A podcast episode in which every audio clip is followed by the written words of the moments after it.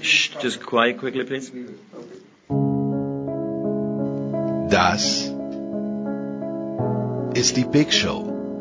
Das Sorgenkind unter den deutschsprachigen Sportpodcasts auf sportradio360.de. Bescheidene Tonqualität, immer dieselben Gäste, Überlänge. Kein Wunder, dass sich bald auch der letzte unserer zwölf Hörer jüngeren, frischeren, technisch perfekten Projekten zugewandt haben wird. Was hilft uns da unser gepflegtes Name-Dropping?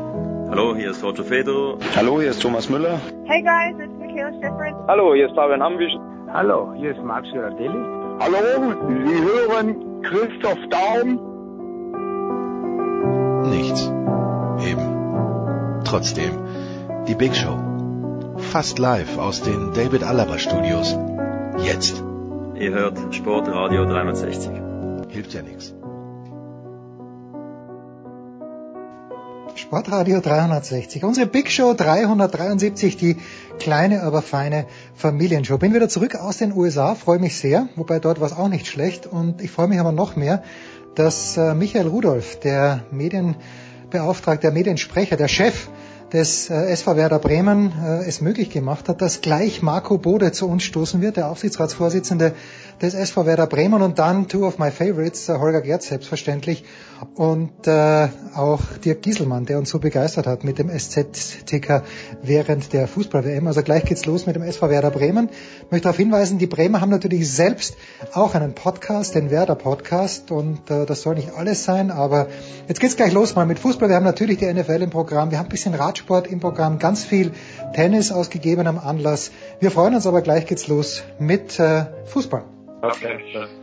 Es ist die Big Show 373 und ich freue mich sehr, dass wir uns heute zu Beginn unserer kleinen, aber feinen Familienshow dem Verein widmen, dem in Deutschland mein Herz gehört. Das ist nämlich der SV Werder Bremen und dazu haben wir drei Gäste eingeladen. Zum einen Holger Gerz von der Süddeutschen Zeitung, Seite 3. Servus Holger. Hallo, grüß dich. Dann ähm, von früher mal Elf Freunde, jetzt Zeit, jetzt Spiegel und für den fantastischen Ticker verantwortlich bei der Süddeutschen Zeitung während der Fußballweltmeisterschaft, Dirk Gieselmann. Hallo Dirk. Hallo, guten Tag. Und dann hat ganz spontan zugesagt, das äh, freut mich ganz besonders, der Aufsichtsratsvorsitzende des SV Werder Bremen, Marco Bode. Hallo Herr Bode. Ja, moin aus Bremen. Moin zurück nach Bremen. Herr Bode, vor Beginn der Spielzeit 2018, 2019 habe ich auf Sky Sport News HD eine Dokumentation gesehen, ganz kurz über Werder Bremen, Trainingslager. Da stellt sich Claudio Pizarro hin und sagt, ja, wir wollen um einen europäischen Platz mitspielen. Äh, be betrachten Sie das mit Amüsement, betrachten Sie das mit Sorge, weil vielleicht die Erwartungen äh, zu hoch geschraubt werden oder darf Claudio Pizarro mittlerweile alles in Bremen? ähm, das Letzteres vielleicht auch, aber ähm, nein, das äh, ist ja kein Ziel, das Claudio Pizarro allein formuliert hat, sondern ähm, dieses Ziel, um europäische Plätze äh, mitzuspielen, den Versuch äh, zu beginnen, in, in diesem Jahr ähm, wieder da anzugreifen, der ist äh, tatsächlich im Club entstanden, im Grunde in der Kabine entstanden. Florian Kohfeldt als Trainer ist da ähm, der Hauptinitiator und ähm, wir im Aufsichtsrat oder in der Clubführung äh, freuen uns ja grundsätzlich darüber, wenn die Spieler ähm, solche ambitionierten Ziele in den Blick nehmen, wohl wissend, ähm, dass eben ja schon auch von uns Topleistungen kommen müssen und vielleicht auch noch bei anderen Clubs ähm, Fehler passieren müssen, um das Ziel dann wirklich zu erreichen. Holger, wie groß ist die Erwartungshaltung bei jemandem, der den Verein seit Jahren natürlich genau beobachtet, der auch die, die tollen Jahre in der Champions League immer genau beobachtet hat. Wie optimistisch bist du denn, dass äh, Europa erreicht wird und in welcher Form? Also von Europa jetzt zu reden, halte ich schon ein bisschen für, für sehr voreilig. Die anderen Mannschaften haben sich ja auch verstärkt und äh, es wird immer so getan, als hätte Werder sich verstärkt. Die anderen haben ja auch wahnsinnig viel gemacht. Aber ich finde schon, dass die Mannschaft Potenzial hat. Es gibt ja manchmal so oder in vielen Saisons so eine Mannschaft, die relativ überraschend äh, dann nach vorne kommt. Letztes Jahr war das zum Beispiel ja als lange Eintracht Frankfurt. Und ich glaube, dass dieses Potenzial Werder auch hat. Ich habe jetzt die ersten beiden Spiele gesehen, nicht live leider, weil ich ja meistens in Jugend bin, aber im, im Fernsehen. Und das ist schön, diesen, diesen Moment, äh, dieses 2 zu 1 im letzten Spiel, was dann so, was dann so passiert ist mit der Mannschaft, ja, diese Freude über dieses Tor und du hast diese Energie gesehen, dass die die haben. Und ich finde schon, das ist ein Moment, wo ich mir vorstellen kann, dass diese Mannschaft vielleicht fliegt und dann auch in Europa landet. Dirk, du hast, wenn ich Twitter richtig deute, Claudio Pizarro persönlich in Köln abgeholt und nach Bremen gebracht. Äh, welche Rolle spielt er denn in dieser, in dieser Gemengelage? Weil, äh, also, er hat ja ein, zwei Chancen vergeben, wenn ich es richtig gesehen habe, in Frankfurt, aber dennoch, das ist so ein bisschen wie die Puffmutti, kommt es mir vor. äh, das, das Attribut würde ich mir jetzt nicht zu eigen machen. Äh, es würde, ich würde ihn den großen Bruder nennen, der, der, der weiß, wie man nach Europa kommt, der die Richtung zumindest mal vorgeben kann, äh, ob die Mannschaft genug Benzin im Tank hat, um ihnen bis dahin zu folgen. Da wäre ich auch eher vorsichtig, äh, aber vorsichtig optimistisch, so wie ich auch äh, Nostalgiker, Nostalgiker bin, aber ein optimistischer Nostalgiker. Ich fühle mich jetzt nicht unbedingt an 2004 erinnert, aber so an den großen Zeitrahmen, wo man der Mannschaft einiges zugetraut hat. Und um Holgers Wort vom Fliegen äh, aufzugreifen, wie lernt man fliegen? Äh, man muss sich zu Boden werfen, aber daneben. Das könnte vielleicht das Rezept sein, Herr Bode. Herr Bode, das Wort gleich an Sie. Ja, also ähm, wir, wir haben ja äh, sozusagen, äh, ich nehme das Du gerne auch auf für, für uns alle, also bitte nennt mich dann auch Marco. Ich, ich würde äh, Holger und Dirk da auch vollkommen recht geben. Äh, auch ich bin vorsichtig. Ähm, es ging in diesem Sommer ein Stück weit darum, ähm, zu überlegen, wie formulieren wir das Ziel. Und aus meiner Sicht braucht diese Mannschaft eben ähm, vielleicht mal ein neues Bild. Wir haben in den letzten Jahren äh, immer wieder Abstiegskampf erlebt, auch wenn wir am Ende äh, vor zwei Jahren Achter geworden sind, dann Elfter, äh, fühlte sich das doch immer nach langem Abstiegskampf an.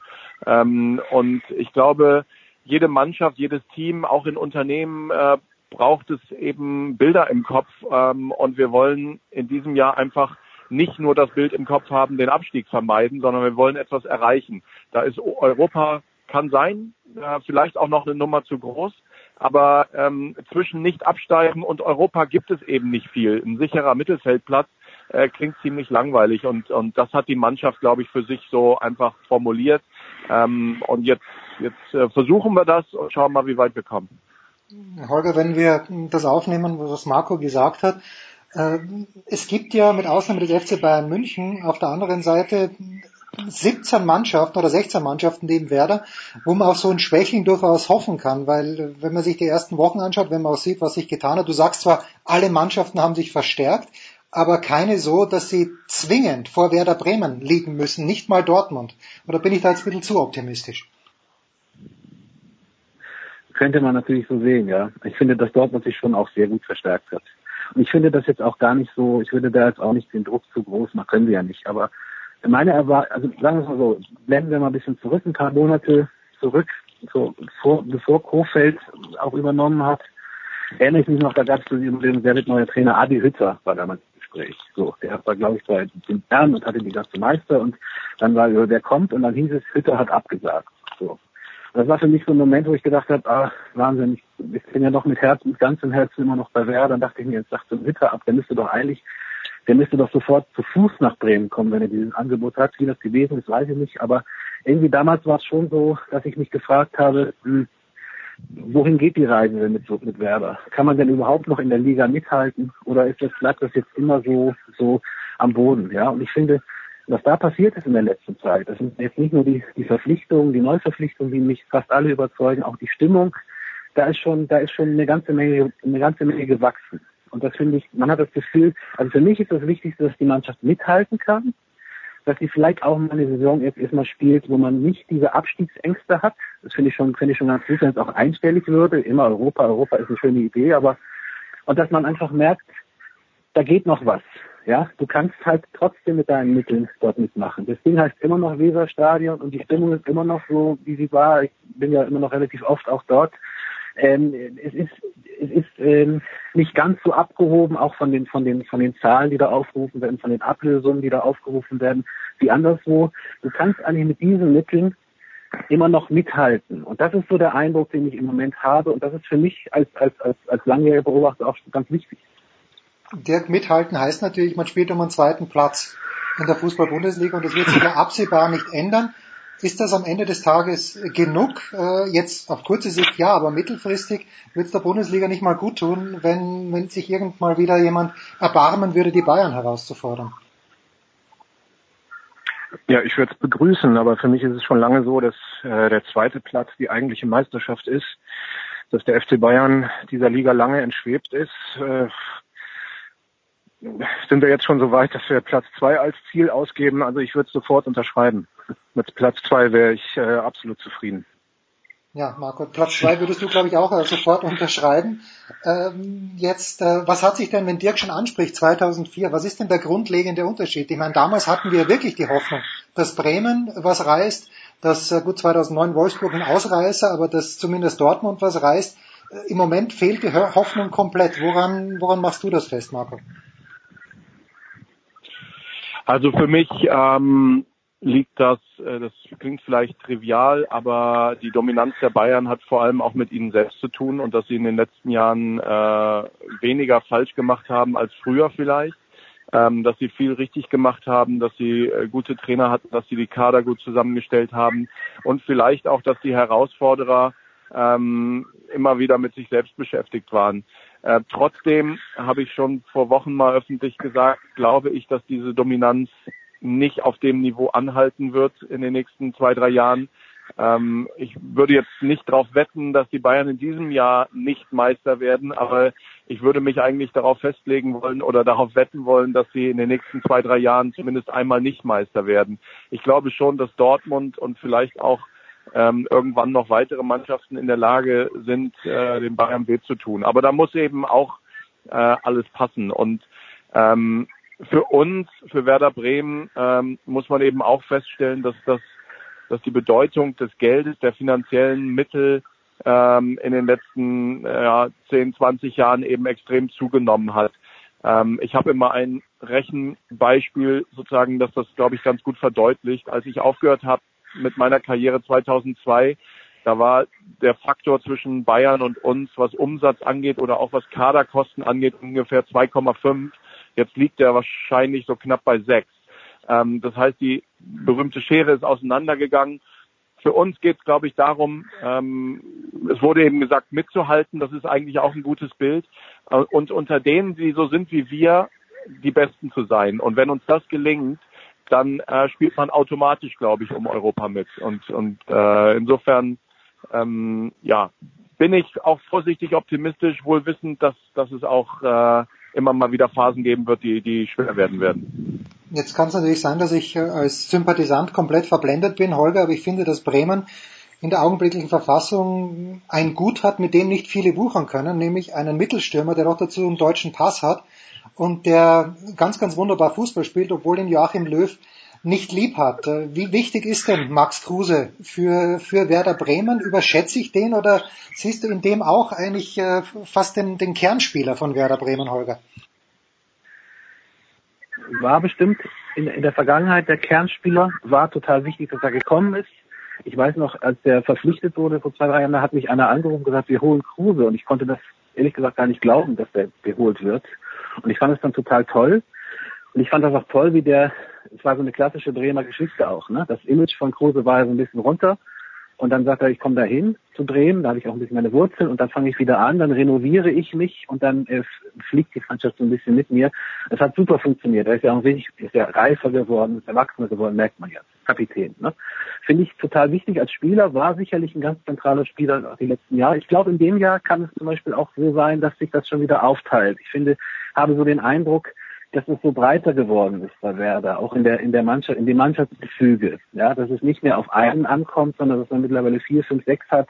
Einige, die so in, in der, in der Mannschaft gewachsen sind, wie Mosander, einige, die dazu gekommen, sind, Klaassen, äh, oder auch jemand wie Hanik, den ich als Typen auch ganz toll finde. Und ich glaube, es liegt jetzt nicht mehr nur an, nicht mehr nur an, an Kruse. Das haben wir auch in den letzten Jahren immer wieder gesehen. Phasenweise ist er ausgefallen. Er war ja bei den letzten Saison auch mal relativ lange verletzt. Und du hast ja sofort gemerkt, hm, dann kriegt die Mannschaft ein Problem. Diesmal finde ich es breiter aufgebaut und das äh, macht mich auch zuversichtlicher.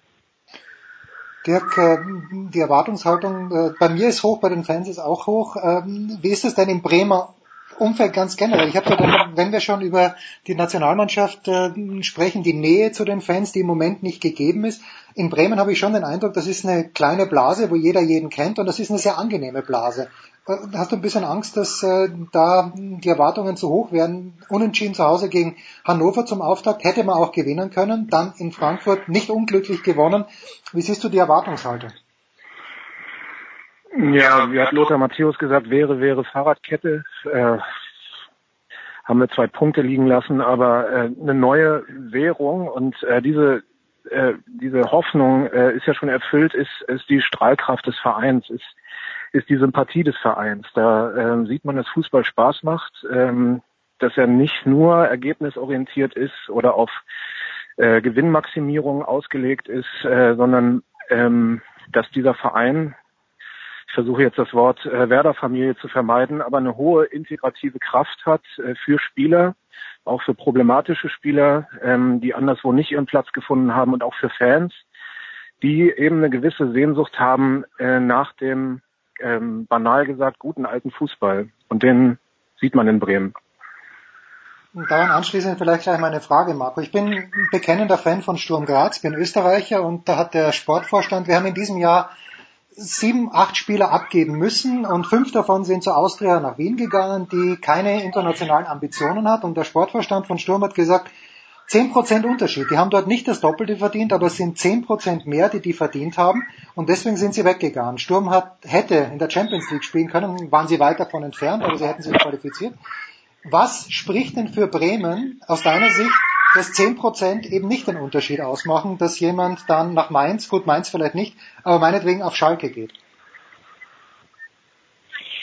Also da bin ich ganz zuversichtlich, dass, äh, dass bei solchen Unterschieden tatsächlich ähm, andere Faktoren dann auch relevant werden, äh, nämlich wie wohl fühle ich mich in der Stadt, wie ist die Identifikation zwischen Club und, und Fans und, und auch äh, allen Menschen eigentlich. Es geht nicht nur um die Fans, die in der Ostkurve stehen, sondern ich glaube, die Verbindung zwischen äh, Werder und der Region und der Stadt hier ist ähm, schon außergewöhnlich. Ich würde nicht sagen einmalig im Ruhrgebiet zwischen in Dortmund und Schalke gibt es sicherlich auch spannende Verbindungen, aber hier ist das ähm, schon für uns ganz, ganz wichtig. Und wir, wir setzen als Club ein Stück weit schon darauf, im, im Leistungszentrum, aber auch bei den Profis, dass wir für die Spieler eine Atmosphäre schaffen, die in der sie sich wohlfühlen, die aber natürlich auch immer leistungsorientiert sein muss. Ähm, und wir haben in den letzten Jahren versucht, einfach eine Aufstellung zu finden in der Geschäftsführung mit, mit Frank Baumann, äh, jetzt auch als Sportverantwortlichen, ähm, aber auch mit Trainern äh, und ich nehme die, die beiden Vorgänger von Florian Kofeld auch mit ins Boot. Also Viktor Skripnik und Alex Nuri kamen auch beide aus der eigenen Struktur und haben sozusagen äh, in, in bestimmten Phasen ähm, eine super Performance hingelegt. Leider haben wir das nicht nachhaltig ähm, sozusagen konservieren können. Ich hoffe, dass das mit Florian äh, gelingt und bin mir eigentlich auch sicher, dass wir jetzt wirklich ein gutes Team beisammen haben in vielerlei Hinsicht und eben das Besondere von Werder ähm, auch leben können, ohne dass es zum Klischee wird. Also wir sind natürlich irgendwie ein Traditionsclub, aber wir müssen trotzdem natürlich auch viele Dinge richtig machen und gute Entscheidungen treffen und auch nach vorne denken. Wir dürfen nicht nur ähm, sozusagen rückwärtsgewandt sein. Dirk, ich, ich gehe mal zu dir. Was ist denn jetzt anders unter Florian Kofeld? Also bei Viktor Skripnik, da hatte ich schon ein kleines bisschen den Eindruck, da die Angst vorm Abstieg, die natürlich dem Tabellenstand geschuldet war, war auch im Spielsystem zu sehen. Bei Florian Kofeld ist wieder das alte Thomas Schaaf oder wanns Ernst Happel Diktum, besser 5-4 gewinnen als 1 zu 0. Was siehst du denn als herausragendes Merkmal vom Kohlfeld-Stil? Den Optimismus, also die, die Überzeugung, dass man an einem guten Tag äh, jeden schlagen kann. Äh, Skripnik ähm, ich will es nicht unbedingt Angst nennen, aber eine gewisse äh, Vorsicht vor der Niederlage war ihm zu eigen bei Kofeld. Ähm, merke ich das nicht, das strahlt er nicht aus, sondern das Gegenteil. Wie ein guter Karatekämpfer immer durchs Brett durchdenken muss und es dann zerschlägt, das macht er auch. Und ähm, das verbreitet eine andere Stimmung, eine äh, optimistischere Stimmung, als sie äh, Viktor Skripnik, äh, ohne ihm persönlich was zu wollen, äh, vom Wesen her hat verbreiten können. So war mein Eindruck. Holger, und äh, darf man sagen, in Mehmet Scholl äh, Manier, und das ist durchaus positiv gemeint, dass Florian Kofeld auch einer dieser Laptop-Trainer ist. Der Erfolg gibt ihm ja recht und der Fußball, den schaut man gerne an. Also irgendwie, äh, irgendwie müssen die auch was können. Ja, sicherlich schaut man, schaut man den, den Fußball gerne an. Natürlich, klar, und natürlich schaut man äh, den, den, den Kofeld gerne an. Ich kannte den ehrlich gesagt nicht. Ich bin nicht mehr so tief drin äh, bei Werder. Ich bin dafür auch zu lange weg. Habe immer gehört, das ist ein ganz guter Mann. Und äh, sah ihn dann, ich war übrigens vor, auch habe ich mich gefragt, hm, wäre nicht Bruno Labbadia doch eine, doch eine Option? gebe ich ganz ehrlich zu, Fehleinschätzung vielleicht. Und dann kam dieser Kofeld und du hast auch sofort gemerkt, äh, dass was, was Mann gerade gesagt hat, stimmt ja total. Diese neben der, neben der taktischen Fähigkeit natürlich auch das, das andere, diese, diese Ansprache an die Leute. Ich fand es un unglaublich, dass so ein junger Mensch auf diese Bundesliga-Bühne äh, gespült wird und dann sofort in der Lage ist, äh, die Leute zu erreichen. Ja, nicht nur die aus der Mannschaft, sondern auch die Öffentlichkeit. Das ist ja auch sehr wichtig, wissen wir ja. Und das finde ich, finde ich, ich finde das, ich höre den, sagen wir so, im Moment ist das so eine Phase, wenn, wenn Bremen kommt, dann auch im Fernsehen höre ich den Leuten ganz gerne zu. Ja, ich sehe den dann und dann, aber sagt er jetzt, er neulich erzählt von dem Eintrachtspiel. Ja, die haben bisher in drei verschiedenen Formationen gespielt, in drei verschiedenen Wettbewerben, Freundschaft, Bundesliga, so und so. Und er hat dann kurz referiert, dass es da bisher drei Eintrachten gegeben hat. Und jetzt muss man überlegen, wie die Eintracht sein wird, gegen die man dann spielt. Und dieses sich, sich, sich hineinarbeiten, das finde ich immer ganz faszinierend. Ja? Und das ist bei ihm halt noch, man merkt, das ist so am Anfang, diese Bewegung, das ist so voller Begeisterung voller Wärme. Das ist noch überhaupt nicht irgendwie abgefuckt oder sowas. Es ist total neu. Man sieht diesen Menschen, der ist noch neu für die Leute. Er ist noch relativ neu auf der Bühne. Und das macht so etwas von diesem, von diesem speziellen Esprit aus. Das hört sich nach Werder Bremen an, Marco. Ähm, ich habe eine Frage. Ja, das war, muss ich sagen, wirklich eine, eine sehr treffende und auch tolle Analyse. Also ich würde ähm, wird das eigentlich fast alles unterschreiben. Ähm, ich glaube, was dazu kommt noch, was man möglicherweise, was Florian auch nicht so nach außen kehrt, ist schon eine ganz starke Motivation in sich drin auch gewinnen zu wollen. Also dieser, dieser Ehrgeiz, der niemals irgendwie so ähm, so ausgeprägt ist, dass man das um jeden Preis will. Also da da ist schon auch diese mhm. diese Haltung, ähm, ne, etwas erreichen zu wollen, ohne ähm, jemandem zu schaden. Aber äh, diese, das zeichnet ihn trotzdem auch aus. Und das ist ja in einem ja in, in, in einer Bundesliga eben auch ganz wichtig, dass es nicht nur sozusagen um, um tolle Werte gehen kann. Die sind für Werder immer wichtig gewesen, aber dass es natürlich am Ende auch für Florian darum geht, ähm, Spiele zu gewinnen. Und er ist, er ist da auch ein Verrückter im positiven Sinne. Keine Verbissenheit, höre ich daraus. Ich habe noch eine Frage zur Transferpolitik, Marco, wenn ich darf. Äh, Im letzten Jahr, ich glaube, dass Slatko Junusovic Bremen verlassen wird, war relativ früh klar. Wenn ich es richtig verstanden habe, waren das private Gründe, dass ihr dann äh, Thomas Delaney für 20 Millionen verkauft. Äh, das kann jeder verstehen. Ist es oder war es für Werder Bremen, für dich, für Frank Baumann einfacher, diese Positionen neu zu besetzen, als wenn, Achtung, entweder euer Mittelstürmer geht oder wenn, und das scheint ja die begehrteste äh, Position zu sein oder die am schwersten zu besetzende Position zu sein, irgendein Außenverteidiger geht. Boah, das ist äh, schwer zu sagen. Ähm, der erste Eindruck ist vielleicht, dass es sozusagen im Mittelfeld äh, auf, auf der Acht mh, möglicherweise etwas einfacher ist, weil es mehr, mehr Spieler gibt. Ein, ein Max Kruse, wir haben das ja vorhin schon äh, gehört, ist eben über seine äh, sportliche Leistung hinaus auch ein wichtiger Faktor für uns geworden. Er ist äh, ein ganz, ganz wichtiges Gesicht auch. Nicht erst seit er jetzt Kapitän ist, sondern auch schon vorher. Ähm, er ist eigentlich kein klassischer Mittelstürmer. Ich meine, wir wissen das alle. Vielleicht äh, ist er so irgendwas zwischen einer 9 und einer 10, äh, irgendwas dazwischen. Ähm, aber er hat eben mit dazu beigetragen, dass dieses Gefühl äh, in der Mannschaft auch wieder mehr erreichen zu können entsteht und wächst. Ähm, und dann ähm, eben so Leute wie, wie ähm, Nuri Shahin jetzt und Claudio Pizarro und, und Moisander. Also wir haben ein ganz gutes Gerüst auch von erfahrenen Spielern, die ähm, die Jüngeren begleiten. Trotzdem ähm, glaube ich, Außenverteidiger ist, ist wahrscheinlich ähm, für mich mit die schwerste Position, die man besetzen kann. Und äh, da bin ich ganz froh, dass wir, dass wir da momentan gut aufgestellt sind.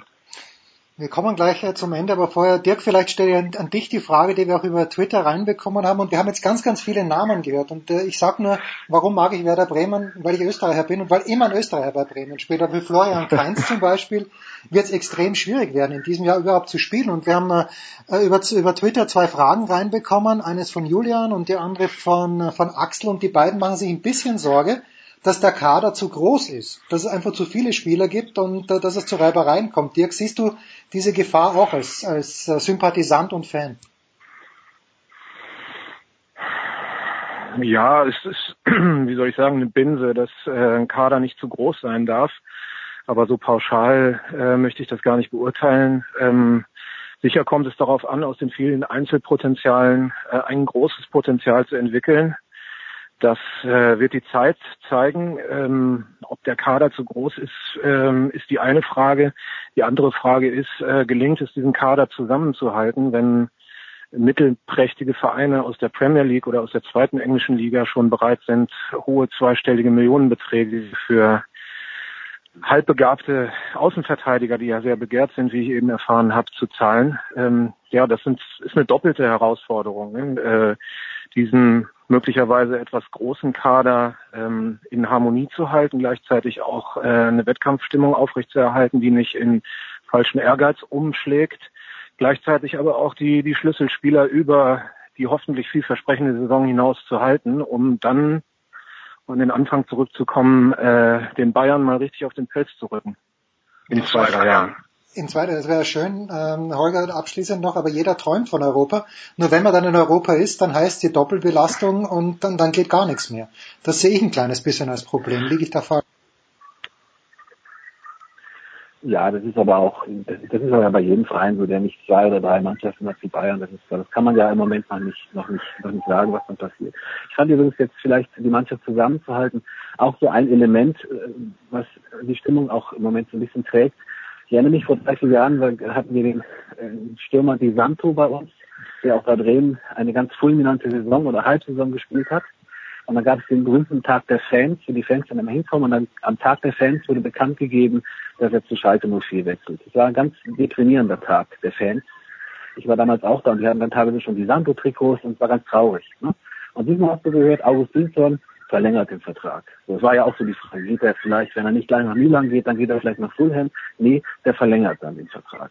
Der Torwart, der wahnsinnig tolle Torwart Pavlenka, der auch nie was sagt, ist auch toll. Ich finde, die besten Torwarte sind die, die immer nur halten und nie was sagen. Ja? Der verlängert dann auch den Vertrag. Und das sind so Dinge, glaube ich, die sprechen, vielleicht ist es auch schon wieder romantisch oder so, aber die sprechen schon dafür, dass diese Spieler auch daran glauben, dass gerade etwas wächst. So. Und äh, wie gesagt, da sind wir schon wieder an dem Punkt, dass wir vielleicht tatsächlich in zwei, drei Jahren den FC Bayern dann sehr auf den Pelz rücken können. Ja, Pavlenka, das Stichwort ist gefallen. Äh, Marco, da gab es ja den Vorfall in Frankfurt, wo er raus musste. Das ist jetzt fast zu tagesaktuell, aber wie sieht's aus mit Pavlenka, was das Spiel gegen Nürnberg angeht am Wochenende? Ja, das war in Frankfurt eine furchtbare Szene, weil es uns äh, eigentlich fast den Sieg gekostet hätte in vielerlei Hinsicht. Erstmal durch das Gegentor und dann hat man auch äh, einigen Spielern danach angemerkt, dass sie sehr geschockt waren von den Bildern. Äh, insbesondere auch Augustinsson, der äh, ja diesen, diese Kopfballrückgabe sich vielleicht auch verantwortlich gefühlt hat. Ähm, solche Dinge passieren, aber das ähm, war wirklich sehr glücklich, dass wir am Ende dann noch das Spiel gewinnen konnten. Ähm, soweit ich weiß, ähm, ist äh, bei Pavlenka jetzt in Richtung Nürnberg noch keine Klarheit da, ob er spielen kann oder nicht. Ähm, ich glaube, wir, wir sind da auch vorsichtig und haben mit Luca Plogmann auch einen spannenden äh, jungen Mann hinten dran. Trotzdem ähm, ist er für uns natürlich von hinten gedacht wirklich auch ein sehr, sehr wichtiger Spieler. Er hat eine unfassbar gute Saison gespielt. Und wenn er nur annähernd das in diesem Jahr bestätigen könnte, dann ähm, wäre ich super glücklich. Also es geht nicht um ein Spiel, aber ich hoffe, dass er natürlich äh, bald wieder zwischen den Pfosten steht. Marco Bode, Aufsichtsratsvorsitzender vom SV Werder Bremen, Holger Gerz, Süddeutsche Zeitung und Dirk Gieselmann.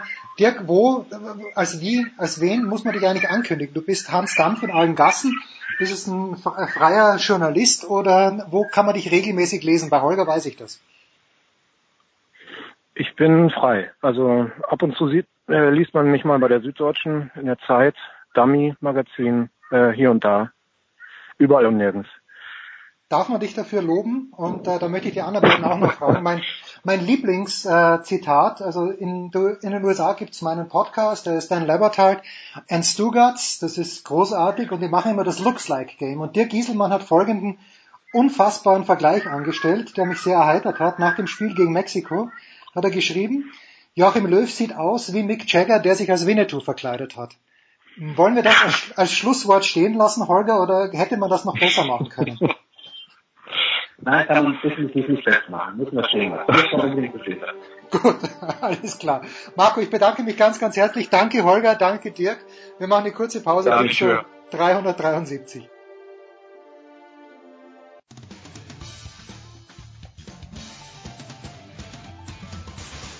Grüß euch, hier spricht Hans Kranke und ihr hört mir auf Sport Radio 360, dem Sportsender.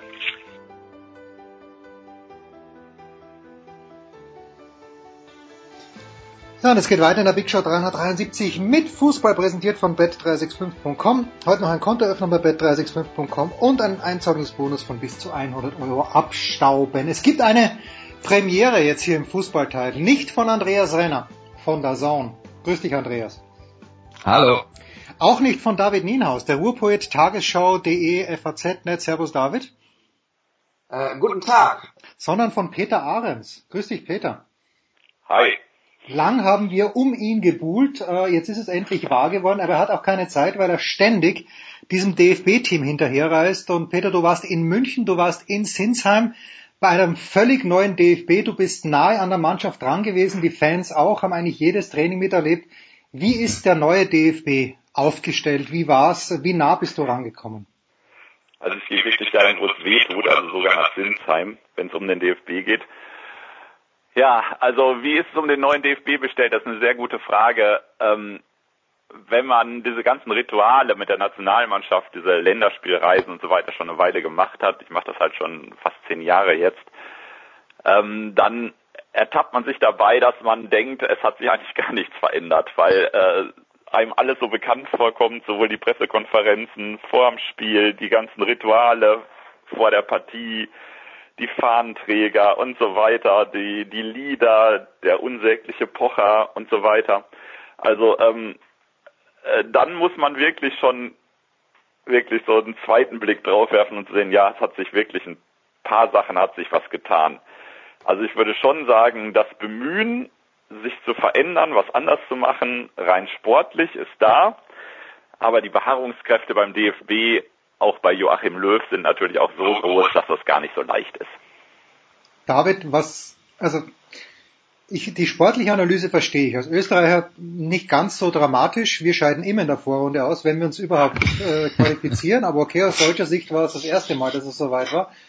Ich fand dann das Ganze zu hart kritisiert, ehrlicherweise, weil mit ein kleines bisschen Glück wäre Deutschland sehr wohl aufgestiegen. Gut sind sie nicht. Und äh, was hätte sich denn ändern müssen, sportlich gesehen? Also ich glaube, es geht ja gar nicht nur darum, dass äh, Deutschland in der Vorrunde ausgeschieden ist als amtierender Weltmeister, sondern es geht auch darum, äh, wie sie gespielt haben, beziehungsweise wie sie eben nicht gespielt haben. Ähm, das, äh, das Auftreten der Mannschaft war ja schon einfach äh, ein, ein Problem an sich. Ähm, die Ergebnisse, das Resultat davon. Ich glaube trotzdem, dass dieses ganze äh, wir brauchen einen Umbruch, wir müssen uns rundum erneuern, wir müssen uns öffnen für die Fans und so, ähm, dass das vor allem auch ein, ein sehr, sehr großes Medienthema ist. Ähm, die Frage, die ich mir immer stelle, ist, wie sehr will sich denn eine Mannschaft ähm, oder ein Verband äh, öffnen? Also wollen sie ähm, vor jedem Spiel ein öffentliches Kaffeetrinken machen, wo die Fans wirklich dann einfach mal wirklich irgendwie dabei sein können? Oder ist Fannähe die Definition davon, aus dem Bus auszusteigen und anstatt sechs Autogramme zu schreiben, 26 Autogramme zu schreiben? Ähm, ich glaube, dass es grundsätzlich ein ein, äh, auch ein Medienthema ist, äh, was, was sehr viel in den so sozialen Netzwerken dann von den Fans natürlich aufgenommen und diskutiert wird. Aber ähm, dass, äh, dass ich jetzt da irgendwie einen, einen großen Umbruch, gerade was, was Fannähe, was, was ein anderes Auftreten angeht, ähm, sehe, das, äh, das ist bisher nicht, nicht passiert und da frage ich mich auch, wie das passieren soll. Denn immerhin ist es eine, eine Profisportmannschaft, die äh, beste Mannschaft Deutschlands, äh, die Deutschlands vertritt und die haben natürlich auch andere Aufgaben als ähm, mit jedem Fan irgendwie einen Kaffee trinken zu gehen. Ich möchte ein bisschen widersprechen, wenn ich darf. Bitte, sehr gerne. Ähm, also ich glaube schon, dass dieses Signal, äh, so dieses zumindest nach außen äh, deutlich zu machen, dass man was tun will, dass man sich verändern will, dass das schon sehr wichtig ist und dass das auch keine mediale Blase in diesem Fall ist, sondern ähm, ich glaube, wenn man äh, also man muss nur, was weiß ich, die, die Leserforen einfach mal genau lesen. Man muss einfach in der Kneipe oder so auch immer sich umhören, wie groß das Unbehagen über diese Mannschaft schon war und wie groß auch die Schadenfreude, würde ich sagen. Bei vielen war das, als es dieses Ausscheiden gab, es war ja wirklich überhaupt keine, dass hier in Deutschland eine Welt zusammenbrach und die Leute wirklich in Tränen ausgebrochen sind so wie ich das von Russland zumindest aus beurteilen konnte, sondern es war wirklich, äh, viele haben gesagt, ja, eigentlich haben sie es auch mal verdient und eigentlich geschieht es ihnen recht. Also ich glaube, das war schon so eine durchaus starke Strömung, so auch bei den Leuten, die eben jetzt nicht so im, im Medienzirkus zu Hause sind. Ähm, also insofern fand ich es schon wichtig und richtig, dass man zumindest nach außen auch signalisiert, wir müssen was tun. Aber, ähm, und da ähm, möchte ich kurz einmal äh, eingrätschen, du hast gerade angesprochen, den unsäglichen Pocher. Äh, es ist doch eine komplette Ver-Eventisierung dieser Mannschaft, oder? Also es geht doch wirklich von vorne bis hinten durchgestylt mit den Songs, mit den Fahnenträgern, mit allem Show, Pipapo, Gedöns. Ähm, das ist doch jetzt dann, sage ich mal, wie, wie würde ich es am besten, wie drücke ich es am besten aus? Ähm, ja, es ist doch einfach eine Showmannschaft, oder nicht, was das angeht, was die Auftritte angeht, während ein, vor einem Spiel beispielsweise, oder? Und das ist doch das, was in den Kneipen auch nicht gut ankommt. Man ist natürlich immer heilfroh noch über, dass da so eine äh, Bundeswehrkapelle ist, die noch die Nationalhymne spielt, weil das das Einzige ist, was noch aus den 70er Jahren übrig geblieben ist. Ähm, klar, und ich finde es auch, genau wie David, wie du sagst, ist natürlich wahnsinnig schwierig, so ein, dann so einen Turnaround hinzubekommen, weil es natürlich einfach diese ganze Branche sich dermaßen entwickelt hat, dass man jetzt nicht einfach sagen, wir machen jetzt wieder so, als wären wir hier auf dem Dorfplatz. Aber weil halt alles durchsymbolisiert ist, wäre es eben auch wichtig, dann eben auch ein paar symbolische Akte zu liefern. Mhm das ist eben auch sowas wie ein öffentliches Training. Das ist was wie die Anstoßzeiten nach vorne zu nehmen. Nicht, also so ein Spiel im Sinsheim 20.45 Uhr am Sonntagabend, wo die letzte S-Bahn, glaube ich, um 23 Uhr noch was äh, in irgendeine bewohnte Gegenden führt. Das ist einfach natürlich auch fatal letztlich. Ne? Das ist, also die 20.000 Zuschauer freuen sich natürlich dann trotzdem, wenn sie am Ende 2 zu 1 Sieg feiern können. Aber ähm, das sind halt alles so kleine Dinge, die man auch relativ schnell verändern kann und die, glaube ich, auch dieses reine Showmannschaftsding ein bisschen zurückfahren könnten. Also man muss gar nicht, um so eine Phrase zu benutzen, da irgendwie das Rad komplett neu zu empfinden. Man muss einfach auch ein paar Signale setzen. Andreas? Also der, der, der Punkt ist, über den ganzen Krempel möchte ich eigentlich gar nicht so lange reden. Für mich ist das auch kein Grund dafür gewesen, dass die deutsche Fußballnationalmannschaft ähm, beim äh, bei der Weltmeisterschaft äh, früh ausgeschieden ist. Ähm, äh, das, äh, ich glaube auch, dass äh, das, das große Unbehagen, ähm, was die Veränderungen rund um die Nationalmannschaft angeht und was das äh, immer mehr Show äh, angeht, dass das äh, nicht nur die deutsche Nationalmannschaft betrifft, sondern dass das einfach ein weltweiter Trend, äh, der ja auch von FIFA und UEFA vorgegeben wird. Uh, und da machen die Deutschen halt mit, weil es alle anderen auch machen. Ich glaube auch jüngere Fußballfans, von denen es genug gibt, denen ist das total wurscht. Die kennen nichts aus den 70er Jahren, denen ist die, äh, denen ist die ähm, äh, die äh, Bundeswehrkapelle ist Wumpe, das ist also äh, insofern, da können wir ewig drüber diskutieren. Äh, ich, also wie gesagt, für, für mich hat es mit dem sportlichen Ausscheiden nichts zu tun. Mich interessiert eher der Punkt, wo soll sich was verändern, damit, äh, äh damit wir sportlich wieder erfolgreicher werden. Und ich habe äh, an dieser Stelle vor ein paar Wochen schon mal gesagt, aus meiner Sicht ähm, ist es einfach eine, eine unsinnige Forderung gewesen, nach äh, der Fußball-Weltmeisterschaft zu sagen, wir müssen da jetzt einen Neustart mit jungen äh, und äh, die die äh, mit jungen Staaten und die Weltmeister von 2014 nicht mehr einbinden, schlicht und einfach, weil ich auch glaube, dass bei den Jungen äh, nicht viele dabei sind, die, wenn sie, selbst wenn sie sich gut und konsequent weiterentwickeln, irgendwann mal äh, das Potenzial äh, haben, so gut zu sein, wie die Weltmeister von 2014 mal waren und vielleicht auch zumindest für eine gewisse Zeit noch mal sein können.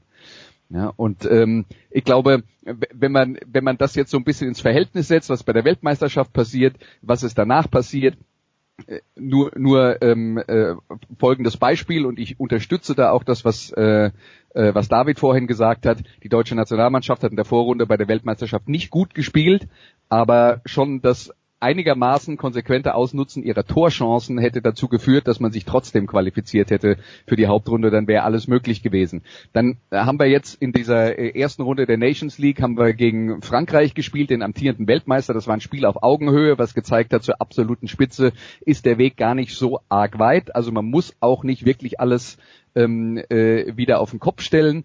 Ähm, und im Spiel gegen Peru, das jetzt relativ knapp war äh, für die Ansprüche der deutschen Fußballnationalmannschaft, ist auch wieder das Problem, wir machen einfach die Torchancen nicht rein. Klar gibt's auch noch die strukturelle Schwierigkeit mit, wir lassen auch zu viele Konter zu, aber das ist ein, ein, äh, ein, äh, ein Problem, an dem der Bundestrainer sicher arbeitet und nach meiner Erfahrung in den letzten zwölf Jahren mit ihm äh, oder 14 Jahren mit ihm, wenn der sich in so ein Thema reinbeißt, dann kriegt er das auch hin. Also das glaube ich immer noch. Ähm, und nur um dann nochmal äh, äh, in, ins Verhältnis zu rücken, was jetzt passiert ist bei der Weltmeisterschaft und was jetzt danach passiert ist und wie sich die Dinge schnell verändern. Kroatien war bei der Fußball-Weltmeisterschaft im Finale. Spanien ist enttäuschend früh ausgeschieden und gestern hat Spanien gegen Kroatien 6-0 gewonnen.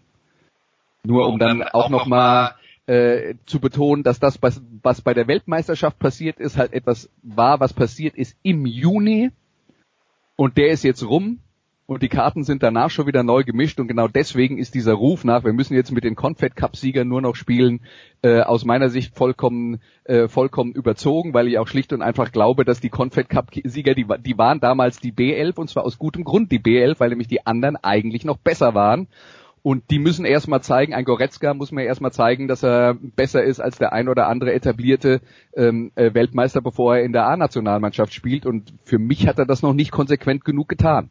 Um nur um mal ein Beispiel zu nehmen. Moment, Moment. Das ruft jetzt sicher David Nienhaus, der ja der Patenonkel von David äh, von, von Leon Goretzka ist, auf dem Plan, David. Ja, also die, die einfache Analyse, Andreas, ist dazu, er spielt beim falschen Verein. Würde Leon Goretzka noch beim VfL Bochum spielen, würde er einfach ein, eine enorme Qualitätssteigerung äh, auch bei seinen Mitspielern erfahren und ähm, die Qualität dann sicherlich auch in die Nationalmannschaft mit übertragen. Ja, ja, das, das sehr, unterschreibe ich auch sofort, David. Ja, also da ja. sind wir uns total einig. Ja. Nein, also einfach mehr Nationalspieler in der zweiten Liga. Hector so, ist da schon Role Model. So, so ist es nämlich. Am besten die meisten, am besten dann aus Bochum und dann haben wir alle kein Problem mehr. Dann sind die Kneipen auch gut gefüllt und äh, nein, Quatsch. Ich, aber ich glaube, ähm, wir haben äh, zum Beispiel ein Thema, was, was äh, Andreas gerade angeschnitten hat, ähm, ist die, die Chancenverwertung. Ähm, und da sind wir dann auch bei einem, bei einem großen Diskussionsthema, äh, wer soll denn die Chancen verwerten? Und äh, da hat, glaube ich, die, die Nationalmannschaft und Joachim Löw momentan ein kleines strukturelles Problem, nämlich ähm, es gibt kein äh, momentan Weltklasse Neuner, sag ich mal, der, der eben die Tore dann auch macht. Ähm, und äh, das ist dann halt ja eine Frage, wie, wie ist die Entwicklung im, im, im deutschen Fußball, auch bei den, bei den Vereinen, in den Nach Nachwuchsleistungszentren, ähm, wird das äh, Thema da auch bearbeitet, sag ich mal. Ähm, da bin ich, bin ich gespannt auf die Zukunft, äh, wie, wie sich auch die taktische Ausbildung ähm, in, im Nachwuchsbereich wieder verändern wird. Ähm, ich habe da damals vor ein paar Jahren mit äh, Max Eberl, wenn wir gleich über Gladbach noch sprechen, dann äh, schlage ich die Brücke jetzt einfach mal, äh, mit Max Eberl drüber gesprochen, wie das Nachwuchssystem ähm, denn so funktioniert. Und er hat auch immer gesagt, es wird geschrien nach einer Position, die gerade fehlt, dann wird sich drum gekümmert, zum Beispiel spielstarke Mittel, äh, Feldspieler, die kreativ sind, die Tiki-Taka können, die äh, One-Touch-Football können und weiß nicht was. Und dann wird aber vergessen, sich drum zu kümmern, ähm, dass die Ausbildung zum Beispiel auch bedeutet, dass wir ähm, robuste Innenverteidiger brauchen. Ähm, damals hat Gladbach einen 18-jährigen finnischen Innenverteidiger verpflichtet, weil es äh, auf, dem, auf dem deutschen Markt und in den deutschen Nachwuchsleistungszentren keinen äh, guten deutschen Innenverteidiger oder kein gutes Talent gab. Und ähm, so ist es beispielsweise, glaube ich, auch dann bei den, bei den Stürmern. Es wird, wird der spielstarke Neuneinhalber gesucht, der, der Flügelstürmer, der weiß ich nicht was, aber der, der Keilstürmer, der Die Hard Neuner, ähm, da wird sich dann nicht drum gekümmert. Beispielsweise. Ist, äh, ja, also, also das, das ist sowas ist doch immer, also Punkt eins ist sowas ist immer zyklisch natürlich, weil die, die Schwachstellen im Moment sind Außenverteidiger und Mittelstürmer hast du ja schon angesprochen. Einen klassischen Mittelstürmer hatten wir ja bei der M WM dabei, Mario Gomez, der hat die meisten von den großen Chancen versiebt, die wir hatten.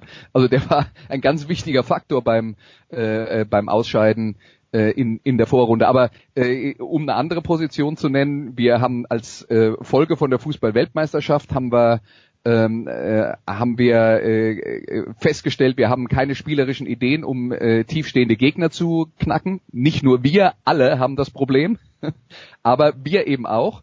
Und ähm, ja, wenn man sich anschaut, dass die die die Spielmacherposition immer weiter nach hinten geschoben wird äh, ähm, im, im äh, nennen wir es mal modernen Fußball, äh, auch wenn mir der, der, der Begriff nicht so gut gefällt, aber ähm, in, inzwischen sind wir ja so weit, dass bei vielen Vereinen auch die, die spielerische Gestaltung schon auf der Innenverteidigerposition anfängt, was wieder was damit zu tun hat, dass da nicht so viel Robuste gibt, weil technisch stark und körperlich robust ist jetzt eine seltene Mischung.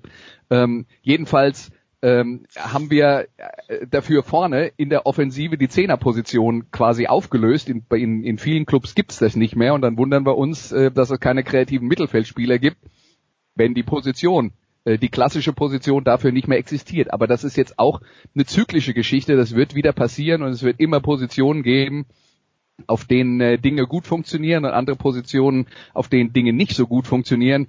Äh, also die, die, die Mittelstürmersuche und die Außenverteidigersuche in den deutschen Nachwuchsleistungszentren, die hat längst angefangen und auch die, die Ausbildung, Ausbildung dazu. Äh, kann nur sein, wenn wir die Probleme dann behoben haben, dass es dann irgendwo anders hapert. Letzte ja, ich Frage. Glaube, ich glaube, dass diese strukturelle Probleme eher noch andauern werden. Also ähm, völlig richtig ist natürlich, dass diese Suche nach Außenverteidigern zum Beispiel schon seit langem bekannt ist, aber ehrlich gesagt kann ich da bis jetzt auch keine große Besserung erkennen.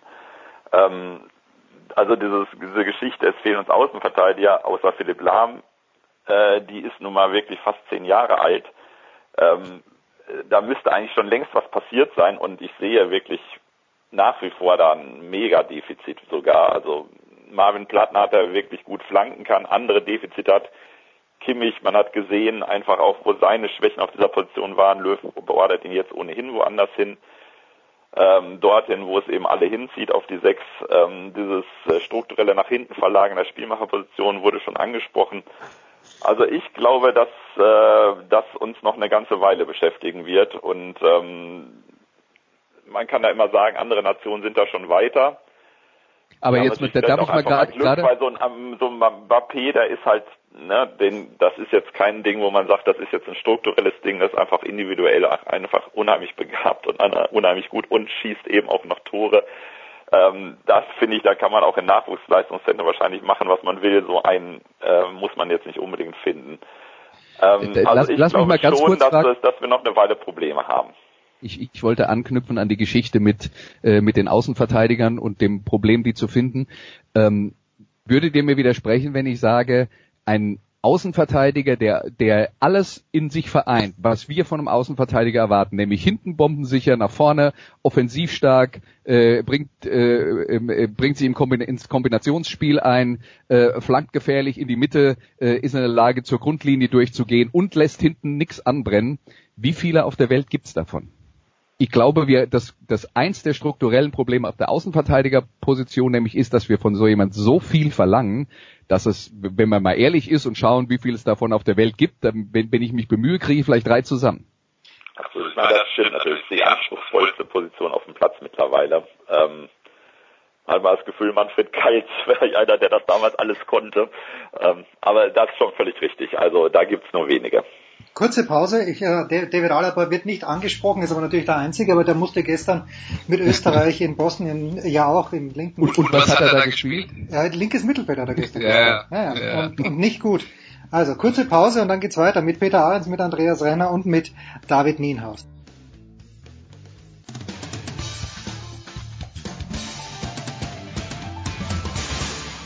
Hallo, hier ist Verena Seiler und ihr hört Sportradio 360. Big Show 373. Weiter geht's mit Fußball, mit Andreas Renner, mit David Nienhaus und mit Peter Ahrens. Ich hätte einen Mittelstürmer gefunden, aber da ist äh, natürlich die, die Stubbornheit, die Dickköpfigkeit von Joachim Löw äh, steht dem im Wege. Ich habe auch schon vor der WM gesagt, mir war völlig klar, dass er ihn nicht mitnimmt, Peter. Aber du als Gladbacher, David als Gladbacher, ich sag, Max Kruse ist der beste deutsche Mittelstürmer. Wird Joachim Löw vielleicht auch mal irgendjemand einladen, mit dem es früher mal Knatsch gegeben hat? Ich glaube, er hat was gegen den Namen Max, weil er den Augsburger Max ignoriert er ja auch äh, konsequent, auch jetzt selbst auf Nachfrage. Bei der Pressekonferenz hat er da wieder sehr ausweichend reagiert. Ja, er ist dickköpfig, das ist klar. Er ist stur, er ist teilweise beratungsresistent und das gehört natürlich auch zu den Dingen, die wirklich dazu gehören, wenn sich Joachim Löw nochmal in Anführungsstrichen neu erfinden soll. Ähm, aber da bin ich in dem Fall skeptisch. Also Max Kruse wird dann auch nicht jünger. Ähm, wir hatten, glaube ich, im Februar oder sowas hatten wir so einen 22er oder 23er Kader mal entwickelt bei Spiegel Online. Ähm, und da war Max Kruse mit dabei, weil ich finde auch, dass er viele Qualitäten hat, ähm, die ein modernes äh, Stürmerspiel ausmachen. Dazu muss man natürlich auch sagen, in Sachen Dickköpfigkeit, dass er in der Nationalmannschaft, als er da war, auch selten überzeugter. Das ist zwar schon Jahre her mittlerweile, aber er war dann so ein Spieler, der immer den Ball gerne abgelegt hat, sich wenig selbst getraut hat.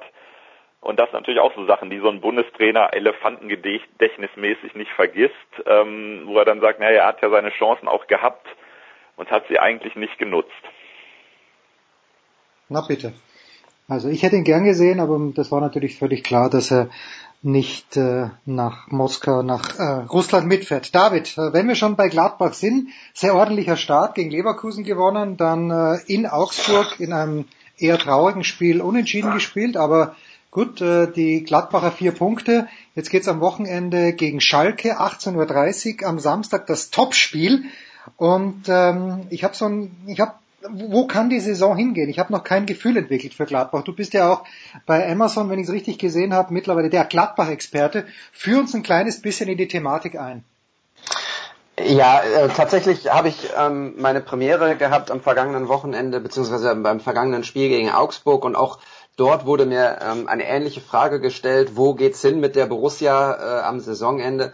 Und meine Antwort war, es ist der zweite Spieltag. Ähm, das äh, kann, kann man jetzt nicht einschätzen. Ähm, die Mannschaft ist, ist ganz gut aufgestellt. Ähm, mit Lars Stindl kommt jetzt einer der wichtigsten ähm, Spieler im, im Offensivbereich oder auf dem Platz äh, zurück. Äh, wahrscheinlich noch nicht gegen Schalke, aber das Comeback ist jetzt noch nicht, äh, nicht mehr so weit entfernt, sage ich mal. Und ähm, dann hat Gladbach eine ganz gute Mannschaft zusammen, um ähm, eine, eine okaye Rolle in der Liga zu spielen. Ich ähm, bin ziemlich sicher und da müssen sich jetzt auch muss sich jetzt auch Peter kurz hinsetzen. Ähm, ich bin ziemlich sicher, dass Gladbach nicht Meister wird dieses Jahr. Puh. Das lasse ich mal kurz Also du, du lässt Bitte? echt einen Hottake nach dem anderen ja, raus. Wirklich? Nach dem zweiten Spieltag ist es zu früh, um eine Prognose abzugeben. Gladbach ja, wird vermutlich nicht Meister. Was kommt jetzt noch? Aber Andreas, wenn ich gefragt werde, wenn ich diese Frage gefragt werde, was hättest du gesagt? Hättest du gesagt nach dem zweiten Spieltag, nee, so, die spielen um die Champions League, vier Punkte aus zwei Spielen. Wenn man das hochrechnet, äh, werden sie die Saison ungeschlagen bleiben. Ja. So. Stimmt, okay, das ist natürlich auch eine ja? Antwort. ja. Nein, aber sie haben eine, eine, eine gute Mannschaft beisammen. Ähm, offenbar, ähm, das wird sich auch zeigen, hat Max Eberl das erste Mal ein, ein Händchen gehabt für einen für einen guten äh, Stürmer, wenn wir das auch noch rüberschleppen jetzt äh, von der Nationalmannschaft in, in den Verein. Allerdings ist äh, reden wir hier nicht von einem deutschen Nationalspieler. Ähm, da wird, äh, wird man gespannt sein oder werde ich gespannt sein, wie, wie der sich entwickelt. Und ähm, ja, dann muss man mal schauen. Äh, Schalke wird sicherlich eine Standortbestimmung sein, weil äh, für die geht es natürlich jetzt auch darum, ähm, den Saisonstart äh, noch zu retten. Äh, ich glaube, noch keinen Punkt geholt, zweimal verloren. Richtig, ja, ja kein Punkt, ja. äh, 1 zu 4 Torverhältnis, äh, das ist natürlich ein bisschen mau zu Beginn. Genau, das ist mau. Und äh, Peter, was sagst du? Also dass Schalke, dass der Start mau ist, da widerspreche ich schon mal nicht. ähm, die haben, glaube ich, vor zwei Jahren die ersten fünf Spiele verloren, so wie ich mich erinnere. Ähm, also aus Borussia-Sicht kann das natürlich ruhig so weitergehen. Ähm, also wo geht's mit Gladbach hin? Ja, die Frage muss man ja auch eigentlich jedes Jahr immer stellen und am Ende beantwortet man sich immer mit Platz neun so ungefähr. Ähm, also ich fand es in der vorigen Saison war es wahrscheinlich nie so einfach, in die Champions League reinzukommen, auch für Borussia Mönchengladbach. Ähm, da war hinter Bayern wirklich auch so viel Schwächeln, so viel Schwankungen. Äh, ich glaube, im Februar haben die noch in Frankfurt gespielt, da ging es um Platz zwei und ähm, also das, was Schalke dann erreicht hat, hätte Gladbach in dem Fall auch erreichen können, rein vom Potenzial des Kaders, äh, Verletzungen hin oder her. Insofern finde ich, ähm, kann man ruhig Ansprüche auch an diesen Kader stellen, all dieweil der sehr ähm, gut besetzt ist, äh, vielleicht manchmal schon ein bisschen zu gut und zu ausgeglichen mittlerweile, dass es da Unruhe geben könnte, wenn Christoph Kramer noch vier Wochen auf der Bank sitzt oder Zakaria, ähm, dass die dann mit natürlich auch überhaupt nicht einverstanden sind könnte dann vielleicht irgendwann so ein Problem werden und hängt dann sehr ab, äh, wie Hacking und Eberl das moderieren. Aber äh, rein von dem ähm, was in dem Kader drin steckt, was offensiv an Potenzial da ist. Wenn Stindel da ist und Player haben sie eben das, was die Nationalmannschaft vielleicht im Moment nicht hat, zwei Leute, die Tore machen können. Also insofern würde ich das gar nicht so ähm, skeptisch betrachten, sondern ich glaube, dass das tatsächlich unter die ersten fünf gehen könnte. Dann muss man natürlich damit spekulieren, dass andere eben eine schwächere Saison haben, wie Schalke, wie Leverkusen Hoffenheim, ähm, solche Clubs, das sind durchaus die, äh, finde ich, mit denen man sich messen sollte. Andreas, wenn ich mir die Liga so anschaue, die Bayern mal ausgenommen, selbstverständlich, aber äh, und Peter sagt, im letzten Jahr war es so einfach wie nie in die Champions League zu kommen, das übertrage ich eins zu eins auf dieses Jahr, weil es sind ja irgendwie alle Mannschaften auf der Suche, ist mein Eindruck. In Dortmund wird gesucht, wie die den Tore schießen sollen. Das ist ohnehin das, das allergrößte Problem. Gut, Werder sagt, die wollen vielleicht in die Champions League kommen. Hoffenheim kann ich nicht einschätzen, aber ansonsten äh, Leipzig schlecht gestartet, Schalke schlecht gestartet. Äh, kann man das nicht auf dieses Jahr auch übertragen, von wegen, dass, dass alles, wirklich alles offen ist. Gladbach wird nicht absteigen, aber Gladbach kann ohne weiteres auch Zweiter werden. Ja, also äh, die, bei, bei der bei der Aussage, es war so einfach wie noch nie in der vergangenen Saison in die Champions League zu kommen, mir ist das ein bisschen zu negativ. Äh, ich würde es anders formulieren, wie es für mich positiver klingt, nämlich die Liga ist halt extrem ausgeglichen hinter dem FC Bayern und zwar bis ziemlich weit nach unten. Deswegen glaube ich, es gibt nicht wenige Clubs und da würde ich jetzt, äh, also ich habe jetzt gerade eben, während die Kollegen geredet haben, auf die Tabelle geschaut und habe mir überlegt, was was was halte ich denn realistisch für Gladbach für diese Saison und ich denke wirklich von sagen wir Platz drei bis Platz 13 oder so würde ich nichts ausschließen.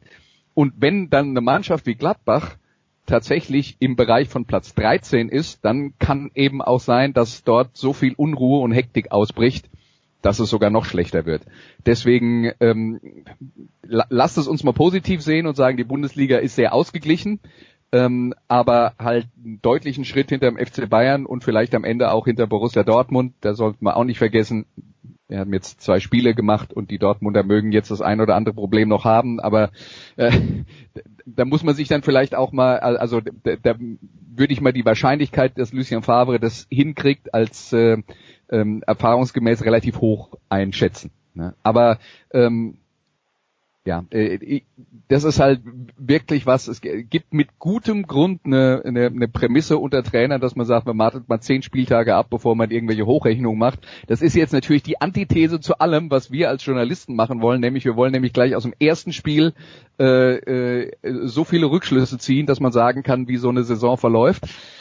Kann, kann man nicht. Ne? Ja, am besten vor, vor dem ersten Spiel und äh, ja, was bedeutet das und können wir Ihnen schon zur Meisterschaft gratulieren, bla bla bla. Ja, äh, also äh, da ist da ist ganz viel möglich in alle Richtungen Und ähm, Gladbach hat zumindest in dem ersten Spiel schon mal angedeutet, wie viel Potenzial in dieser Mannschaft ist. Und dann, das wissen wir, dass sie das können. Äh, ob sie es regelmäßig abrufen können, wäre, wäre Gladbach zu wünschen. Ich würde auch hoffen, dass egal wie es läuft, dass die Herren Eberl und Hecking da ähm, ähm, zusammenstehen und da zusammenarbeiten, weil ich glaube, mit den beiden zusammen könnte man eigentlich äh, wirklich längerfristig erfolgreich Fußball spielen, wobei dann eben auch immer mal für eine Mannschaft wie Gladbach drin ist, dass man mal Zweiter wird und mal Achter wird. Ja. Achter ja. Platz ist ja gar nicht ganz so schlecht. Äh, Peter, hattest du eine Anmerkung oder? Nö, ich finde, ähm, also Platz 13 würde ich fast ausschließen, aber eben nur fast.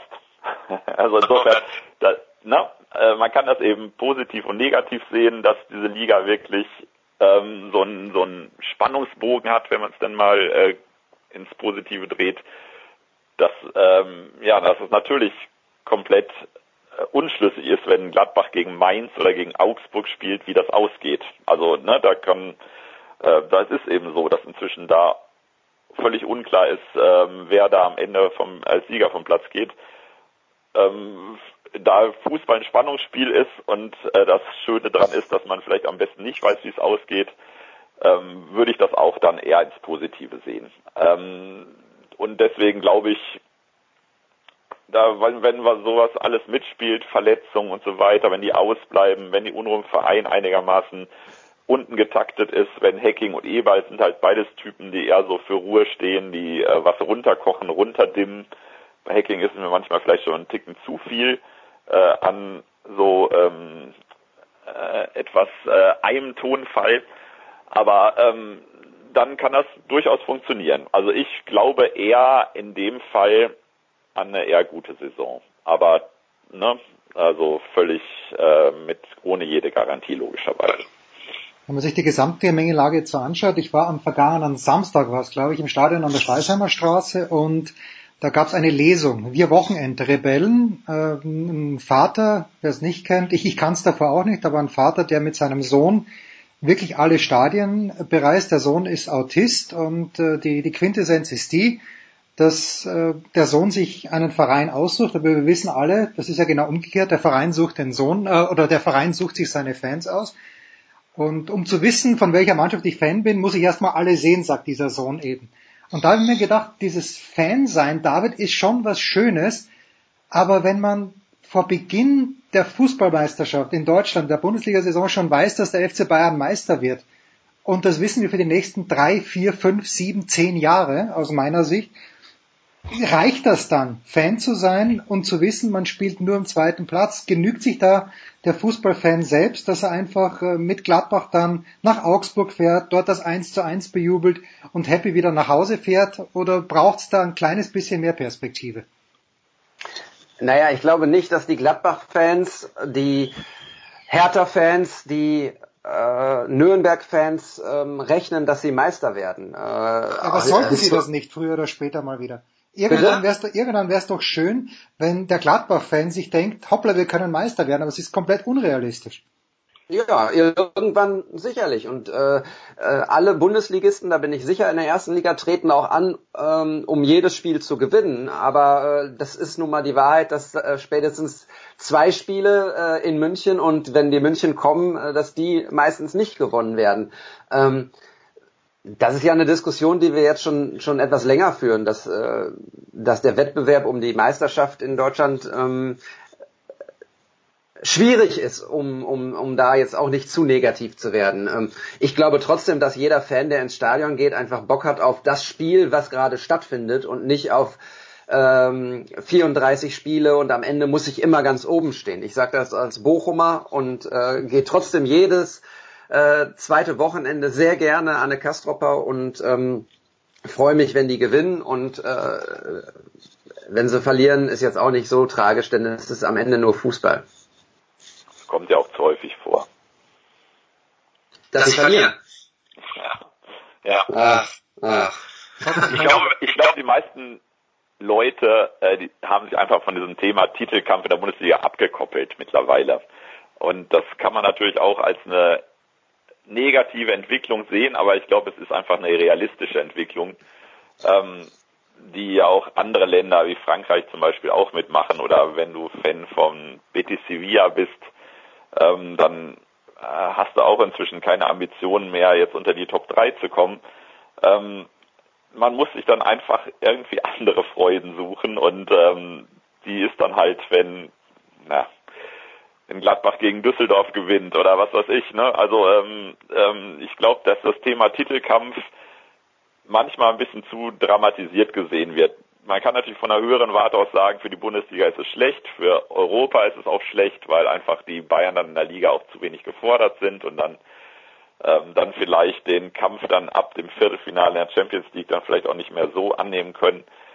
Das ist aber auch alles Spekulation. Man kann es genauso gut sagen, wenn man sich in der Liga schont, ist dann der Champions League stärker oder wie auch immer. Also insofern, das ist einfach eine Sichtweise, die man von so unterschiedlichen Perspektiven aus sehen kann, ähm, dass selbst ich da auch, obwohl ich eigentlich immer schnell eine Meinung bilde, da auch immer noch ein bisschen unentschieden bin. Also ich jedenfalls gehöre nicht zu diesen Apologetikern, die sagen, es ist alles ganz furchtbar, dass der FC Bayern immer gewinnt. Es ist einfach so. Tja, und zur Strafe muss der FC Bayern München das Champions League Finale 2022 in New York austragen. Das haben sie jetzt davon.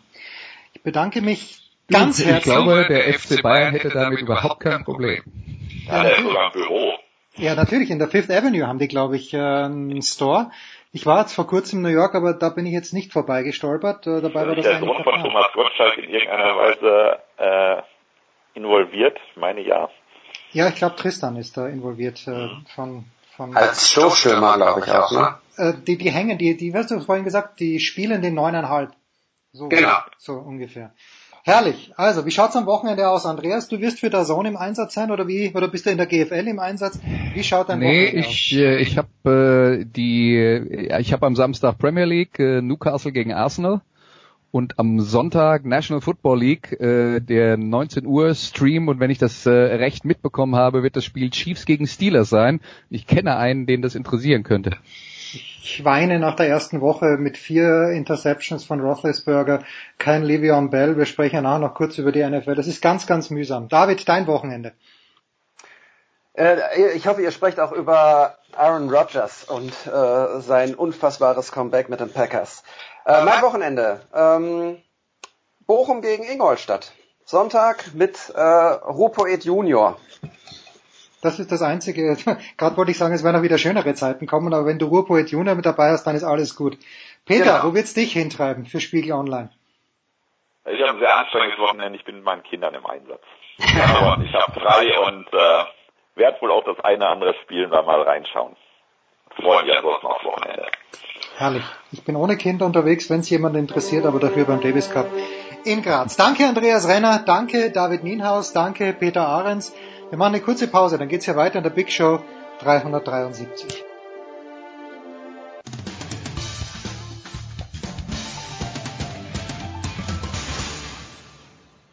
Hallo, hier ist Marcel Schäfer vom VfL Wolfsburg und ihr hört Sportrolle 360. Big Show 373 und wir gehen endlich wieder aufs Eis. Man mag es nicht glauben, draußen 30 Grad, ich sitze gerade in Kitzbühel, aber es hilft ja nichts. Der EHC München hat heute, und ich habe es leider nicht miterleben können, einen Open Locker Room Day gehabt. Äh, Ich bin mir sicher, es ist fantastisch gewesen, aber noch fantastischer ist, dass ich wieder das Duo begrüßen darf. Äh, Zum einen Franz Büchner, Servus Franz. Hallo, Grüße. Und äh, Jan Lüdecke, beide Telekom Sport. Servus Jan. Hi, servus. Und natürlich beide von der Zone. Die Saison, Franz, ist ja eigentlich schon losgegangen, nämlich mit der äh, Champions Hockey League. Was, wenn überhaupt, äh, kann man denn da mitnehmen? Ich glaube, die Münchner waren ganz gut unterwegs, die Nürnberger nicht so sehr. Wie viel gibst du denn drauf, was da passiert ist in den letzten Wochen? Das ist natürlich immer so, so die Frage tatsächlich, wie, wie groß und wie hoch das einzuschätzen ist, was da passiert, weil natürlich ähm, diese Spieltermine doch recht früh liegen. Wenn das ganze Ende August anfängt, die Ligen starten dann Mitte September, das ist halt irgendwie so ein, so ein Pflichtspielauftakt, der doch sehr weit vorgezogen für die drei Vertreter dann zumindest äh, aus der, aus der deutschen Eishockeyliga. Deswegen finde ich das immer ein bisschen schwierig einzuschätzen. Ähm, sind die Ergebnisse, die dort jetzt erzielt wurden, jetzt gut oder schlecht? Oder also tatsächlich ist es natürlich so, dass äh, München sich schon wieder sehr gut verkauft hat mit drei Siegen aus vier Spielen und auch Nürnberg ziemlich gut äh, dasteht und die Eisbären eben nicht. Ähm, wie gesagt, da ist halt so ein bisschen die Frage, welche Prioritäten vielleicht auch die Mannschaften setzen, ob das überhaupt, äh, ja, ob die Vorbereitung darauf abgestimmt war oder nicht. Das ähm, weiß man ja nicht so genau. Kann natürlich auch sein, dass äh, die Teams vielleicht so hintrainieren, dass der Saisonstart Mitte September in der, in der Liga dann tatsächlich der, der eigentliche Stichtag ist und deswegen dann die Ergebnisse davor auch nicht so befriedigend waren. Muss aber natürlich für die drei Teams jetzt kein Nachteil sein, dass man äh, zumindest schon ein bisschen Wettkampfwerte sich jetzt abgeholt hat. Ja, Wettkampfwerte abholen, aber Jan, es steht ja wie, wie immer, wie jedes Jahr, ein Grunddurchgang bevor mit 52 Spielen und am Ende, gut, die letzten Jahre war es so, dass München auch schon davor sehr, sehr stark war, aber am Ende ist er doch oft so, dass man eigentlich äh, die ganzen Grunddurchgang in die Tonne treten kann.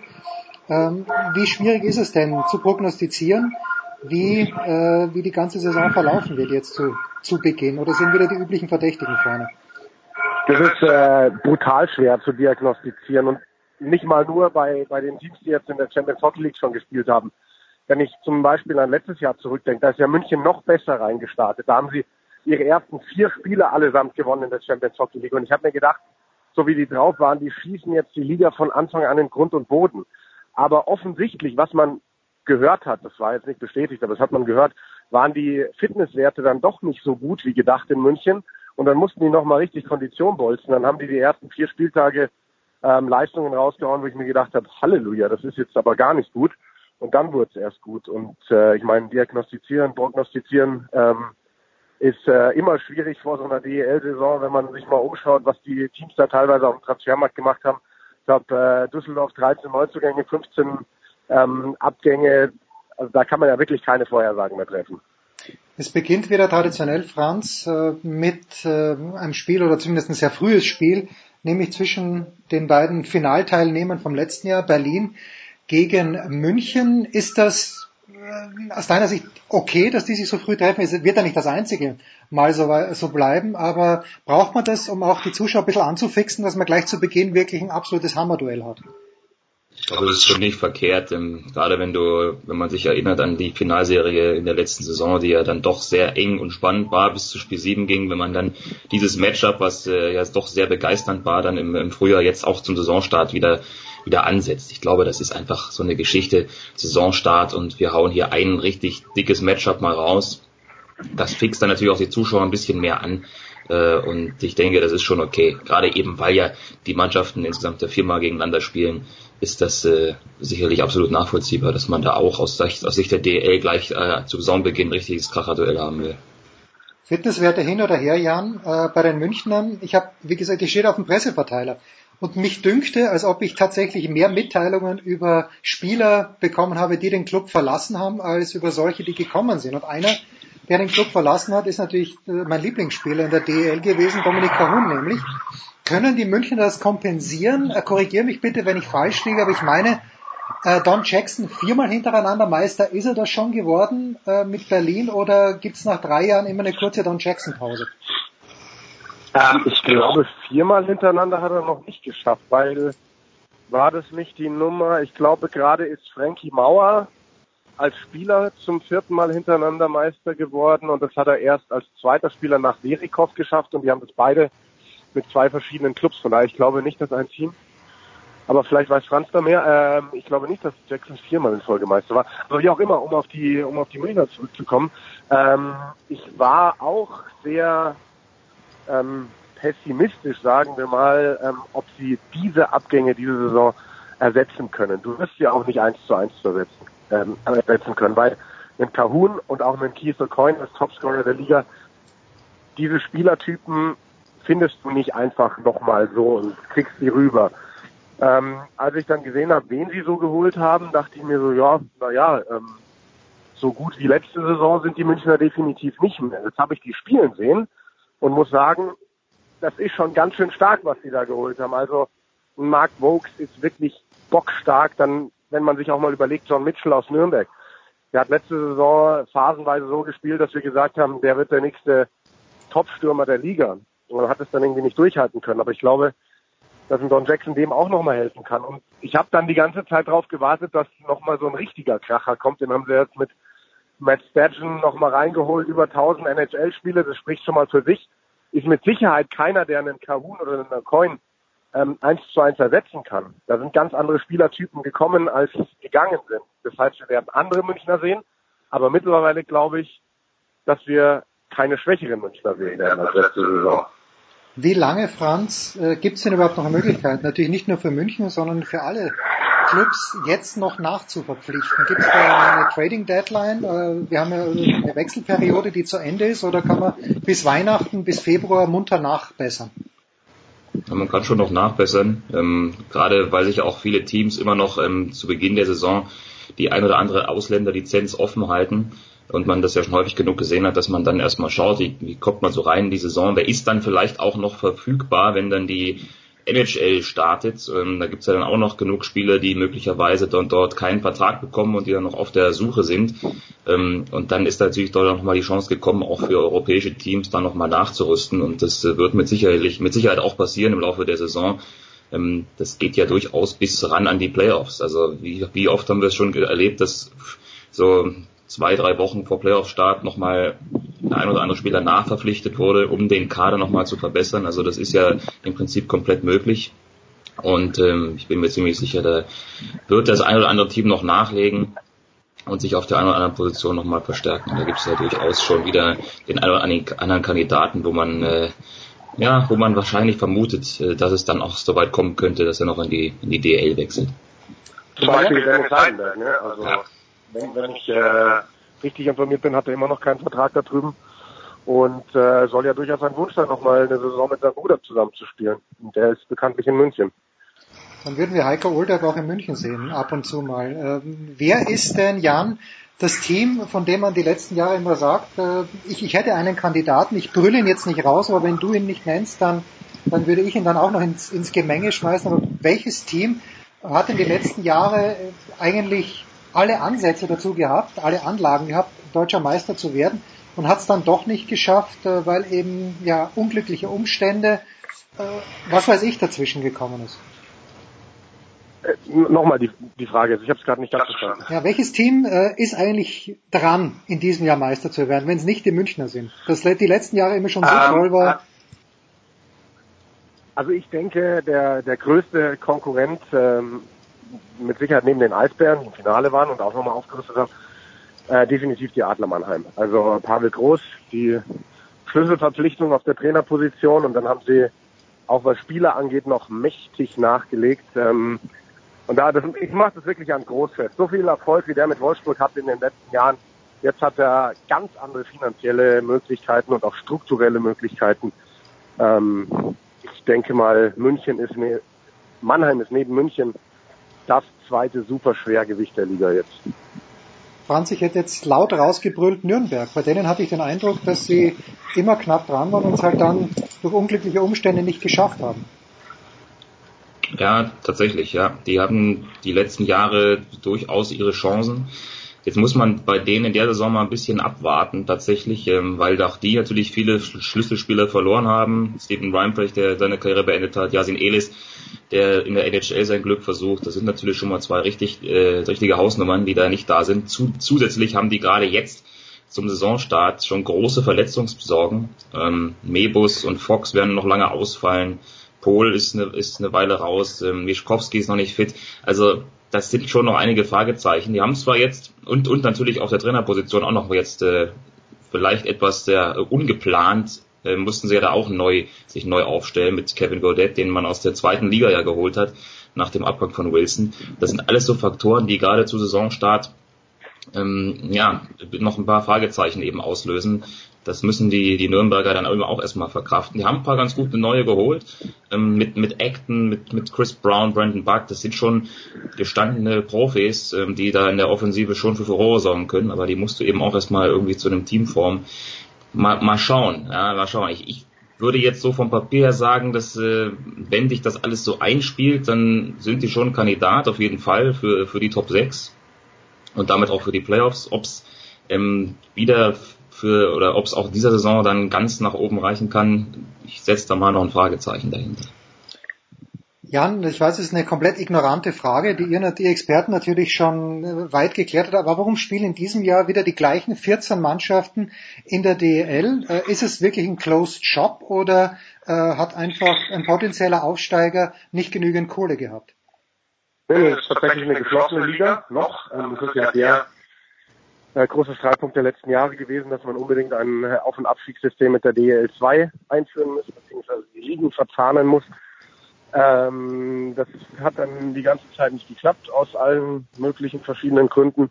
Aber jetzt gibt es eine Einigung und ähm, irgendwann in den nächsten Jahren wird dann dieser Auf- und Abstieg mal eingeführt. Aber für die nächsten Saisons sind die, die 14 Teams erstmal noch safe, solange sie denn wollen. Also es sind diese 14 Lizenzen und solange keiner seine Lizenz abgeben will, werden diese 14 in der Liga spielen. Franz, funktioniert das? Also im amerikanischen Sport wissen wir, okay, NFL, NBA meinetwegen mit diesem Draft-System, da leistet man sich vielleicht sogar freiwillig mal eine schlechtere Saison. In der DL, da habe ich ja nichts davon, wenn ich, wenn ich eine schlechte Saison habe. Da kann ich mich durchmogeln. Also dieser Closed Shop im deutschen System, der erschließt sich mir nicht ganz.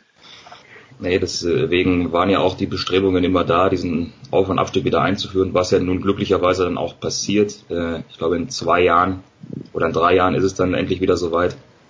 Ähm, das bringt halt nichts und das siehst du tatsächlich dann gerade zum Saisonende bei Mannschaften, die eben keine Chance mehr haben auf die Playoffs, die ihre Spieler dann halt abgeben, um ein bisschen Geld zu sparen, um natürlich auch den Spielern zu ermöglichen, noch irgendwie sportlich was zu reißen in der Saison.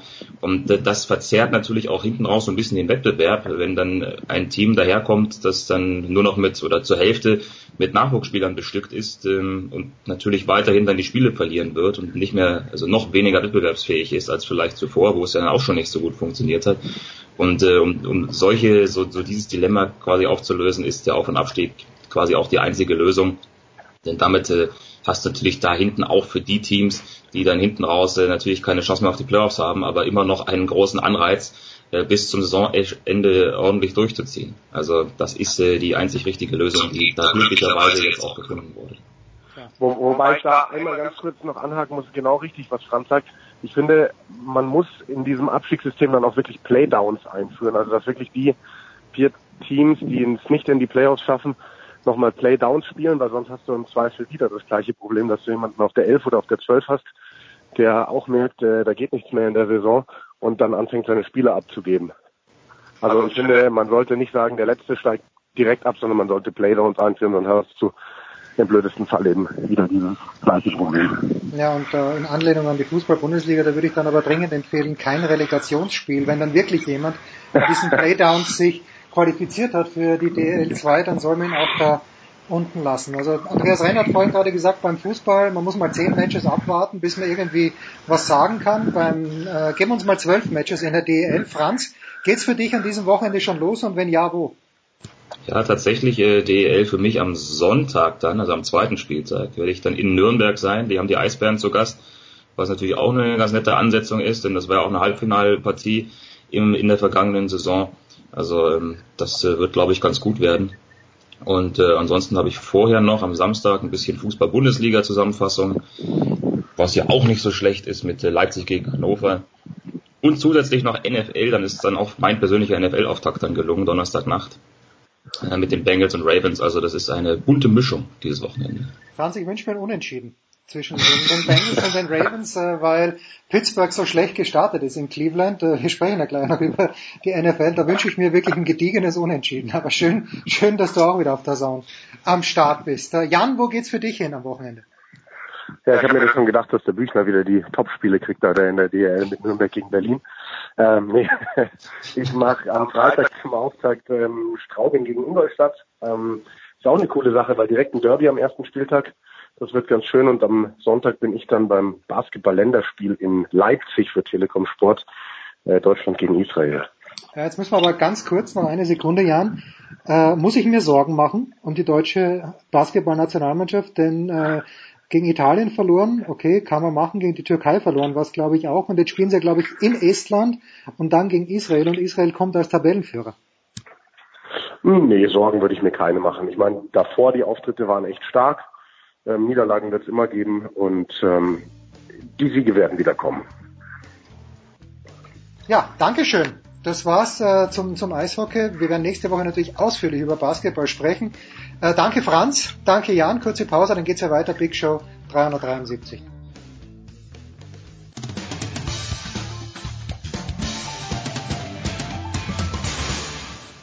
Ja, hallo, hier ist Steffen Weinhold. Ihr hört Sportradio 360.de und ich wünsche euch viel Spaß. Die Big Show Ja, 373 und nach langer Zeit, also im Winter, im Winter ist es einfacher, den Ernst zu erreichen. Im Sommer ist er natürlich unterwegs. Und zwar spreche ich über den großen Ernst Hausleitner, den wir gerade noch am Flughafen München erwischen. Servus Ernst. Ja, hallo, freut mich, dass ich wieder mal dabei sein kann. Gerade am letzten Abdrücker noch, bin schon mit einem Fuß im Flugzeug drinnen. Du fliegst nach Singapur und äh, ich, die Frage, die ich mir stelle, ist, äh, ist das äh, auf, de, auf deiner Top 15 Flugdestination List, was die Formel 1 angeht, eher weit oben oder eher im Mittelfeld? Also das ist ein bisschen ein ambivalentes Verhältnis, denn äh, zum einen gibt der Grand Prix von Singapur natürlich sensationelle Fernsehbilder her mit der beleuchteten Rennstrecke in der Metropole drinnen. Auf der anderen Seite ist es für uns dort zu arbeiten sehr, sehr unangenehm, weil alles sehr, sehr spät stattfindet. Auch die Pressekonferenzen, die Media Sessions. Ich habe jetzt gerade die Zusage bekommen für ein One-to-One-Interview mit Walter Reporters. Das werden wir am Donnerstagabend um 23 Uhr führen. Das heißt, bis wir dann von der Strecke wegkommen, ist es ein, zwei Uhr früh. Dann bekommst du nirgendwo was zum Essen und dann versuchst du irgendwie im Rhythmus zu bleiben. Also spät ins Bett gehen und lang liegen bleiben, das ist mir in all den Jahren nicht gelungen und dann bin ich immer ziemlich gerädert am Ende des Singapur-Wochenendes und äh, dazu kommt natürlich noch die riesengroße Hitze und die Luftfeuchtigkeit. Also es ist anstrengend zu arbeiten, aber immer wieder ein Erlebnis. Wie ist es dann äh, konkret einfach von, von der Organisation her, wenn du sagst, ich stelle mir das ja so vor, dass das Hotel im Grunde genommen in Gehweite zum, zum Kurs ist, aber so ist es gar nicht wahrscheinlich. Ähm, in den letzten Jahren haben wir dann immer die U-Bahn genommen zur Rennstrecke. Es bleibt natürlich, nachdem da die, die, die Zugänge ja nur an speziellen Flecken sind, immer eine gewisse Gehstrecke auch. Aber das ist, das ist äh, ja das, das Problem, dass du jetzt dann versuchst, so schnell wieder irgend äh, möglich in einen klimatisierten Raum hineinzukommen. Ja gut, das kenne ich. Ich komme gerade äh, von den US Open. Das war äh, auswärts auch nicht ganz einfach zu ertragen. Ernst, ähm, vielleicht eine noch eine organisatorische Frage. Wir haben ja jahrelang Alex Wurz und Ernst Hausleitner, die gerne auch von Fans, und es gibt viele, als die Schatzis bezeichnet werden. Du warst eigentlich immer mit dem Alex unterwegs, aber du gehst immer öfter fremd. Mit wem wirst du denn in Singapur am Start sein? Hier haben wir mit den Robert Lechner, den haben wir heute schon, heuer schon einmal mit dabei gehabt bei uns in der Kommentatorenkabine, nämlich beim großen Preis von Bahrain. Robert Lechner, äh, den Motorsport-Enthusiasten natürlich ein Begriff, ist ja selbst viele, viele Jahre Formelserien gefahren, war auf dem Sprung in Formel 1, ist dann nach Japan gegangen, Super Formula gefahren, ist Le Mans gefahren, ist äh, Macau Start Grand Prix gefahren und hat jetzt äh, ein Rennteam, recht erfolgreich, ist beim Porsche Cup unterwegs, beispielsweise mit dem Tommy Breining und äh, ist ganz interessant, ihn an der Seite zu haben, weil er das aus der Driver Coach Sicht beschreibt und äh, wieder einen ganz anderen Zugang hat als der liebe Alex, mein Schatzi, der an diesem Wochenende sich wieder mal versucht in der Rallye-Cross-Weltmeisterschaft. Der ist in Riga unterwegs, steht dort am Start, zweites Mal in dieser Saison und führt da eine große Familientradition weiter, weil der Papa war ja dreifacher Rallycross-Europameister und irgendwie, glaube ich, hat er sich das in den Kopf gesetzt, dass er auch im Rallycross noch einmal erfolgreich sein will. Und der fährt, wie gesagt, an diesem Wochenende in Riga. Und der Christian Klient fährt Blancpain-Serie. Und daher haben wir, äh, sage ich mal, den, den Robert Lechner wieder an Bord geholt. Jetzt hat's, äh, du hast es gestern ja auch getweetet, äh, diese Fahrerrochade gegeben zwischen Ferrari und zwischen Sauber, nämlich Charles Leclerc. Das habe ich von dir gelernt, übrigens auch auf Twitter, weil sich Leute darüber beschwert haben, dass du Leclerc eben nicht so aussprichst. Und ich meine, du hast sinngemäß gesagt, du hast ihn persönlich gefragt und dann wird's hoffentlich so stimmen. Und äh, Kimi Räikkönen. Äh, ihr Insider, die ihr immer dabei seid, hast du das kommen sehen oder war das schon eine große Überraschung? Also zum einen, ich habe den Charles Leclerc tatsächlich selbst gefragt. Er hat gesagt, es ist ihm wurscht, wie man ihn ausspricht, ob man Leclerc sagt oder Leclerc. Ich habe gesagt, ja schon, mir ist es auch wurscht, nur bitte sag mir, wie sprichst du dich selbst aus? Und dann hat er gesagt, äh, Charles Leclerc, also ohne K hinten dran. Und an das habe ich mich dann gehalten und alle haben dann gesagt, ja, das gibt's nicht, da muss das K hinten dran. Aber egal, er selbst spricht sich Leclerc aus, ja. Äh, dass äh, die Zeit von Kimi Räikkönen bei Ferrari zu Ende ist, das hat sich abgezeichnet in den letzten Wochen das war, das war irgendwie absehbar und dass man dann den Leclerc befördert, auch das war eigentlich die logische Konsequenz daraus. Das Einzige, was überraschend kam für viele und auch für mich, muss ich ganz ehrlich zugestehen, ist, dass äh, Kimi Räikkönen in seinem siebten vom Leinfahrerleben dann noch eine Chance bekommt, wieder bei Sauber am Lenkrad zu drehen. Das war die, aus meiner Sicht, Überraschung, aber aus meiner Sicht auch eine freudige Überraschung. Ich bin großer Iceman-Fan und freue mich, dass er uns noch zumindest zwei Jahre erhalten bleibt. Jetzt ist Sauber ja Team, wo, wo das Geld nicht regnet. Macht der Räikkönen das, weil er einfach, weil er es lässig findet, Auto zu fahren oder kriegt er schon noch 3,80 Euro pro Monat? Also da gibt es ja äh, konzerntechnische ähm, Verbindungen zwischen Ferrari, zwischen Vier Chrysler und äh, zwischen Alfa Romeo, Sauber, da haben wir schon den Namen genannt. Und über die Schiene wird das dann wohl auch gelaufen sein und so wird wahrscheinlich auch dann ähm, das Gehalt von Kimi Räikkönen bestritten werden. Und äh, das bringt mich gleich zu einer anderen Frage, weil es ist ja auch äh, viel diskutiert worden, wird äh, Kimi Räikkönen jetzt im Verlauf der Weltmeisterschaft auf eigene Faust fahren und wird er dann im Umkehrschluss vielleicht Sebastian Vettel mit seinem Ego-Trip um seine Weltmeisterschaftschancen bringen. Das sehe ich überhaupt nicht so. Zum einen einfach, weil er gut Freund ist mit Sebastian Vettel, zum anderen, weil er immer loyal war und zum dritten eben, und das würde dann wahrscheinlich auch der gravierendste Grund sein, weil es eben da die konzerntechnischen äh, Verbindungen gibt. Und äh, daher wird er sich diesbezüglich nicht zu Schulden kommen lassen und sich auch äh, dem Sebastian Vettel loyal zur Seite stellen in den verbleibenden Rennen. Ist das nach deinen, äh, nach deinen Erfahrungen was Besonderes, diese Beziehung zwischen Räikkönen und Vettel? Ich habe in der Süddeutschen jetzt ja auch gelesen, dass die richtig gute Kumpel sind? Gibt gibt sowas auch öfter und wir wissen es nur nicht und die Leute sagen es nicht oder ist das äh, tatsächlich was Außergewöhnliches? Ähm, es ist eine deswegen so gute Beziehung, weil also ich, ich schätze den Kimi Räikkönen als der friedliebenden Menschen ein und äh, einen, der ähm, niemandem was Böses will. Sebastian ist ja auch kein unangenehmer Zeitgenosse. Das zum einen und zum anderen war natürlich die Hackordnung äh, ziemlich gleich einmal klar, Sebastian ist der schnellere der beiden und Sebastian ist der Mann, der die Titelchance hat im heurigen Jahr und der in den letzten Jahren einfach die Nummer 1 Position im Team inne hatte. Und so ist es halt aus der Sicht von Sebastian Vettel dann immer eine bequeme Geschichte gewesen. Daher hat er sich auch immer eingesetzt, dass äh, Kimi weiter bleibt beim Team. Das ist ihm ein, zwei Mal gelungen. Jetzt ist es ihm offenbar nicht mehr gelungen. Und das ist natürlich dann auch ein Aspekt dieses Fahrerwechsels, weil ähm, ich würde mal sagen, Sebastian Vettel dann in seinem Umfeld ein bisschen aus der Komfortzone herausgerissen wird. Er hat nicht mehr den Kimi Räikkönen an seiner Seite, mit dem er persönlich gut kann und den er sportlich im Griff hat.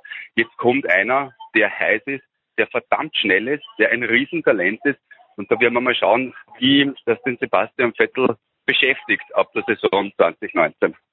Ja, Ernst, ich höre schon, äh, der Boarding-Aufruf wird jede Sekunde erfolgen. Äh, die abschließende Frage handelt sich heute nicht um den Linzer Athletiksportclub, sondern um das Skifahren. Es ist ja nicht mehr so lang hin. Ich meine, wir haben September, es ist gar nicht mehr so lang hin, bis wir in Sölden Skifahren.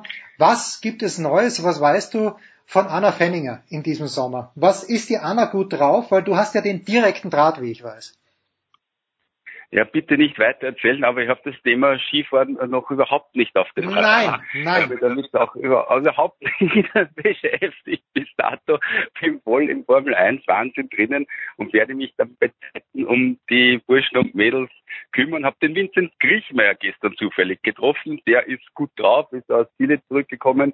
Der österreichische Speed-Athlet, der in der vergangenen Saison seine ersten drei Weltcuprennen gewonnen hat aber ansonsten habe ich mit dem Skifahren noch keine ganz großen Berührungspunkte gehabt bis dato. Werde das natürlich dann aufholen, aber Sölden ähm, und auch die USA und Kanada Station, die gehen ja ohne mich über die Bühne, weil da bin ich immer noch mit der Formel 1 unterwegs. Ich werde dann, meine erste Station wird sein äh, St. Moritz am 1.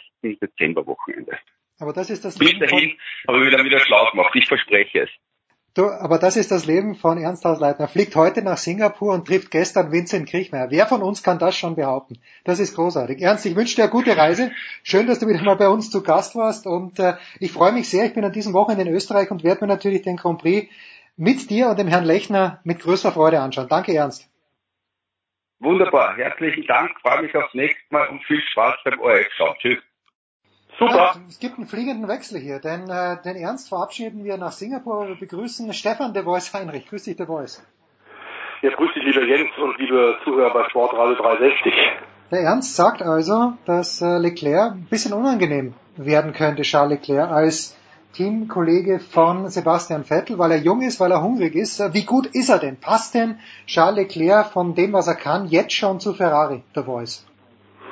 Also ähm, es gibt äh, absolute Insider, die sagen, jemand, der regelmäßig gewinnen muss, sehr gut sein. Und Charles Leclerc, inzwischen 20 Jahre alt und seit ein paar Jahren Mitglied der Fahrer Academy, der Nachwuchs Academy von Ferrari, äh, hat 2016 auf Anhieb als 18-Jähriger den GP3-Titel im Rahmen der Formel 1 gewonnen. 2017 in die nächste Klasse aufgestiegen, dann im ersten Anlauf die Formel 2 Meisterschaft gewonnen. Ähm, insofern ist er wirklich reif. Die Frage wird nur sein, äh, da er ja gleich in ein absolutes Top-Team kommt und Kimi Räikkönen, den sehr populären Finnen, ersetzt, ob er dem Druck der vor allem auch wilden italienischen Medien tatsächlich gerecht werden wird, ob er das aushalten kann. Er ist ein sehr ähm, junger Mann, der aber schon sehr reif wirkt. Und es hat mich doch dezent äh, klar und eindeutig, wie viele andere auch an äh, Karl Wendling erinnert, der damals als 18-Jähriger, ich erinnere mich an die erste Pressekonferenz, als er mit äh, Dr. Helmut Marko in die Formel 3 DM, die deutsche Meisterschaft eingestiegen ist. Äh, da war er ganz jung, schon baumlang, der Tiroler, aber ganz jung und wirkte unglaublich abgeklärt und war das auch im Cockpit. Also hat sich da überhaupt nicht nervös machen lassen. Charles Leclerc scheint ein ähnlicher zu sein. Letztes Jahr ähm, sein großes Vorbild, der Mann, der ihn so gefördert hat, sein Papa gestorben. Ein paar Tage später ist er dann äh, nach Baku gefahren, Aserbaidschan, und hat da das Hauptrennen zur Formel 2 gewonnen ähm, der schert sich um relativ wenig. Und äh, du hast gerade eben auch in der Frage natürlich schon impliziert, klar hat äh, Ferrari jetzt auch ähm, die, in die Zukunft gegriffen. Es ist ein Ausnahmetalent. Ähm, aber es ist eine Abkehr und das ist ganz interessant. Äh, seit 13 Jahren hat Ferrari eigentlich immer wieder nur auf erfahrene zweite Leute neben der klaren Nummer eins gesetzt, wie in den letzten Jahren auf Kimi Räikkönen, der ja auch fantastische Ergebnisse in den letzten Wochen rausgefahren hat. Er war in den letzten sieben Rennen öfter auf dem Podium als Sebastian Vettel. Er war öfter auf dem Podium als Lewis Hamilton. Dritter in Frankreich, Zweiter in Österreich, Dritter in England, in Deutschland, in Ungarn, Dritter ja auch zuletzt in Monza. Aber das hat alles nichts genutzt. Man setzt auf Jugend. Und zum ersten Mal seit Philippe Massa 2006, damals war der 25, der da an die Seite von Michael Schumacher gesetzt wurde, haben wir nun wieder ein ähnliches Szenario. Und die Frage wird tatsächlich sein, wie schnell er sich da zurechtfindet, was er in diesem Jahr bei Sauber gezeigt hat. Äh, Jens, wir haben es bei dir bei Sportradio 360 im Benzintalk öfter schon gesagt. Der erinnert tatsächlich mit diesem unterlegenen Sauber doch stark an den jungen Ayrton Senna damals im Tolman oder auch an den jungen Fernando Alonso im Minardi.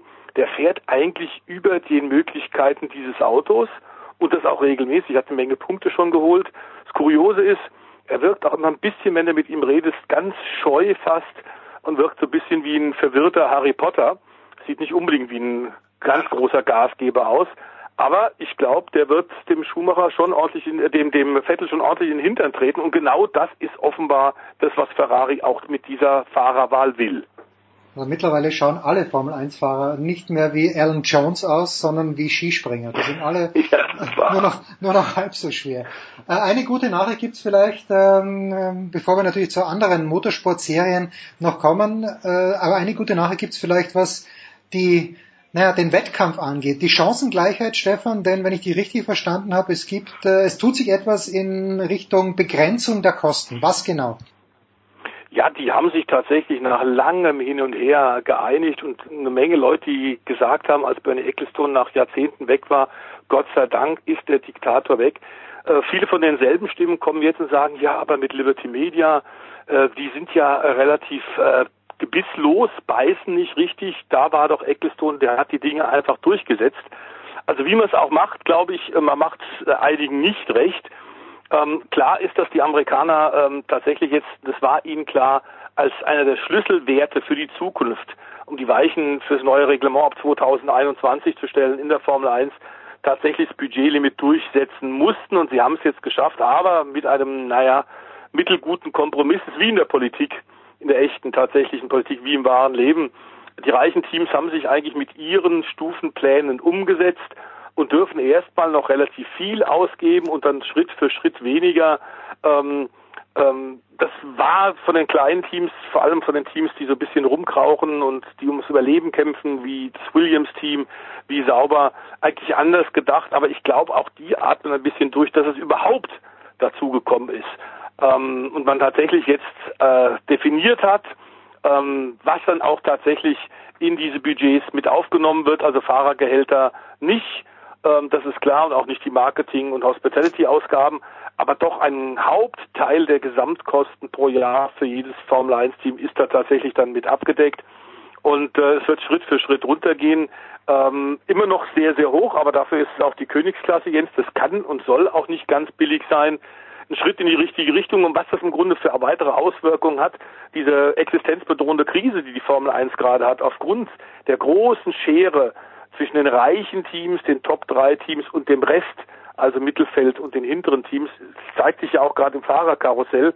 Wir haben zwei tolle Talente, die möglicherweise im nächsten Jahr ohne Formel 1 Cockpit äh, dastehen. Stoffel van Dorn, äh, der bei McLaren eindeutig unter Wert geschlagen wird, der sehr viel mehr kann. Auch Esteban Ocon hat momentan noch kein Cockpit, aber ein Milliardärssohn wie Lance Stroll hat eins. Und ob das auf Dauer tatsächlich der richtige Weg sein kann, glaube ich eher nicht. Äh, Liberty Media hat jetzt also wirklich reagiert und es wird äh, mittelfristig eben nicht mehr ganz so teuer sein, wobei äh, billig wird es nie bleiben, das ist klar. Also billig kann es auch nicht sein. Wir reden dann über Budgets von 180 bis 200 Millionen noch. Äh, da werden sie allerdings tatsächlich dann die großen Teams zumindest äh, etwa 100, 150 Leute abbauen müssen. Das wird aber jetzt über, über einen, einen mittelfristigen Plan gemacht, damit man es abfedern kann. Ähm, und ich glaube tatsächlich, ähm, es ist eine gute Lösung. Wünschenswert wäre gewesen, man hätte etwas härter zugeschlagen, aber Liberty Media ist eben nicht Bernie Ecclestone.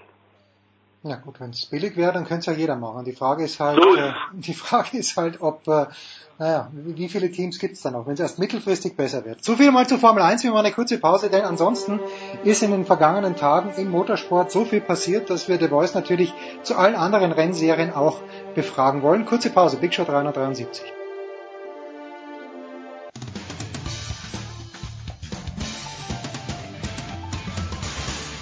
Hallo, hier ist Dennis Seidenberg von den Boston Bruins und ihr hört Sportradio 360. Stefan, The Voice Heinrich ist wieder zurück und äh, wird gleich in den Doppelpack genommen, hier selbstverständlich, denn ich fange mal mit Romano Fenati an, Stefan, der mir natürlich bis zum vergangenen Wochenende kein Begriff war und der dann einem anderen Fahrer, ich schaue es mal schnell, du hast wahrscheinlich im Kopf, ich habe es natürlich, äh, Herrn Manzi was, glaube ich, hat der ja. in, die, äh, in die Bremse reingegriffen, das Ganze bei 200 kmh. Jetzt ähm, kriege ich nicht viel mit von der Moto 2. Aber ist das etwas, was öfter mal passiert in den, in den unteren Klassen, dass die wirklich, naja, die, die riskieren hier am Ende des Tages, dass der andere einen ganz schweren Unfall hat, womöglich sogar mit Todesfolge? Ja, da hast du recht. Ähm, das ist das große Risiko und es ist nicht üblich, um die Frage gleich auch abschließend äh, zu beantworten. Details folgen jetzt. Äh, nee, der Mann ist allerdings ein paar Mal schon negativ aufgefallen. Ähm, und das war jetzt, wenn man so will, der Gipfel. Äh, insgesamt muss sagen, von Valentino Rossi oben äh, bis zu den äh, Veranstaltern der Grand Prix-Rennen, alle waren komplett schockiert.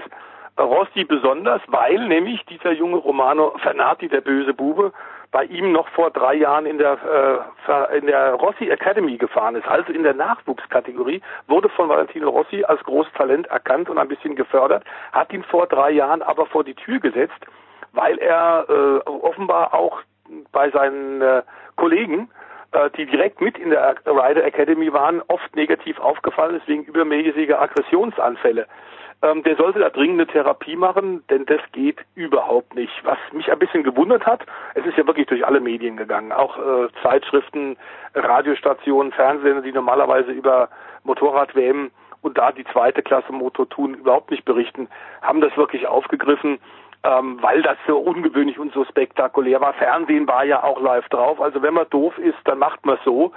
Ähm, er ist sofort von seinem Team entlassen worden. Was mich überrascht hat, dass der Weltverband ihn zunächst mal nur für zwei Rennen gesperrt hat, denn ich gehe genauso wie du, lieber Jens, davon aus, das ist ein Angriff an Leib und Leben. Ähm, der Staatsanwalt in Italien hat jetzt wohl, äh, der für Misano, die Rennstrecke zuständig ist, tatsächlich auch Ermittlungen aufgenommen, wie ich heute gehört habe. Ähm, und da gibt es eine Möglichkeit, dass er wegen Totschlags vielleicht angeklagt wird. Äh, auch das Team, für das er im nächsten Jahr fahren sollte, Forward äh, MV Augusta, hat sofort den Vertrag aufgelöst für 2019. Und leider hat Romano offenbar ähm, überhaupt nichts gelernt, denn er hat jetzt gesagt, dann muss ich jetzt halt in der Eisenwarenhandlung meines Opas arbeiten. Ähm, was die Leute einfach nicht verstehen, ist, dass man mit mir in letzter Zeit so böse umgegangen ist und nur deswegen habe ich so reagiert.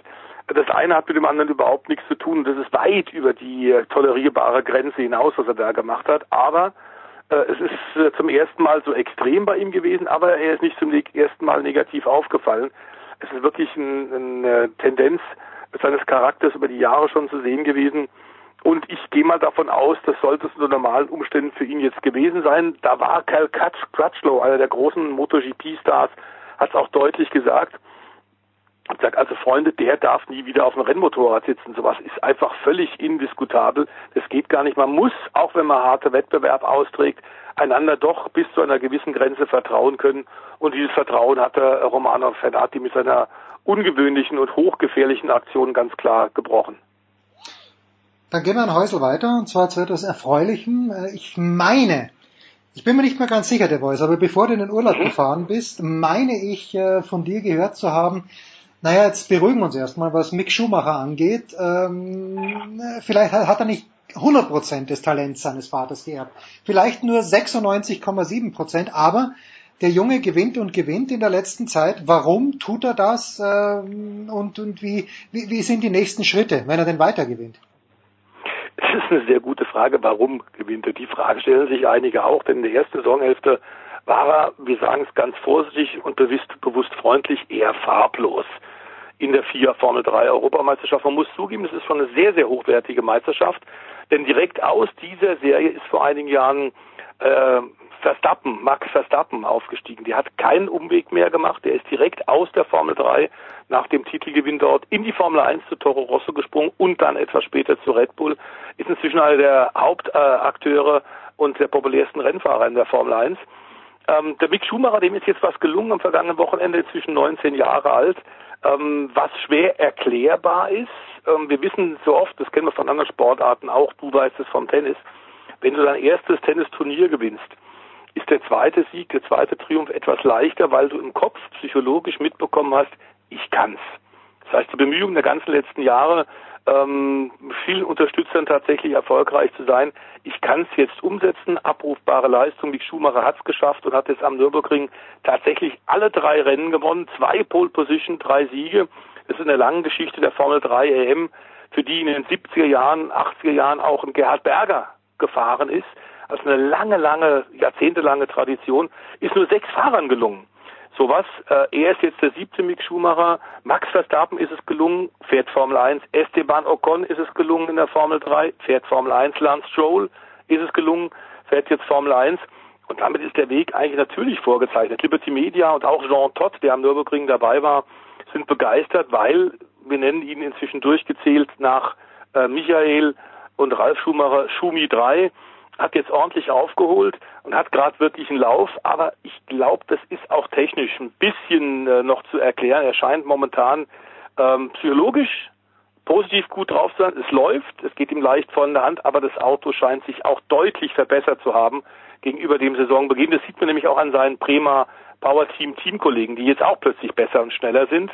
Man hat intensiv offenbar getestet bei Saisonhalbzeit nach mäßigem Beginn und hat da offenbar was gefunden, ein Setup, eine Abstimmung, mit der vor allem Mick sehr, sehr gut zurechtkommt. Er hat jetzt bis auf drei Punkte an den lange souverän führenden Red Bull Junior an Dan Ticktum aus Großbritannien aufgeholt. Und damit geht's jetzt wieder neu los. Also die nächsten sechs Rennen stehen jetzt noch aus. Drei Rennwochenenden. Ähm, da geht's um alles oder nichts. Aber selbst wenn er Vizemeister wird, er hat jetzt mit bisher sechs Siegen in den letzten zehn Rennen deutlich gemacht, er ist reif für den nächsten Schritt. Und eigentlich wäre das dann Formel 2 oder, das haben wir bei dir ja schon einmal ge gesagt, beim Sportrad 360, es gibt die Möglichkeit, Stoffel van Dorn hat das zwar gemacht, der talentierte Belgier, der für McLaren jetzt in der Formel 1 fährt, oder man fährt vielleicht in Japan. Denn die Super Formula in Japan ist ähnlich wie die Formel 1 eine sehr, sehr leistungsstarke Formelrennserie. Da kann man sich die Hörner noch abstoßen, kann noch einiges lernen. Direkt, glaube ich, Mick Schumacher in die Formel 1 das geht allein deswegen schon nicht, weil wir gar keine Cockpits mehr haben. Für nächstes Jahr sind nur noch zwei Autos zu besetzen und in keinem wird in jedem Fall Mick Schumacher sitzen. Äh, zu Saisonbeginn habe ich mit äh, Sabine Kehm gesprochen, die ja auch für Michael Schumacher Managerin war und jetzt sich um Mick kümmert und die hat gesagt, ja, ja, also in jedem Fall im nächsten Jahr 2019 wird er nochmal Formel 3 fahren. Die Ergebnisse aktuell, hat sie gesagt, zeigen ja auch, er braucht dieses weitere Lernjahr. Ähm, ich glaube, dass er jetzt gezeigt hat, der braucht das weitere Formel 3 Jahr nicht mehr. Schritt also dann wohl rauf und ähm, Formel 2 hätte den Vorteil, du fährst dann schon im Rahmen der Formel 1 am gleichen Wochenende auf den gleichen Rennstrecken und natürlich halten dann ganz klar auch beim Rahmenprogramm die Formel 1 Teamchefs ihre Augen und Ohren offen und werden dann den Mick Schumacher ganz genau und intensiv beobachten reicht der Name Schuhmacher, äh, muss, wie viel ist der Name Schuhmacher wert, ist meine Frage. Wenn man jetzt sagt, okay, ich muss mich einkaufen um zwei Millionen, wenn ich den Namen Schuhmacher mitbringe, kostet es dann nur eine Million. Das könnte man sich vorstellen, wobei die Summen ähm, in der Form 1 nicht reichen. Ja, ja, ich weiß schon, aber es war nur als Beispiel. Es war nur ein Beispiel, ich verstehe. Ähm, es, am Ende der Name hilft natürlich Marketingtüren zu öffnen und Sponsoren zu gewinnen, das ist ganz klar. Und ich bin sicher, auch der Automobilweltverband und Liberty Media äh, sehen, nachdem jetzt Kimi Räikkönen wohl zu sauber ja äh, abgeschoben wurde von Ferrari weg, damit nicht mehr ganz vorne wird mitfahren können, nachdem Alonso in die Indycar-Rennserie nach Amerika wechseln wird, zwei der populären, sehr populären Formel-1-Fahrer, die also nicht mehr so im Rampenlicht stehen, braucht Liberty Media wieder Namen. Das ist gar keine Frage und deswegen werden die äh, Mick Schumacher helfen. Aber am Ende hilft der Name überhaupt nicht. Du musst alleine, gerade in einem Formelauto, dann Leistung bringen. Und aktuell muss man sagen, ähm, der Mick, äh, das sind souveräne Fahrten, die er gerade in der letzten Zeit gezeigt hat. Er ist ordentlich gereift. Ähm, und jetzt wird es darauf ankommen, quasi diesen Zug, den er aktuell hat, diesen Erfolgszug fortzusetzen. Er steht unter besonderer Beobachtung mit dem Namen. Ähm, manchmal macht es die Sache ein bisschen leichter, aber ich glaube, dass die Erwartungen dann auch entsprechend hoch sind. Und wenn Mick Schumacher, äh, sagen wir, ein Jahr Formel 1 fahren würde, zum Beispiel in einem Sauber, und seine beste Platzierung wäre Platz 11, dann kannst du dir vorstellen, was die Boulevardmedien draus machen. Ja, das wäre, äh, also ich, das Gemetzel ist nie angebracht im Sport, aber schön wäre es auf keinen Fall. So, der Voice. Und dann, äh, wir gehen querbeet einfach weiter. Also wir haben mhm. Rick Schumacher haben wir abgefeiert. Wir haben ähm, die Moto 2, Moto 2 erstmals besprochen. Jetzt müssen wir natürlich auch noch ein Wort zur DTM verlieren. Am vergangenen Wochenende Nürburgring. Äh, und ich glaube, äh, Wolf Haas würde in seinem Buch äh, immer zu Beginn schreiben, jetzt ist schon wieder was passiert. Was ist denn am letzten Wochenende am Nürburgring? Äh, Großartiges passiert. Äh, irgendwas ist eingetreten, was du vorhergesagt hast, aber niemand hatte geglaubt. Äh, nicht ganz so, aber zumindest war klar, dass es die aktuelle Saison, die von Mercedes eindeutig dominiert wird, in ihrem Abschiedsjahr in der DTM. Sie werden sich im nächsten Jahr ja dann auf die Formel 1 und die Formel E Weltmeisterschaft konzentrieren und der DTM den Rücken drehen. Deswegen hängt ja nach wie vor auch die Zukunft dieser sehr populären deutschen Tourenwagen-Masters noch ein bisschen in der Schwebe, wobei Gerhard Berger als ITR-Chef, als äh, neuer DTM-Boss viele Weichen schon gestellt hat, enorm gearbeitet hat hinter den Kulissen. Aber nach 16 von 20 Saisonrennen ist es jetzt überraschend, dass plötzlich Audi wieder vorne dabei ist. René Rast, der Meister im letzten Jahr, als als Debütant 2017 gleich auch Meister geworden ist, hat sich mit einem Doppelsieg und zwei Pole Position zum allerersten Mal in diesem Jahr nachhaltig in Szene gesetzt. Das hängt auch damit zusammen, dass äh, der Reifenlieferant, der alle DTM-Autos von Mercedes, von Audi, von BMW ausrüstet mit gleichen Reifen, Hankook aus äh, Südkorea, Hankook hat nun einen neuen Mindest-Kaltluftdruck vorgeschrieben. Das klingt zuerst mal ein bisschen sperrig, bedeutet aber, dass äh, die äh, Empfehlungen die zum Beispiel auch Pirelli in der Formel 1 den Teams gibt, jetzt keine Empfehlung mehr sind, sondern Vorschrift. Und das bedeutet, dass da irgendjemand äh, offenbar so äh, experimentiert hat mit dem Luftdruck und an sich die freundlichen Vorgaben des Reifenherstellers äh, nicht gehalten hat, dass es inzwischen sicherheitsrelevant ist. Und Manfred Sandbichler, der Motorsportdirektor für äh, die Koreaner für Hankook in Europa, hat gesagt, ähm, ist es ganz klar, äh, er will jetzt keinen Kunden nennen, er da beliefert und wer da tatsächlich dran schuld ist, aber zwei der drei Hersteller, äh, der eine fängt mit M aus, kommt aus Stuttgart, der andere fängt mit A an, kommt aus Ingolstadt, die haben offenbar äh, teilweise extrem viel tiefere Luftdrücke noch verwendet. Bei einigen Autos war es so, die sind bei den bisherigen Rennen unter anderem auch im Misano in Park Fermé gekommen und da war die Luft komplett raus, die waren platt. Das heißt, man hat da ganz offen mit dem Kaltluftdruck insofern experimentiert. Wenig Luft rein bedeutet größere Auflagefläche, bedeutet auch, dass dadurch der Reifen schneller warm wird und schneller Grip bietet, mit dem Risiko, dass er dir um die Ohren fliegt. Und das kann natürlich ein Reifenhersteller auf Dauer nicht wollen. Deswegen also ab dem Nürburgring tatsächlich 1,3 Bar. Luftdruck nun bei allen Teams, es wird überwacht, sollte einer sich nicht dran halten, wird er sofort disqualifiziert. Und da war klar, das Spiel wird neu gemischt. Denn mit diesem 1,3 Bar hat noch keiner der drei Hersteller und keine der Teams und keiner der Fahrer Erfahrungen äh, gehabt aus der Vergangenheit. René Rast ist deswegen auch deswegen da so gut gewesen, weil der 31-Jährige vor seiner DTM-Karriere und er ist erst mit 30 Jahren im hohen Rennfahreralter in die DTM gekommen, so viele andere Autos gefahren hat, Fronttriebler, Hecktriebler, GT-Autos, Formelfahrzeuge, dass er ganz offenbar vom, vom Hüpfen von einem Cockpit ins andere einen so großen Erfahrungsbereich hat, dass er gar keine große Angewöhnungszeit gebraucht hat mit diesem neuen Luftdruck. Der ist ins Auto reingestiegen, hat sich wohl gefühlt, hat seinen Fahrstil ein bisschen umgestellt und deswegen bei dem schwierig zu fahrenden Auto hat er das perfekt hinbekommen. Das war eine souveräne Vorstellung.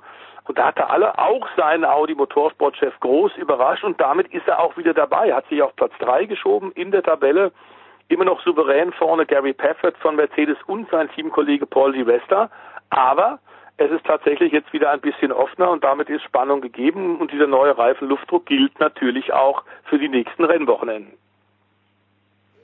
Bleibt spannend in der DTM. Meine Lieblingsgeschichte der letzten Jahre immer noch. Wer war es nochmal, der sich Wasser reinschütten ließ? Äh, Eriksson. Matthias Ekström. Ekström, Matthias Ekström, der sich Wasser reinschütten ließ, weil er ansonsten nicht schwer genug ist. Das ist meine Lieblings-DTM-Geschichte, aber äh, vielleicht wird er in diesem Jahr noch getoppt oder im nächsten.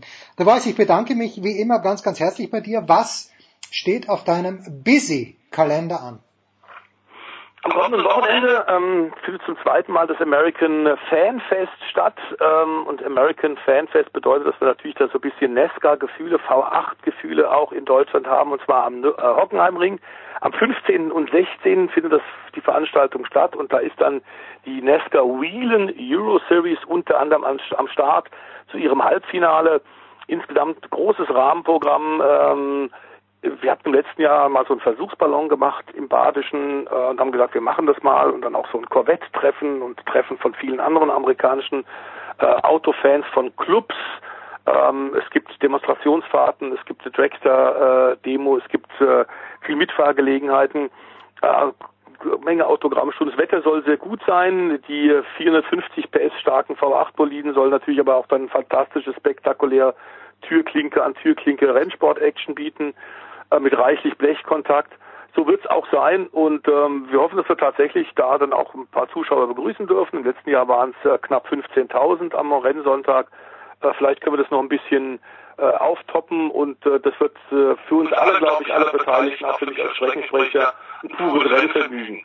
Denn wir haben es, äh, Jens, du weißt es, in der DNA das Jahr und äh, Stefan Heinrich hat, äh, glaube ich, mindestens eine Kurve am Hockenheimring, die schon nach ihm benannt ist. So oft gibt er dort den Streckensprecher. Das ist ganz fantastisch. Der Voice, ich bedanke mich bei dir. Das ist die Big Show 373. Wir machen eine kurze Pause und sind gleich wieder da.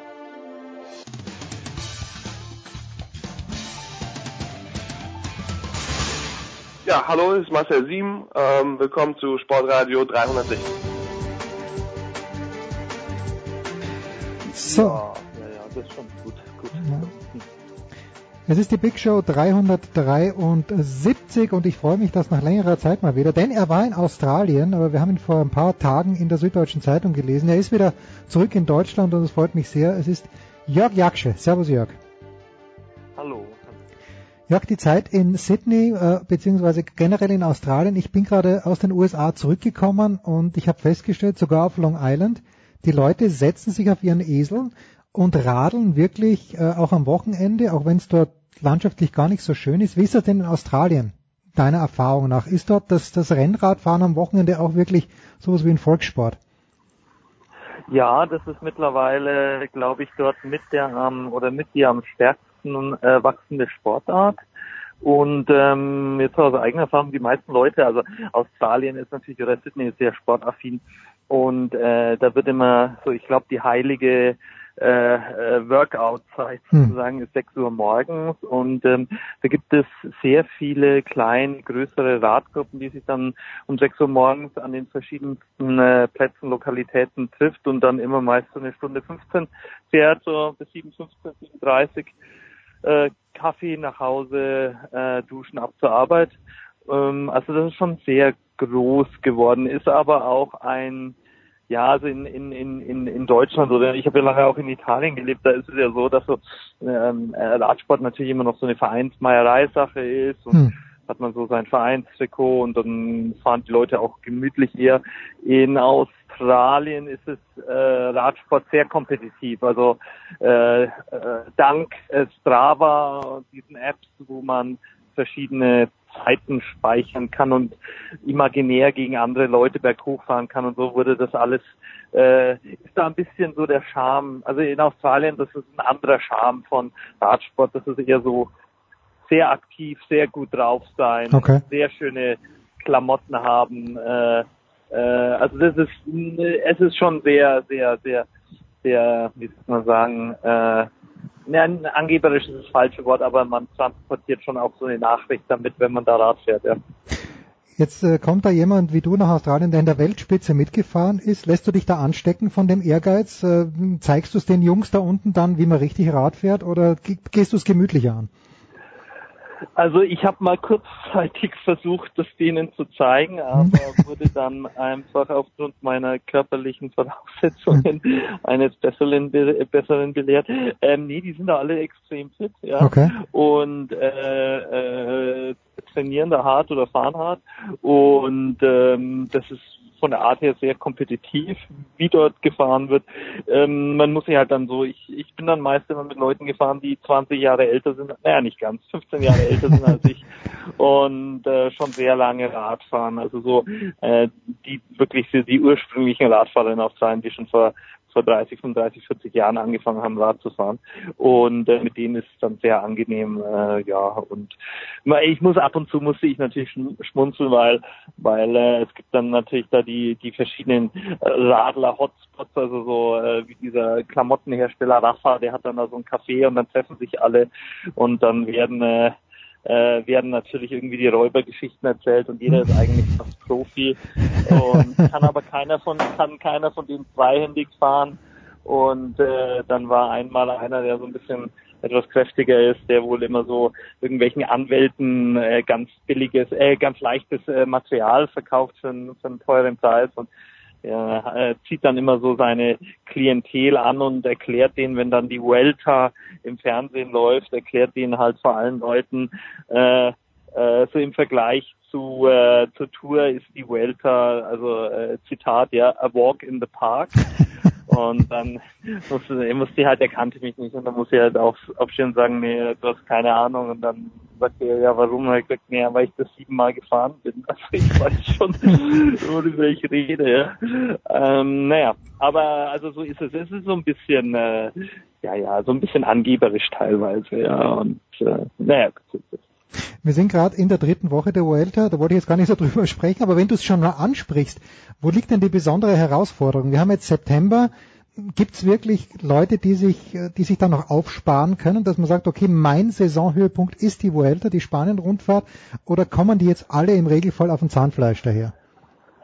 Nee, also die Vuelta oder das Problem der Vuelta ist, also die Hälfte der Fahrer hat dort keinen Vertrag, also die fahren um ihr Leben. Mhm, okay. Ähm, und dann fährst du, sind die Etappen meist immer in der größten Hitze sehr oft in Südspanien, also da fährst du über irgendwelche Hochebenen über 100 Kilometer mit Seitenwind, wo genau drei Zuschauer stehen. Und äh, es ist so ein bisschen die Absurdität deines Schaffens, ja, dass du dir, was mache ich hier eigentlich? Und äh, und die die die vom Profil sind die die Vuelta, würde ich sagen, immer schwieriger als die Tour, ja. Okay. Und wie gesagt, es ist äh, es ist äh, äh, noch dazu diese äh, während die die äh, bei der Tour die Leute um ihren Vertrag fahren, äh, damit der größer ist, fahren die bei der Vuelta halt um ihr Leben, ja, weil Hm. äh, wer im September keinen Vertrag hat, der ist wahrscheinlich nächstes Jahr arbeitslos.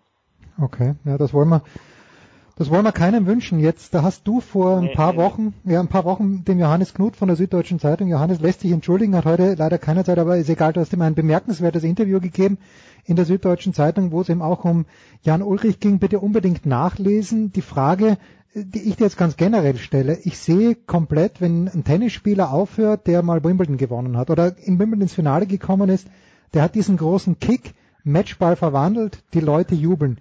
Worin besteht Ja. denn, worin besteht denn der Kick beim Radfahrer? Ist es das Ankommen, ist es der Etappensieg, aber wo besteht dieser große Kick, den du danach eigentlich nicht mehr bekommen kannst? Ach, ich glaube, das kann man gar nicht so richtig erklären. Also genauso wie es der Tennisspieler vielleicht sagt, na ja, das ist so präzise den Ball spiel oder technisch, taktisch so gut bin, so ist es halt beim Radfahren auch so eine Sache zwischen, naja gut, wenn man, wenn man den Sport anfängt, also vielleicht muss ich da anfangen, wenn man den Sport mit 12 oder 13 anfängt, dann hat man natürlich irgendwelche Idealbilder, dann sieht man äh, die Bilder von der Tour de France, dann sieht man diese Riesenberge, die, die Menschenmassen und irgendwie fällt man halt mit dem Sport äh, äh, in eine in eine Liebesbeziehung Mhm. zu dem Sport und und man kann das gar nicht so richtig sagen, was der Kick ist. Also natürlich ist es auch so ein bisschen dieses Vagabundenleben, äh, draußen sein, unabhängig sein, äh, zu trainieren, wie und wann man will. Ähm, es ist natürlich auch diese Anspannung, mache ich alles richtig äh, für die Tour, bin ich gut. Ähm, äh, das ist so, so eine Gesamtgemengelage, die ganz schwer zu begreifen und zu beschreiben ist. Und wahrscheinlich ist es für einen, wenn ich jetzt einem Externen sage, das ist total super bei einer Million Zuschauer, die dir ins Ohr brüllen und bei 35 Grad IPS hochzufahren. Es ist ja, und richtig Schmerzen zu haben, ist ja per se super. Ja, aber irgendwie ist es etwas, was so eine so, so, so eine komische Anziehungskraft auf einen Radprofi ausübt, ja, diese Bilder und und so vielleicht auch dieser Glück, das dann zu schaffen, dieses Glück, das dann zu schaffen. Ich weiß es nicht, ich kann Hm. ich kann es schwer in Worte fassen. Ähm, ja, das ist einfach, äh, das ist so eine ganz komische Hass-Liebesbeziehung zu dem Sport, ja. Jetzt, äh, Aber es ist, ja. es ist sehr viel Kick dahinter. Es ist auf jeden Fall sehr viel Kick dahinter. Und jetzt mit dem, äh, ich meine, das ist ein, ein, ein nicht vergleichbares Beispiel, aber äh, mit dem schlimmen Unfall jetzt von der äh, Christina Ja. Vogel, ja, ähm, man hat, ich habe mir das dann auch überlegt, wie viel Glück habe ich eigentlich in meinem Leben bisher gehabt, dass mir sowas nicht passiert ist, weil du auf der Straße auch jedes Mal beim Radrennen dein Leben riskierst. Also du hast schon immer diesen, es kann ja immer was passieren. Also Hm. ich bin auch bin damals an, ich habe drei Tote auf der Straße gesehen und das ist ist natürlich auch so ein bisschen so ein Kick, es vielleicht doch ein bisschen schneller laufen zu lassen, als Hm. man jetzt denkt. Also es, es ist diese Gesamtkombination, ja. Ich wollte auf Christina Vogel ohnehin zu sprechen kommen. Wie groß ist denn die Schnittmenge zwischen den Bahnradfahrern und, und euch Straßenrennradfahrern gewesen? Oder wie, wie groß ist die? Würdest du dich, zweite Frage gleich im Anschluss, würdest du dich überhaupt auf die Bahn trauen? Das macht, allein der Gedanke macht mir persönlich Angst. Ja, wir sind früher ja auch immer im Winter schon viel gefahren, auf der Bahn gefahren, als noch Amateur und Junior war. Dann sind wir im Winter, hatten wir immer Trainingslager in Frankfurt oder in der Halle und so. Mhm. Also ich bin das schon noch gewohnt oder könnte das jetzt auch, glaube ich, noch machen. Ähm, äh, aber äh, Bahnfahrer sind natürlich äh, also die Ausdauerfahrer sind schon ein ähnlicher Schlag wie die Straßenradfahrer und es kommen ja auch sehr viele gute Ausdauerbahnfahrer sind auf die Straße gewechselt und waren da auch erfolgreich. Mit den Sprintern hat man nicht ganz so viel gemein. Ja, also äh, ich, äh, es gab den oder gibt noch den Jan van Eyden, der jetzt Nationaltrainer in England ist meines Wissens. Der war mit mir auf der Schule äh, auf dem Sportgymnasium mhm. und naja, wenn der eine, eine Ausdauereinheit gefahren ist, das waren halt dann immer so 30 Kilometer okay. und da hat er schon auch schlecht danach ausgeschaut, ja, nach den 30 Kilometern. Aber er kann natürlich den einen Kilometer kann er in einer Minute fahren, wenn es sein muss. Ja, das ist halt so. Ein Riesenunterschied, ja. Also es ist natürlich Wahnsinn, Ja, wie, ja. wie schnell das geht. Äh, Ist es richtig, dass äh, Radfahrer wie du, die und wenn du sagst, du hast viel Glück gehabt, aber wenn ich jetzt aus, äh, rausfahre mit dem Rennrad, bin ich gestern mal eine kleine Runde gefahren, ich bin sehr vorsichtig, was Kreisverkehr angeht, was rote Ampeln angeht. In, in, in der Phase, wo man Rennradfahrer ist, wo man wirklich aktiv ist, ist man da vielleicht auch ein kleines bisschen übermütig. Also beim, beim Abbiegen, beim Überholen. Nee, überhaupt. Also als ich Radprofi war, hatte ich, glaube ich, einen, einen Sturz, im, zwei Stürze im Training, Mhm, zwei Stürze okay. im Training. Ähm, also und das in zwölf Jahren Radprofi. Äh, nee, im, im ganz Gegenteil. Also als ich ähm, Neoprofi war, hat äh, bei dem italienischen Team war damals äh, Sergei Utschakov, so ein alter Russe, der da in dem Team auch mitgefahren ist. Und der hat mich so zur Seite genommen und gesagt, du meine, also Junge, komm mal her. Ähm, wir fahren hier ganz, ganz sachte bergab, weil das Beste, was passieren kann, wenn du schnell fährst, ist, dass du ohne Sturz unten ankommst. Von da ab geht's nur noch negativ. Also ähm, die haben, also es, bei uns in, bei den Profis wurde immer langsam, also im Training immer langsam gefahren. Und ich bin teilweise jetzt auch noch ähm, bin ich erschrocken oder erschrecke ich wie zum Beispiel in Sydney oder auch hier bei meinen Bekannten, die hier in, in, in München oder in Kitzbühel eben Radfahren, wie viel die auf der Straße riskieren. Natürlich, wenn mich ein Autofahrer übersieht, dann übersieht er mich und fährt mich zusammen, dann kann ich auch nichts machen. Hm. Aber so manche äh, auch so bei den Hobbyfahrergruppen, bei so manche Aktionen, wo ich einfach nur mit dem Kopf schüttel und mir denke, nee, es muss echt nicht sein, ja. Okay. Jetzt äh, hast du eine, eine Sache nicht erwähnt und wir stehen ja relativ kurz vor der Weltmeisterschaft. In Innsbruck wird sie stattfinden, in Österreich. Übernächste Woche geht's los. Ähm, dieser Teamgedanke, der ja bei der Weltmeisterschaft ganz ausgeprägt ist. Ich weiß nicht, wie oft du dabei warst, aber äh, ganz generell, wie schwierig ist es denn dann, sich in den Dienst äh, des, äh, der deutschen Nationalmannschaft zu stellen? Ja, das ist jetzt nicht so eigen, also WM ist schon immer interessant und so, aber am Ende des Tages fährt dann doch irgendwie auch jeder immer für sich selber ein bisschen und für seinen Auf äh, sein sein äh, sein Vertragspartner. Äh, also wenn jetzt äh, eben keine Ahnung bei mir früher, wenn jetzt irgendwie Sergei, äh, wenn Joseba Belocchi vorne gewesen wäre, Hm. äh, da das Loch zuzufahren jetzt, na, wenn du im gleichen Team bist, mit dem gleichen äh, Arbeitgeber und ah, nee, das ist halt schon so ein bisschen schwierig, ja. Ähm, ja, also da ja, das ist, äh, also ich meine, wenn du Weltmeister werden kannst, dass du dann für dich selber fährst, das ist was anderes, das ist nachvollziehbar. Aber bei mir, ich war jetzt nie ein Kandidat für so ein Eintagesrennen. Ähm, da muss man schon irgendwie so mit den, man muss so mit den kalkulierten 90 Prozent fahren, 80 Prozent, würde ich mal sagen. Peter Sagan, äh, ich glaube, der schläft im Regenbogentrikot, aber ist das jemand, äh, wie, wie siehst du den Sagan? Ich weiß nicht, wie nah du noch dran bist, ganz generell. Mich fasziniert er natürlich gewissermaßen, aber ich kenne ihn überhaupt nicht. Äh, Ich, ich sehe, wie er gewinnt, ich sehe, wie er fährt. Scheint ein cooler Typ zu sein. Er, er wirbt auch im, im, im weltweiten Fernsehen, zumindest in Europa. Aber wie siehst du denn den Sagan? Also ich finde, dass der grundsätzlich gut für den Sport ist, weil der, weil der etwas Lockerheit reinbringt, ähm, weil er äh, ein relaxter Typ ist, äh, der, der äh, andere, einfach auch andere Sachen macht aus diesem, äh, aus diesem konservativen Sport irgendwie äh, was anderes macht, sondern einfach sagt, ach, ich fahre Mountainbike Olympia. Ähm, ist mir egal, mache ich einfach. Ähm, also ich finde ihn äh, von daher erfrischend und gut und äh, man kann sich eben nur wünschen, dass mehr von denen kommen und ähm, er hat, glaube ich, auch mit dem Team Bora und mit dem mit dem Ralf Denk und Willy Bruckbauer, die ja auch eher sehr relaxte Typen sind, hat er, glaube ich, ein, ein gutes Match gefunden für sich selber und für sein für seine Art äh, Rennen zu fahren, auch sich auf die Rennen so vorzubereiten, wie er will. Das passt, glaube ich, ganz gut. Und ja, ja, ansonsten, ich glaube jetzt nicht, dass er für die WM äh, potenzieller Kandidat ist. Ich glaube, das ist eine Nummer zu steil, okay. also ein bisschen zu hart. Also da wird eher so einer wie Aru oder ähm, ja, Visconti nicht, der, ähm, wie heißt der von der andere Italiener, äh, oder Pinot oder Thibaut oder wie der heißt. Also so, so diese, diese Kletterer, die, die, äh, die äh, bei Eintagesrennen wie Lüttich, Bastogne, Lüttich dabei sein können. Also sowas in der Richtung eher, glaube ich, wird da vorne sein. Die Innsbrucker haben da einen Berg hingelegt und da müssen die Leute rauffahren. Das ist unerhört fast, möchte ich sagen. Äh, ich habe noch Ja, ja. Zwei, zwei, ja. zwei kurze Fragen. Die erste Frage, die Deutschland-Tour ist zurückgekommen in diesem Jahr.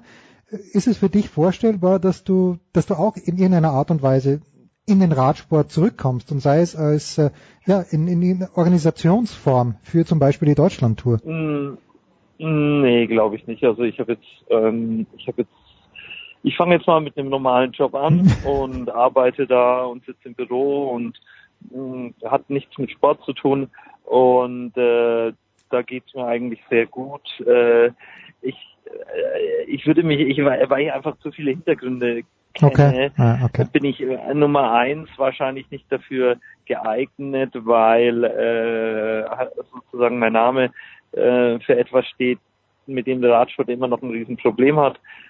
Und auf der anderen Seite, und ich dementsprechend vielen Leuten wahrscheinlich auf die Füße getreten bin, Hm. ähm, insofern sehe ich da auch überhaupt keine, keine, keine Zukunftschance. Also ich bin wahrscheinlich eher äh, froh, wenn ich da nichts mehr zu tun habe. Und ähm, ja, nee, das ist alles, von meiner Seite ist das alles ganz, ganz gut. Und ich wünsche äh, irgendwie jedem jungen Radprofi, dass, dem, dass die jetzt eine gute Deutschland-Tour hatten und dass das alles läuft und dass der Radsport wieder nach Deutschland zurückkommt. Aber ich bin einfach auch natürlich mir darüber im Klaren, dass ähm, es immer schwierig ist für so eine Sportart, die so strukturelle Schwächen hat Hm. und wo immer noch 90 Prozent der ehemaligen Organisatoren eines eines äh, von teamübergreifenden äh, Dopingsystemen immer noch aktiv sind, vielleicht nicht beim Doping organisieren, aber im Sport per se aktiv sind und es da keine ordentliche Keine Reinigung gegeben Screening hat. gab und Ja. Re- Reinigung gab, ja, ähm, wird halt einfach schwer und dann dann äh, schaue ich es mir lieber im Fernsehen an, wie sie sich da ähm, wehtun. Dann ist gut, ja. Und die abschließende Frage, wir sind ja auch eine Service-Sendung hier bei Sportradio 360 in der Big Show 373 an Jörg Jakschis. Wenn an diesem Wochenende die Leute in München sagen, komm, ich möchte in die Berge, ich pack mein Mountainbike ein, ich fahre nach Kitzbühel, denn das, das zahlt sich immer aus. Was ist der Geheimtipp von Jörg Jakschi? Wo muss man, wo sollte man in Kitzbühel, wenn man, sagen wir mal, am Hahnenkamp Parkplatz aussteigt? Du setzt dich auf dein Radl, wo sollte der gemeine Mountainbiker unbedingt mal hingefahren sein? Das klingt jetzt komplett unglaubwürdig, ja, aber ich habe erstens kein Mountainbike und Nein. ich war zweitens noch nie in Kitzbühel Mountain. Ich war noch nie in Kitzbühel Mountain. Ich ähm, äh, habe da kein Mountainbike, aber ich habe gehört, dass jetzt in Kitzbühel ein äh, äh, am Hahnenkamm ein Trail runtergebaut wird, so ein Flow Trail, der hoffentlich nächstes Jahr, glaube ich, dann fertig wird. Also das ist wohl dann sehr zu empfehlen und ansonsten glaube ich, sind äh, Kitzbühel oder Kirchberg hoch auf auf die Fleckalm und dann da oben ein bisschen Mountainbiken äh, ist glaube ich so äh, überall sehr gut zum Fahren. Ich kenne mich jetzt leider aber auch nicht aus, wie das mit den Wegerechten und so weiter ist, ob man da war ja in Tirol lang lang so Diskussionen, wo man fahren darf und wo nicht. Also da bin ich leider überfragt. Rad, radtechnisch könnte ich Tipps geben. Also Ja, bitte, bitte, du, du, du fährst nach Kössen. Lass mich raten, du fährst über Kössen und Ja, ja, äh, genau. ja, das, so ein bisschen die ja, kleiner, wir nennen das die kleine, die Weltcup-Runde, Ja. wo der Senioren-Weltcup ist, wir sind ja auch schon Senioren-Weltcup-Runde Kössen oder dann übers kleine deutsche Eck, das ist ähm, äh, bis nach äh, Marquardstein raus Mhm, oder dann eben noch das große einmal um Chiemsee raus und dann wieder zurück über Reitenwinkel. Das sind wunderschöne Touren mit relativ, wenn man ein bisschen äh, so Schleichwege kennt, ähm, mit relativ wenig äh, Verkehr und das ist echt ganz angenehm dort. Also mir macht das immer noch Spaß, ja.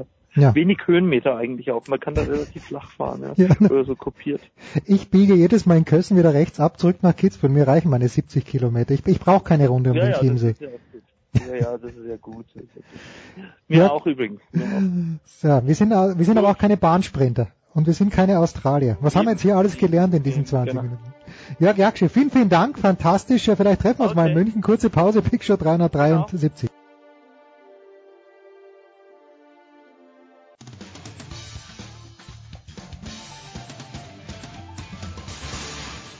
Einen wunderschönen guten Tag, hier ist der Dieter Baumann und ich grüße alle Hörer von Sportradio 360. Ich wünsche einen schönen Tag und Dauerlaufen nicht vergessen.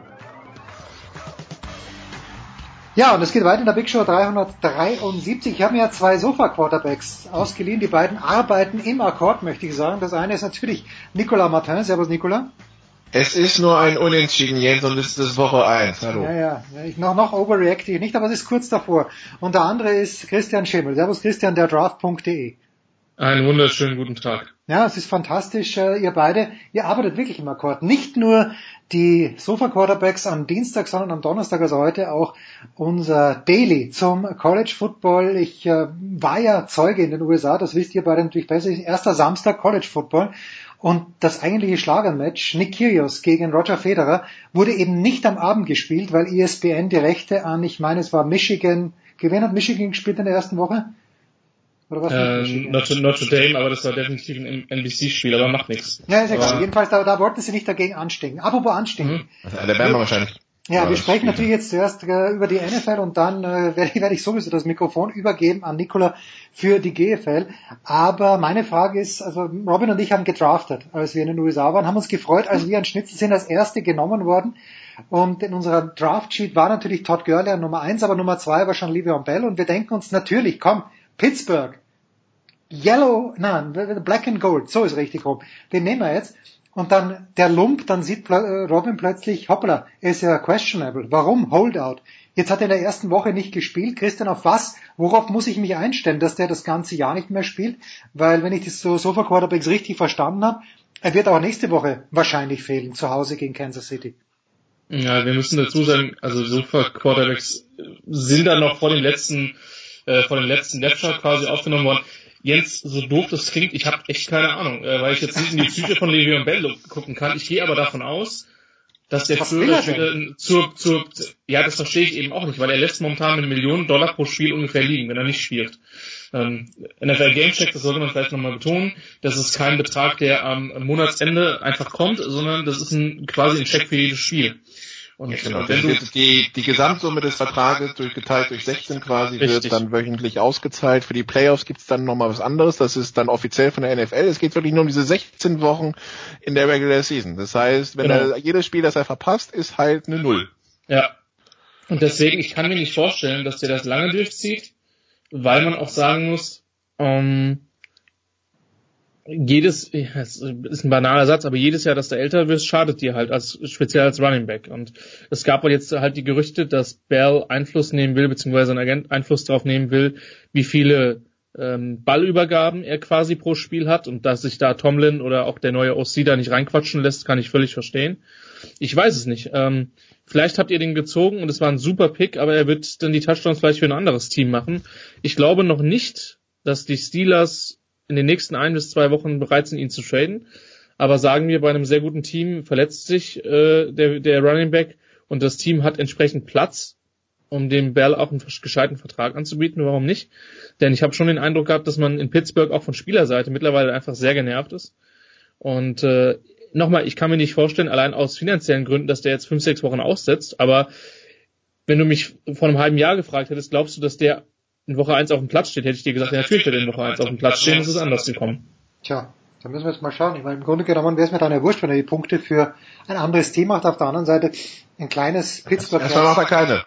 Für dich. Ja, Egal genau. für wen. Ja, so. Ein kleines Pittsburgh-Herz schlägt aber noch in mir. Apropos Pittsburgh, Donnerstag Nacht, also sprich in der Nacht von Donnerstag auf Freitag, ein Spiel in der Division, nämlich äh, die Baltimore Ravens gegen die Cincinnati Bengals. Beide Teams haben in der ersten Woche gewonnen. Baltimore hat Buffalo abgeschossen, was insofern schön war, weil Michael Crabtree ist auch in meinem Team. Also er hat ein paar Punkte gemacht, mehr als ich gedacht habe. Cincinnati gewinnt bei Indianapolis. Ähm, Nicola, fangen wir mit dir vielleicht an. Äh, Baltimore 47 zu 3, weil Baltimore so wahnsinnig stark war oder weil Buffalo so wahnsinnig schlecht war? Ich möchte hinterherschieben, dass beide Teams gewonnen haben, aber beide gegen Teams, die mir sowieso ein bisschen suspekt sind. Von daher würde ich, würde ich da jetzt nicht zu viel draus machen. Allerdings tatsächlich ist es vielleicht selten genug, dass man es erwähnen kann, dass die Ravens, als sie mal wirklich ein Team vor die Flinte bekommen haben, das wirklich überfordert war, das auch offensiv komplett mal ausgenutzt haben. Es wird ja so lange auch an Flecko rumkritisiert, die letzten Jahre, dass das offensiv nicht funktioniert. Ähm, äh, und anscheinend teamintern muss da auch ein bisschen was sein, sonst hätte man wahrscheinlich Lamar, Lamar Jackson so früh gezogen. Aber Joe Flacco äh, hat dann mal auch im, im Regen von Baltimore ähm, den Ball richtig gut fliegen lassen. Fast 66% Completions, drei Touchdowns, keine Picks. Also das, das hat schon ganz gut ausgesehen. Nur, wie gesagt, der Gegner ähm, hat dann auch brav mitgeholfen. Von daher, ich bin gespannt. Ich muss zugeben, beim Spiel Baltimore gegen, gegen Cincinnati erwarte ich jetzt irgendwie nicht so die Highlights. Ich, ich fürchte eher auf so ein, so ein ödes 21-18 oder so. Für wen auch immer. Ja, ich glaube, die letzten Spiele, wenn ich mir anschaue, da, ähm, warte mal, das letzte war am Neujahrs, nein, am letzten Tag des äh, vergangenen Jahres, Christian, da gab es ein 27 zu 31, gar, gar nicht mal so schlimm. Ähm, wenn, wir, wenn wir über Cincinnati sprechen, Indianapolis habe ich ja immer noch im Hinterohr, dass dort Andrew Luck spielt, aber der ist auch in diesem Jahr nicht gut genug, dass er es rausreißt, vor allen Dingen, weil er ja auch verletzt war im letzten Jahr. Ja, die Defense bei, bei den Colts ist halt immer noch ein Projekt, so könnte man es formulieren. Ein Projekt, in das viel Arbeit investiert. Ich gebe zu, dass die aber, ich glaube, eine 6 oder eine 10 Punkte Führung im dritten Viertel noch wegschmeißen. Hätte ich nicht mit gerechnet. Ähm, Luck hat meiner Meinung nach ein gutes erstes Spiel gehabt. Die Offensive Line ist natürlich insofern ein Problem, weil man Jack Newhart, einen der Starting Tackles, durch den Rücktritt verloren hat. Anthony Costanzo, der, der Left Tackle jetzt vom Samstag, äh, vom Sonntag, der hat sich wohl auch eine etwas schwere Verletzung geholt. Es ist schade, weil man so ein bisschen die besten Jahre von Andrew Luck vergeudet. Ich hoffe einfach im Sinne des Footballs, dass der gesund bleibt, weil der Junge kann richtig gut Football spielen, aber für, für Cincinnati war das natürlich eine beeindruckende Leistung, da auswärts hinzufahren, lange zurückzuliegen und dann diese Partie am Ende relativ souverän zu gewinnen. Und noch ein Zulak hinzugefügt, es wird nicht einfacher, wenn das Laufspiel so schleppend ist, wie es bei den Colts der Fall ist, was aber, im was aber auch kein Überraschen, überrascht gehabt dürfte nach dieser Preseason. Woran, wenn ich das mal so blöd fragen darf, wir wollten eigentlich nicht über Indianapolis sprechen, aber ich habe so ein bisschen den Eindruck, dass Andrew Luck, wenn Christian das schon sagt, äh, der, der hat vielleicht äh, nie ein Team, das einen Super Bowl gewinnen kann und dann hat er jemand wie Russell Wilson, der eben in diesem einen Jahr einen gewonnen hat, im Jahr darauf einen hätte gewinnen müssen. Ist das dann jetzt schon so ein kleiner Asterix, Nicola? Wir mögen ja, denn äh, wir kennen ja Oliver Luck ganz gut. Also wir hatten Oliver Luck in einer unserer ersten Sofa-Quarterback-Sendungen oder was in der Big Show. Deswegen mögen wir Andrew Luck, aber ist, schließt die Befürchtung nahe, dass wenn er nicht vielleicht sogar die Franchise wechselt, er keinen Super Bowl gewinnen wird? Oder gibt's irgendwie die, die üben wir schon so lang. Was, was ist, was läuft da falsch, Nicola? Also, also, was jahrelang nicht funktioniert hat, war diese Zwangsehe zwischen Head Coach oder Ex-Head Coach Chuck Pagano hm. und ähm, wie hieß der ehemalige GM Christian? Ryan, Ryan Grigson. Äh, Ryan Grigson, genau. Da war ja irgendwann mal die Rede davon, äh, da muss einer von beiden gehen und haben sie beide behalten und das hat dann auch nicht funktioniert und irgendwie sind jetzt beide weg. Ähm, und was der Grigson gepickt hat, äh, gerade mit den hohen Picks und da gehört natürlich auch leider Björn Werner dazu. Das war halt alles nicht so wirklich viel für die Zukunft und nichts, wo man sagen kann, da hat man wirklich dem äh, armen Andrew Luck ein Team hingestellt, äh, mit dem er auch direkt Meister werden kann. Ja, das war alles ein bisschen schwierig und jetzt habe ich das Gefühl, hängt man so ein bisschen so halb in einem Rebuild fest mit einem Andrew Luck, der jetzt natürlich sein Geld verdient als Franchise Quarterback und ähm, einer Position, die an der gearbeitet werden muss, die aber halt von Jahr zu Jahr teurer wird, nämlich die komplette O-Line. Und ich habe das Gefühl, das wird tatsächlich in Indy nichts mehr. Bloß auf der anderen Seite kann ich mir vorstellen, dass Indy ausgerechnet Andrew Luck abgibt. Ähm, ich, ähm, also ich sehe das Ganze tatsächlich als Dilemma, weil Andrew Luck galt vor ein paar Jahren als äh, der vielversprechendste Quarterback nach Peyton Manning. Bloß um Peyton Manning herum haben sie halt mit Tony Dungy und dem GM damals halt auch ein Team hingestellt, das gewinnen konnte. Das hat ein paar Jahre gedauert, aber dann haben sie durchgezündet und waren zumindest immer vorne mit dabei. Über die Playoff-Bilanz kann man sich streiten, aber sie hatten wenigstens eine Chance und Indy ist davon seit Jahren weit, weit entfernt. Von daher tut mir tatsächlich mein Dulac ein bisschen leid und äh, wenn ich sehe, dass wieder 50 Mal pro Spiel werfen muss bei der oh nein, oh Gott, oh Gott. Hm. Also, naja, es ist ein bisschen ein, ich verstehe den Sport sowieso nicht, deswegen habe ich euch beide eingeladen, beziehungsweise ich höre euch auch montags immer und dienstags äh, sehr gerne zu, damit ich ein kleines bisschen verstehe, was da in der Red Zone auf der Zone abgeht am Sonntagabend. Christian, das zweite Spiel, das wir rausgesucht haben und das Wort Franchise Quarterback ist ja schon gefallen. Um Kohle ist es, glaube ich, auch schon gegangen. Aaron Rodgers, ich weiß nicht, wer es rausgetweetet hat, einer von den vielen, und da hieß es, ja, natürlich ist er jeden Cent wert, den er bekommt, aber da ist ja das gleiche wie mit Livion Bell. Wir haben keine Ahnung, ob er am kommenden Sonntag spielt, aber aus ganz anderen Gründen. Äh, du hast Medizin studiert, das wissen wir alle. Wie ist deine Prognose? Ähm, wie, wie schaut's mit Aaron Rodgers? Noch dazu gegen Minnesota. Das Einzige, was ich von Minnesota zu glauben wisse, äh, zu glauben weiß, ist, dass die eine ordentliche Defense haben. Wie sieht's aus mit Aaron Rodgers? Ja, so ist das. Ich finde es immer ganz gut, dass sie den, aus Bescheidenheit meinen Doktortitel äh, bei ja, der Begrüßung immer weglassen. Ja, ja. Das ist, äh, ist natürlich nur unserem Understatement geschuldet. Ähm, ich habe keine Ahnung, ob Aaron Rodgers spielt. Ich meine, der hat das Spiel gefühlt auf, auf einem halben Bein gegen, äh, gegen die Bears mitgewonnen.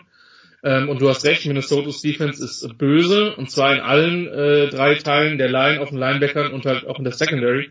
Ähm, das könnte eine harzige Angelegenheit werden. Die, die, die Packers Offensive Line, die zwar gute Tackles hat, mit Bulaga und Bakhtiari, ähm, die ist vor allen Dingen über, über die Mitte angreifbar, über, über die beiden Guard Spots, die nicht gut besetzt sind. Ähm, das könnte sehr harzig werden. Wir, wir wissen es, Quarterbacks hassen Druck über die Mitte. Ähm, auf der anderen Seite, es ist jetzt es ist einer der dümmsten Sprüche, die es halt gibt, aber Aaron Rodgers ist halt Aaron Rodgers. Das ist einer der besten Quarterbacks. Ich verfolge die NFL erst seit zehn Jahren, aber ich habe noch keinen besseren gesehen. Und ähm, von daher, er allein ist der Grund, warum die Packers in den letzten Jahren ähm, Playoff-Chancen hatten, ein, einen Super Bowl gewonnen haben gegen die Steelers vor ein paar Jahren.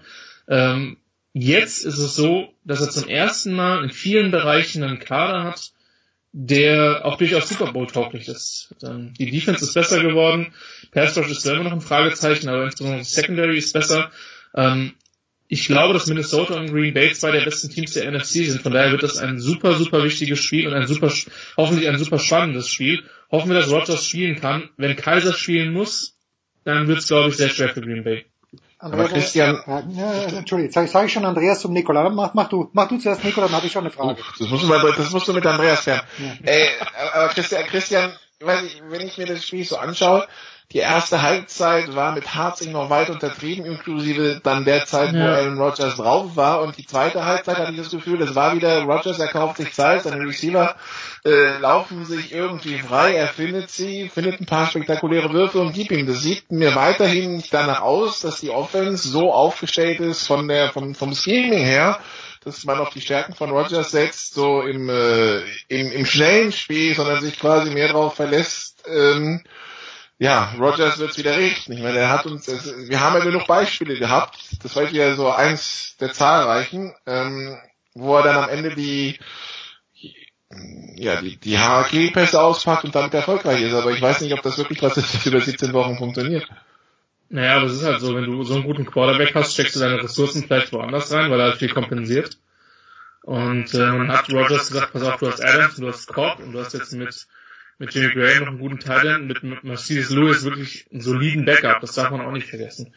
Ähm, eine Line, die nicht komplett katastrophal ist, aber das Laufspiel in den letzten Jahren immer ein riesiges Fragezeichen, dieses Jahr auch. Vom Scheming her erwarte ich mir schon ein bisschen mehr, weil Joe Philbin eigentlich da schon eine Verbesserung darstellen sollte. Die Frage ist, wie sehr lässt sich Mike McCarthy da reinquatschen. So. Das wissen Packers-Fans mit Sicherheit besser als ich. Von daher bin ich da schon bei dir. Auf der anderen Seite, Nikola, die Starter haben sehr wenig gespielt. Die Packers haben die Preseason vor allen Dingen dazu genutzt, um ihr Wide Receiver Core, von dem ja Königs und Brown auch ein Teil ist, ähm, ausgiebig zu testen. Die können noch gar nicht so weit sein. Ähm, ich denke, in drei Wochen sieht die Offense anders aus. Insofern gut für sie, dass sie das erste Spiel gewonnen haben gegen eine gute Bears Defense. Ich würde da vorwarnen, da zu früh Ableitungen zu treffen bezüglich auf die Offense, die, die noch nicht stimmen können. Ähm, oder die einfach zu früh sind. Ich denke, dass es die, die Angriff noch verändern wird von Green Bay, aber es ist zweifellos ein riesiger Test gegen, äh, gegen Minnesota, die, und das hat man gegen San Francisco gesehen, die hatten einige sehr, sehr exotische Blitzpakete drin. Und äh, die, hat, die haben Garoppolo sichtlich äh, irritiert. Rogers, wissen wir alle, ist gut unter Druck, Ähm, aber auch den kann man mal aus der Fassung bringen. Das wird schon hochspannend, wie, wie, äh, wie die Vikings Defense und insbesondere Mike Zimmer das angehen wird und wie Green Bay damit umgeht. Meine Frage wäre gewesen, aber der Christian hat sich schon ein kleines bisschen angeschnitten und auch die abschließende Frage, Nikola, aber warum in der zweiten Woche schon riskieren, dass Aaron Rodgers dann sechs Wochen fehlt? Oder ist das eine Verletzung oder wissen wir, was die Verletzung ist, dass es eh wurscht ist und äh, dass er sich wahrscheinlich die ganze Saison durchschleppen muss mit dieser Verletzung? Ähm, ich weiß nicht, ob, ist, ist eigentlich schon also wir wissen, es ist Knie, aber. Wir wissen, es ist Knie, genau, er hat Knie. Wissen wir mehr, Christian? Nee, ne? Also ich nicht. Ganz also wir wissen, wir wissen, er hat gesagt, so ich, ich versuche das Ganze wieder locker zu machen und äh, wenn es dann so weit ist und ich reinkomme, macht das Adrenalin den Rest. Das ist, wie er, wie er erklärt hat, dass er reingekommen ist und gespielt hat wie ein junger Gott. Ähm, aber tatsächlich mehr, mehr Informationen haben wir nicht. Die einzige gute Nachricht für, für Packers-Fans ist vielleicht, dass wir immer noch sehr nah an der Preseason sind. Das heißt, wir sind immer noch an der, sehr, nah, sehr nah an der Zeit, wo der Sean Kaiser das Feld gesehen hat. Und er hat letzte Woche ein bisschen gespielt. Das heißt, es ist jetzt nicht so, dass er den Ball bekommt, dass er irgendwie Preseason gespielt hat, drei Monate auf der Bank gesessen hat, das Ganze jetzt rumreißen muss. Der hat ein bisschen Spielpraxis bekommen. Das heißt, unter Umständen ist die Umstellung für ihn nicht ganz so groß. Nichtsdestotrotz, äh, zwischen Aaron Rodgers und Deshaun Kaiser liegt halt doch ein bisschen Qualitätsunterschied. Von daher, für die, für die Packers-Fans ist das jetzt nicht unbedingt das Beste, wenn ausgerechnet Deshaun Kaiser gegen die Vikings fahren muss. Deshaun Kaiser. Wer den Namen sich ausgedacht hat. Ganz, ganz großer Sport. Wir machen eine kurze Pause. Es geht weiter mit der GFL. Hört bei der Sofa Quarterbacks rein. Da wird das in extensio alles besprochen. Kurze Pause, dann geht's weiter in der Big Show 373.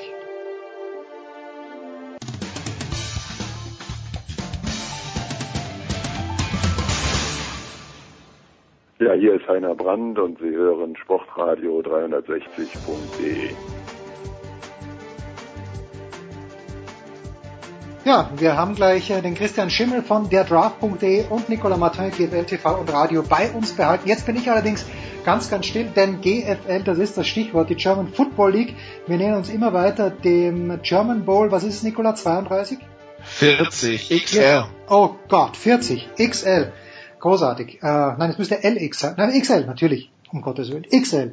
Deswegen bin ich auch schon still. Wie schaut's aus, Burschen? Nicola, take it away. 13. Oktober, Achag in Berlin, um ganz genau zu sein. Tickets unter germanbowl.de. Und Christian, es ging darum, sich Heimrecht in den Playoffs zu sichern. Und äh, die GFL hat der NFL quasi voraus ein Unentschieden. Äh, abends war es ja Steelers Browns sehr zum Leidwesen des Producers. Nachmittags war es Lions gegen Monarchs sehr zu meinem Leidwesen, muss ich Ach, zugeben. Komm. Wir hatten was? Ach komm. Wir hatten, wir hatten ein Finale um die Nordmeisterschaft. Der Gewinner des Spiels Lions Monarchs gewinnt die GFL Nord. Der Verlierer muss äh, nach Frankfurt. Die Rebels haben ein Heimspiel, wenn das Spiel nicht unentschieden ausgeht. Es geht 28-28 aus, weil die Lions ein Field Goal weggeblockt bekommen, kurz vor Ende, parallel zum Spiel Pittsburgh gegen Cleveland durchaus vorhanden. Und der Unterschied ist allerdings, die Pittsburgher haben es dann nochmal versucht, äh, Dresden hat abgekniet. Was machen wir jetzt mit diesem 28-28? Oh, ich glaube, wir konnten erstmal ein wirklich gutes Footballspiel genießen, Nikola. Das ja, ist ja also eine, eine, eine, noch bessere Overtime hätten wir irgendwie, wäre so ja, gut, aber, Kirsche auf dem also wir wussten aber vor dem Spiel, dass es keine Overtime geben wird. Von ja. daher ist das eine Sache, die man mal überlegen kann in der GFL. Ähm, als jemand, der sehr oft mit dem öffentlichen Personennahverkehr anreist, muss ich sagen, ich bin dagegen ähm, weil noch längere Spiele, gut, die Allgäu Comets haben jetzt ihren äh, Trainer gewechselt, von daher ist die Hoffnung, äh, dass dann die Spiele konstant unter dreieinhalb Stunden bleiben werden. Spaß beiseite, das war ein super Footballspiel. Ja. Und äh, Dresden hat im Hinspiel eine Zeit lang mitgehalten gegen die Lions und hat dann aber letztlich klar verloren. Die waren komplett auf Augenhöhe, die hatten mehrfach die Chance, das Spiel zu gewinnen.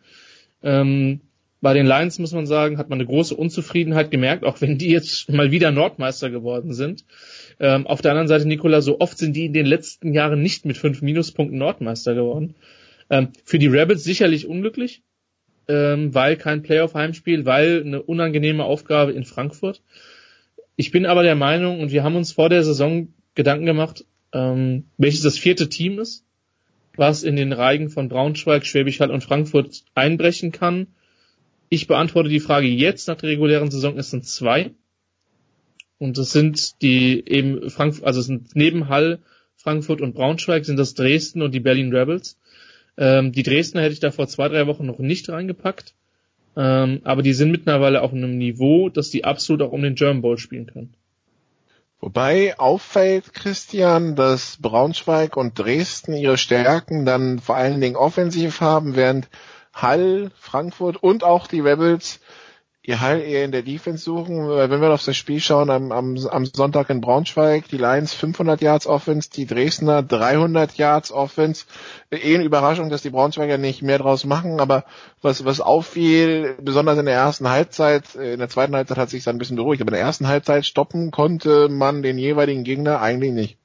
Nee, die haben gemacht, was sie, was sie wollten. Das war komplett ein Spiel mit zwei, zwei komplett verschiedenen Halbzeiten, wenn wir davon reden dass wir in der ersten Halbzeit äh, Viertelergebnisse von 14 zu 7 und 14 zu 14 haben und in der zweiten Halbzeit Dresden sieben Punkte gemacht hat und das war's. Gut, die Lions haben einen Fehlgoal verschossen, was mutmaßlich zur Nordmeisterschaft gereicht hätte. Ich weiß gar nicht, wie viel das war, 17, 18 Sekunden vor Schluss oder so. Ähm, also das war schon interessant und normalerweise kannst du gegen die Lions nicht so schemen, dass du sie in der zweiten Halbzeit bei so wenigen Punkten hältst. Das ist jetzt nun aber auch schon den, äh, den Berlin Rebels gelungen. Von daher weiß ich jetzt nicht, wie groß die Alarmglocken da in Braunschweig läuten. Ähm, und ich kann die, im Übrigen, Wenn wir auf die Bilanz schauen, dann haben sie gegen Frankfurt gespielt und ein Punkt gewonnen nach zwei Scores Rückstand. Ja. Gegen die Rebels zweimal verloren, in Dresden mit 20 gewonnen und zu Hause gegen Dresden unentschieden gespielt. Die Bilanz gegen die anderen Playoff-Teams, zumindest denen, denen wir das Halbfinale zu trauen, bisher eher bescheiden. Ja, die Siege gegen Köln waren, waren deutlicher. Ähm, aber das ist vermutlich noch kein Team, was wir, es sei denn, wir sehen eines der größeren Ab Absätze letzten äh, Jahre in Schwäbisch Hall gewinnen sehen. Ähm, die Lions haben jetzt, und das hast du, haben wir auch schon die letzten, die letzten Wochen ein bisschen angeschnitten, die Lions haben jetzt diesen kleinen Schritt zurückgemacht, den wir schon die letzten Jahre erwartet haben. Da gab es einen kleinen Umbruch. Dieses Jahr fällt halt Casey Terrio weg. Das ist der langjährige Quarterback, der und ich glaube, Andreas Renner hat das in seinem Interview nach dem letzten German Bowl so passend beschrieben. Vermutlich der beste Quarterback, der je im deutschen oder im europäischen Raum gespielt hat. Ähm, und das merkt man halt. Jadarian Clark ist kein schlechter. Ich finde die Kritik an ihm ist auch ein bisschen übertrieben, denn bei den Lions gibt es halt eben auch andere Sollbruchstellen, unter anderem in der Line. Ähm, es ist, also es werden sehr, sehr lustige Playoffs werden. Das kann man jetzt schon sagen. Und so ein bisschen die Vormachtstellung, Nikola, von auch von Hall letztes Jahr ähm, die, ich will nicht sagen, die ist dahin, aber gefühlt sind die Teams an der Spitze enger zusammen. Und äh, ich sehe mindestens fünf Teams mit wirklich ernsthaften German Bowl Chancen. Die anderen drei, benannt Köln, die Allgäu Comets und die Munich Cowboys, die äh, nach, Braunsch äh, nach Braunschweig dürfen, ähm, sind da vermutlich ein bisschen hinten dran.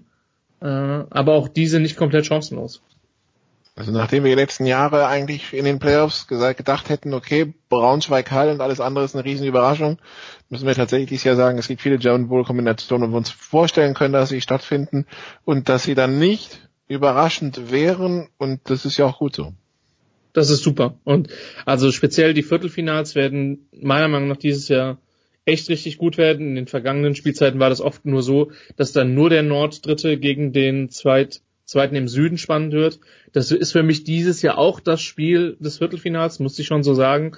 Die Berliner mit ihrer knackigen physischen Defense gegen eine knackige und physische Defense der Frankfurter. Ähm, und die Berliner, die aber auch eine bessere Offense spielen als in den letzten Jahren. Ähm, das wird eine spannende Angelegenheit am äh, 22.09., 23.09., Entschuldigung, um 15 Uhr äh, im PSD-Bank-Stadion. Ähm, wir haben jetzt mal eine Woche Pause, Nicola, in der GFL. Äh, ich weiß gar nicht, wie du damit umgehen sollst, aber ja. Ähm, aber es werden super Playoffs werden. Das können wir sagen und man muss natürlich auch bei den Teams gucken, was die dann von den verletzten Spielern wieder zurückbekommen. Denn das war speziell zum Ende der Saison bei einigen Mannschaften eben auch bei den Lions ein Riesenthema. Also zehn Tage Pause oder fast 14 Tage Pause und die Cowboys, vor allen Dingen in den Playoffs, Christian, die Cowboys, die es selber in der Hand hatten und dann gegen Stuttgart auch keine halben Sachen gemacht haben. 37-7 am Ende das Endergebnis.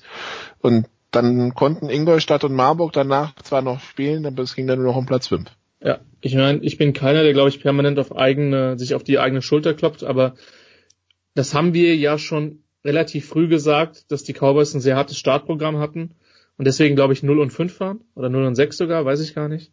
ähm, bis dann der erste Saisonsieg dann äh, gefolgt ist. Und die haben meiner Meinung nach einen sehr guten Headcoach. Die haben einen Quarterback, der sich über, dieses, über das Jahr Trenton Miller sehr gesteigert hat. Die haben immer noch kein Laufspiel, ähm, aber die haben eine gute Defense. Und wenn man überlegt, dass die Cowboys letztes Jahr eine Stuttgarter Niederlage von der Relegation äh, entfernt waren, dann äh, war das eine, ist das eine super Entwicklung. Ähm, auch über 2000 Zuschauer in, im Dante-Stadion jetzt am letzten Wochenende gewesen. Da merkt man, was man mit kontinuierlicher und guter Arbeit leisten kann. Auch viele junge Spiele eingebaut. Ähm, von daher verdient für mich jetzt auch wirklich über die Saison gesehen das klar viertbeste Team im Süden. Und das möchte ich wirklich als Kompliment verstanden wissen. Ja, und Jens, tut mir echt leid für dich, aber jetzt haben sie keine Heimspiele mehr. Das heißt, wenn du dich jetzt entschieden hast, da nicht mehr hinzugehen, zu spät. 2000 Zuschauer und ich war nicht darunter. Was ist da passiert? Was habe ich am Wochenende gemacht? Ich überlege gerade ganz, äh, was, was meine Ausrede ist. Warum gibt's jetzt, äh, warum gibt's eine Off-Week nächstes Wochenende? Verstehe ich nicht ganz. Weil wir den Nachholspieltag haben für Spiele, die wegen Unbespielbarkeit des Platzes oder in oder anderen Gründen nicht stattfinden. Und äh, das Wetter war dieses Jahr so, dass uns kein Platz abgesoffen ist. Es ist doch rundherum nichts passiert, was zu Spielverschiebung geführt hat. Von daher, ähm, wir haben einfach kein Spiel, das wir nachholen können. Es gibt bestimmt Teams, die gerne spielen wollen würden, aber ist nicht, sorry. Ja, da muss man durch, ist überhaupt keine Frage. Nochmal, Nikola, aber ich glaube, das ist vorher ein kleines bisschen schlecht untergegangen. Nochmal die, die Eckdaten zum äh, German Bowl 40 XL. Also Bowl, der, German Bowl XL gespielt am 13. Oktober 2018 im Friedrich-Ludwig-Jahn-Sportpark in Berlin. Ab äh, 18 Uhr Tickets unter germanbowl.de. Die Playoffs dazu beginnen also am 22. September beziehungsweise an dem Wochenende mit den Viertelfinals. Drei werden samstags gespielt. Ähm, am Samstag geht's in Schwäbisch Hall das Spiel Schwäbischer Unicorns gegen die Cologne Crocodiles in Dresden um 15 Uhr im Heinz-Scheier-Stadion. Das äh, Spiel Dresden Monarchs gegen die Allgäu Comets und äh, am, Nachmittag, am späten Nachmittag, glaube ich, auch um, um 18 Uhr dann im Eintrachtstadion zu Braunschweig, Braunschweig, New York Alliance gegen die Munich Cowboys. Äh, Kickoff in Schwäbisch Hall müssen wir noch bestätigen, die haben Probleme mit ihrem Flutlicht, dementsprechend verschiebt sich noch zwischen 17 und 15 Uhr. Und am Sonntag in der PSC Arena, also am 23. findet das Spiel zwischen Frankfurt, Samsung Frankfurt Universe und den Berlin Rebels statt. Und wir haben auch noch Relegation an dem Wochenende. Stuttgart Scorpions im Gazi-Stadion haben sie die Ravensburg Razorbacks zu Gast. Das ist äh, Samstag, den 22. um 18 Uhr und am Samstag, den 22. um 15 Uhr haben wir ein Hamburger Team in der Relegation. Das hatten wir doch im Sport schon so lange nicht mehr. Die Hamburg Huskies empfangen die Düsseldorf Panther. Tja, was, was gibt's da noch mehr? Und, Nikola, wir dürfen natürlich auch nicht vergessen, oder wir wollen jetzt gleich sagen, die letzten Jahre war es immer auf Eurosport, auch in diesem Jahr. Nein, Sport 1 dieses Jahr. Nein, was ist passiert? Auch wieder mit Volker Schenk hat das, äh, das Team, äh, oder hat das Team gewechselt. Wer wird das machen, das Finale? Du! Nee, aber sag mal so, die, die, die Chancen stehen ganz gut, dass es jemand von Sport 360 wird. Ach was. Ach was. Ich? Gut, ja, ich bereite mich, bereite mich vor. Ich glaube auch, das finde ich na fantastisch. Das freut mich für den Christian. Gut, das war's. Vielen, vielen Dank, äh, Nikola. Vielen Dank, Christian. Schön, dass wir das auch jetzt noch unter die Leute bringen konnten. Der Kress-Report und Quotenmeter werden gleich morgen drüber berichten. Das freut mich sehr. Big Show 373. Dann machen wir eine kurze Pause.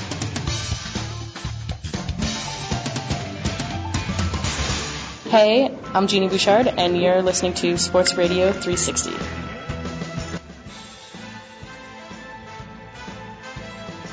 So, es geht weiter in der Big Show 373 und Heiko Ulder hat wieder ein paar Minuten Zeit. Grüß dich, Heiko. Hallo. Also der Heiko kennt und alle unsere zwölf Hörer kennen Heiko, der weiß, Heiko ist wirklich überall am Start und auch bei den Olympischen Spielen hat er sich wirklich, auch wenn der Dienst mal vorbei war für die DPA, damals noch wirklich alles angeschaut und letzte Woche, ich habe das bisschen überhört, Heiko, Reit Weltmeisterschaft, aber es gibt Probleme. Erläutere mal ganz kurz bitte. Ja, also zunächst einmal sind es natürlich die Weltreiterspiele und es ist nicht die Weltmeisterschaft. Ne? Es ist, also es gibt jetzt in den nächsten zwei Wochen sieben verschiedene Disziplinen und wer kennt zum Beispiel nicht Raining oder Voltigieren, dann gibt's noch das, das Distanzreiten, aber natürlich auch die drei olympischen ähm, Wettbewerbe da Vielseitigkeit, Dressur und Springreiten und ich wollte morgen am Mittwoch, also wir nehmen ja am Dienstag auf, das ist glaube ich ganz wichtig, dass wir jetzt sagen, der, der, der Zeitbezug, ähm, weil ähm, ich habe keine Ahnung. Also ich könnte jetzt hier von äh, von der WM erzählen, weiß aber gar nicht, ob ich letztlich auch dort landen werde, denn ähm, ich bin mir nicht sicher, wie wie sehr das in Deutschland ein Thema ist. Ähm, äh, Hurricane Flow, es ist ja Hurricane Season hier und Hurricane Flow nimmt äh, Vollkurs auf South und North Carolina und die Weltreiterspiele finden in Tryon statt. Das ist in North Carolina, aber direkt an der Grenze zu South Carolina. Das ist ungefähr 400, 450 Kilometer von der Küste entfernt. Und ähm, bislang habe ich aus dem dortigen Orga-Büro noch nichts äh, bekommen, was sagt, also äh, das kann hier nicht stattfinden. Ich habe vorhin nur eine E-Mail bekommen, da hieß es, wenn Sie ein Parkticket Medienparkplatz C haben, äh, das wird leider nichts, weil durch den Sturm und durch den Regen gestern ist da nicht mehr, nichts mehr übrig.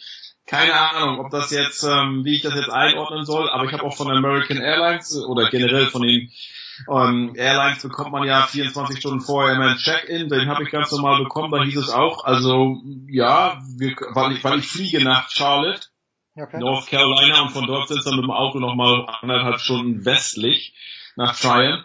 Da kam auch noch nichts von wegen, ähm, richten Sie sich auf Verzögerungen ein. Ich habe nur gehört, äh, hier lief ja auch jetzt den Tag über schon, Trump hat schon gesprochen und die FEMA-Leute und die ganzen Gouverneure da aus der Region.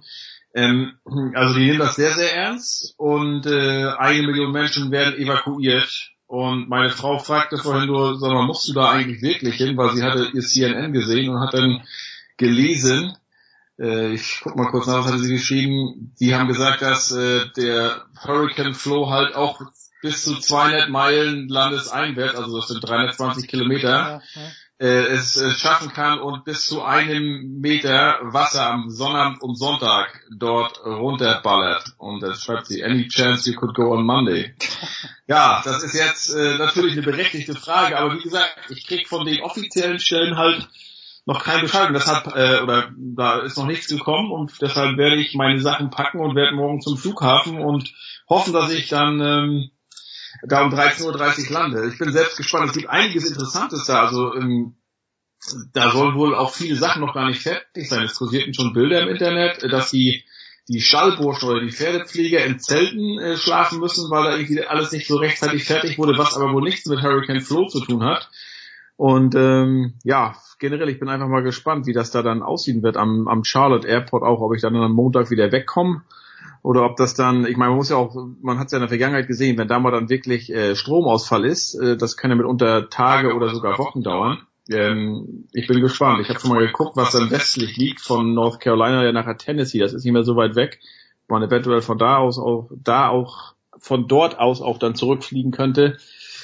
Aber ja, erstmal hoffe ich, dass ich dann morgen wie geplant ankomme und äh, kann dann ja eventuell noch mal ein kleines aktuelles Update geben hier dir. Ja, das ist sehr gerne, weil äh, wenn du das schon ansprichst, äh, 2011, äh, ich weiß gar nicht, welcher Hurricane das damals war, über New York, aber da hatten wir eben auch auf Long Island gewohnt. Das war Sandy, das war der Superstorm Sandy. Ja, okay, das hat zwei Wochen gedauert bis ja. die in der Lage waren, die Hochspann, also die, die normale Stromleitung, die eben dort in diesem Dorf noch zu, zum Großteil über Land geht, wieder aufzubauen. Ich habe mich immer gefragt, wieso? Wieso was dauert da so lange? Aber es ist leider so.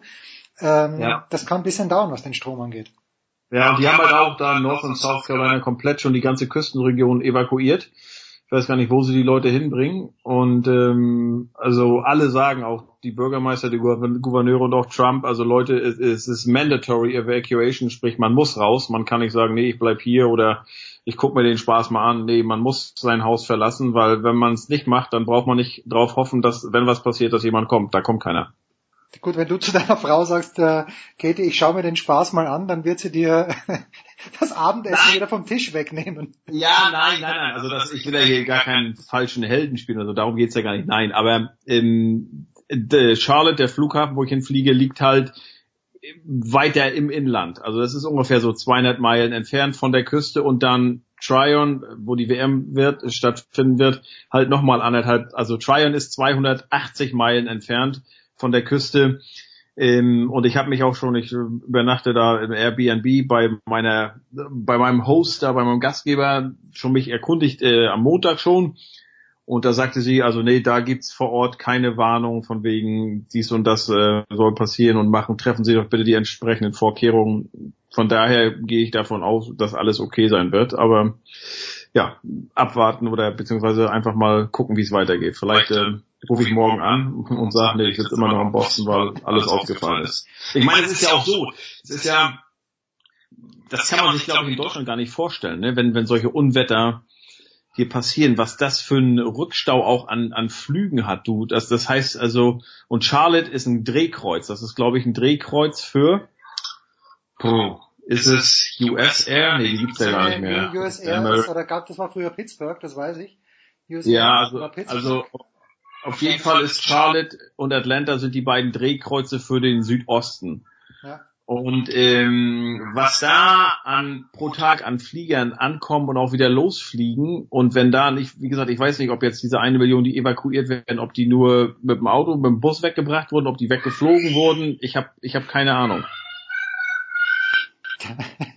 Die Kinder sind sich auch uneinig. Das ist völlig in Ordnung. Herr Menschels, Heiko, vor 40 Jahren, und jetzt äh, gehen wir wieder zurück nach Boston, vor 40 Jahren gab es diesen furchtbaren Herbst für die Boston Red Sox, als die Yankees, ich meine, zwölf Spiele aufgeholt haben, also zwölf Spiele Rückstand, wie es im Baseball halt gemessen wird, und dann äh, doch noch in die Playoffs gekommen sind und die Red Sox mussten weiter warten bis 2004. Wir erinnern uns dran. Ist das in irgendeiner Art und Weise Thema? Ich glaube, im Moment sind es acht Spiele zum Zeitpunkt unserer Aufnahme, die die Red Sox in Führung liegen. Macht sich Angst breit oder ist das große Thema in Boston was völlig anderes, nämlich der Auftaktsieg der Patriots? Das Thema ist natürlich Marcel Nöbels hier im Trainingscamp ah, bei natürlich. Bruins. Ich meine, ich bitte dich. Okay, dann erzähl mir über den bitte. Oh, ähm, nee, ist natürlich, also Marcel Nöbels ist einer von den äh, Silbermedaillengewinnern und der ist hier gerade im Trainingscamp, das äh, morgen am Mittwoch beginnen wird. Und er spielt ja eigentlich bei den Eisbären Berlin seinen Vertrag, ruht dort und jetzt ist er hier und hat hier ungefähr zweieinhalb Wochen Zeit, sich zu empfehlen für einen Vertrag. Und ähm, ja, mal sehen, wie seine Chancen stehen. Ähm, ist ja einer von vier oder fünf, glaube ich, äh, Olympiaspielern, die da ähm, Silber gewonnen hatten, die jetzt hier in der NHL sind. Einige haben einen richtigen Vertrag. Er hat nur ein Tryout, nur in Anführungsstrichen. Und ist 25 Jahre, da ist der Zug, sage ich mal, eigentlich schon abgefahren. Ich muss sagen, ich kenne ihn kaum. Ich weiß nicht, was er hier bringen sollte, aber die sind schon ziemlich tief besetzt. Aber ich will, wenn ich dann nächste Woche aus North Carolina zurück bin, äh, mal hin und mit ihm äh, ihn beobachten und mal so, so mir, mir seine Eindrücke schildern lassen. Ähm, und äh, dann sehen wir weiter. Nee, ansonsten Red Sox, ähm, ja, das Ding ist, glaube ich, ziemlich sicher, dass sie die die American League da ihre Division gewinnen werden. Ja, sind bald bei 100 Siegen, im Moment bei 98. Äh, Heiko, ganz kurz noch, weil, weil ich es gelesen habe. Dominik Cahun hat meine ich, ein Tor geschossen für die Blackhawks, gestern oder vorgestern, natürlich in der Vorbereitung. Der Kahun ist jemand, der hat einen richtigen Vertrag, oder? Der wird nächstes Jahr im Profiteam sein oder gibt's da auch Zweifel?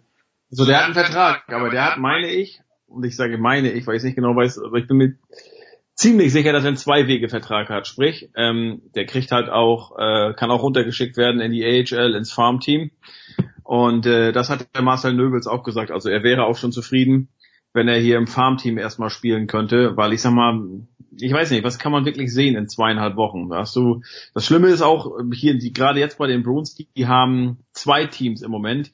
Jeremy Jacobs, ähm, der Besitzer der Bruins, ist ja einer der großen Fürsprecher oder einer der mächtigsten Besitzer in der NHL.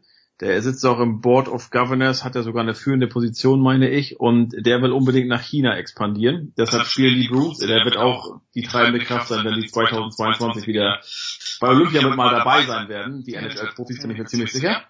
Naja, und der hat schon seit einigen Jahren ein bisschen Geld in, in paar Millionchen in China investiert und will das jetzt zurückholen und deshalb, ähm, oder dass sich das reamortisiert, das Geld und ähm, Deshalb schickt er die Bruins jetzt hin zu zwei Sp Spielen. Das heißt, es gibt ein, eine Bruins Trainingsgruppe, die fliegen nach China, spielen da und die andere, die bleiben hier in Boston und spielen hier. Und zu der gehört Marcel Nöbels. Ähm, ich weiß nicht, ob das gut ist für ihn, ob das schlecht ist für ihn, aber es ist irgendwie schwer, weil du musst dann nach zwei Wochen alles zusammenmixen und ähm, vielleicht ist es leichter, wenn nur die Hälfte da ist, sich da so ein bisschen durchzusetzen. Keine Ahnung, wie ich das so einschätzen soll. Äh, muss man mal sehen. Ich meine, er ist sicherlich im Vergleich zu anderen, äh, die äh, Eisbären Berlin haben ja schon Champions League gespielt. Er ist vielleicht in der Vorbereitung den anderen schon einen kleinen Schritt voraus.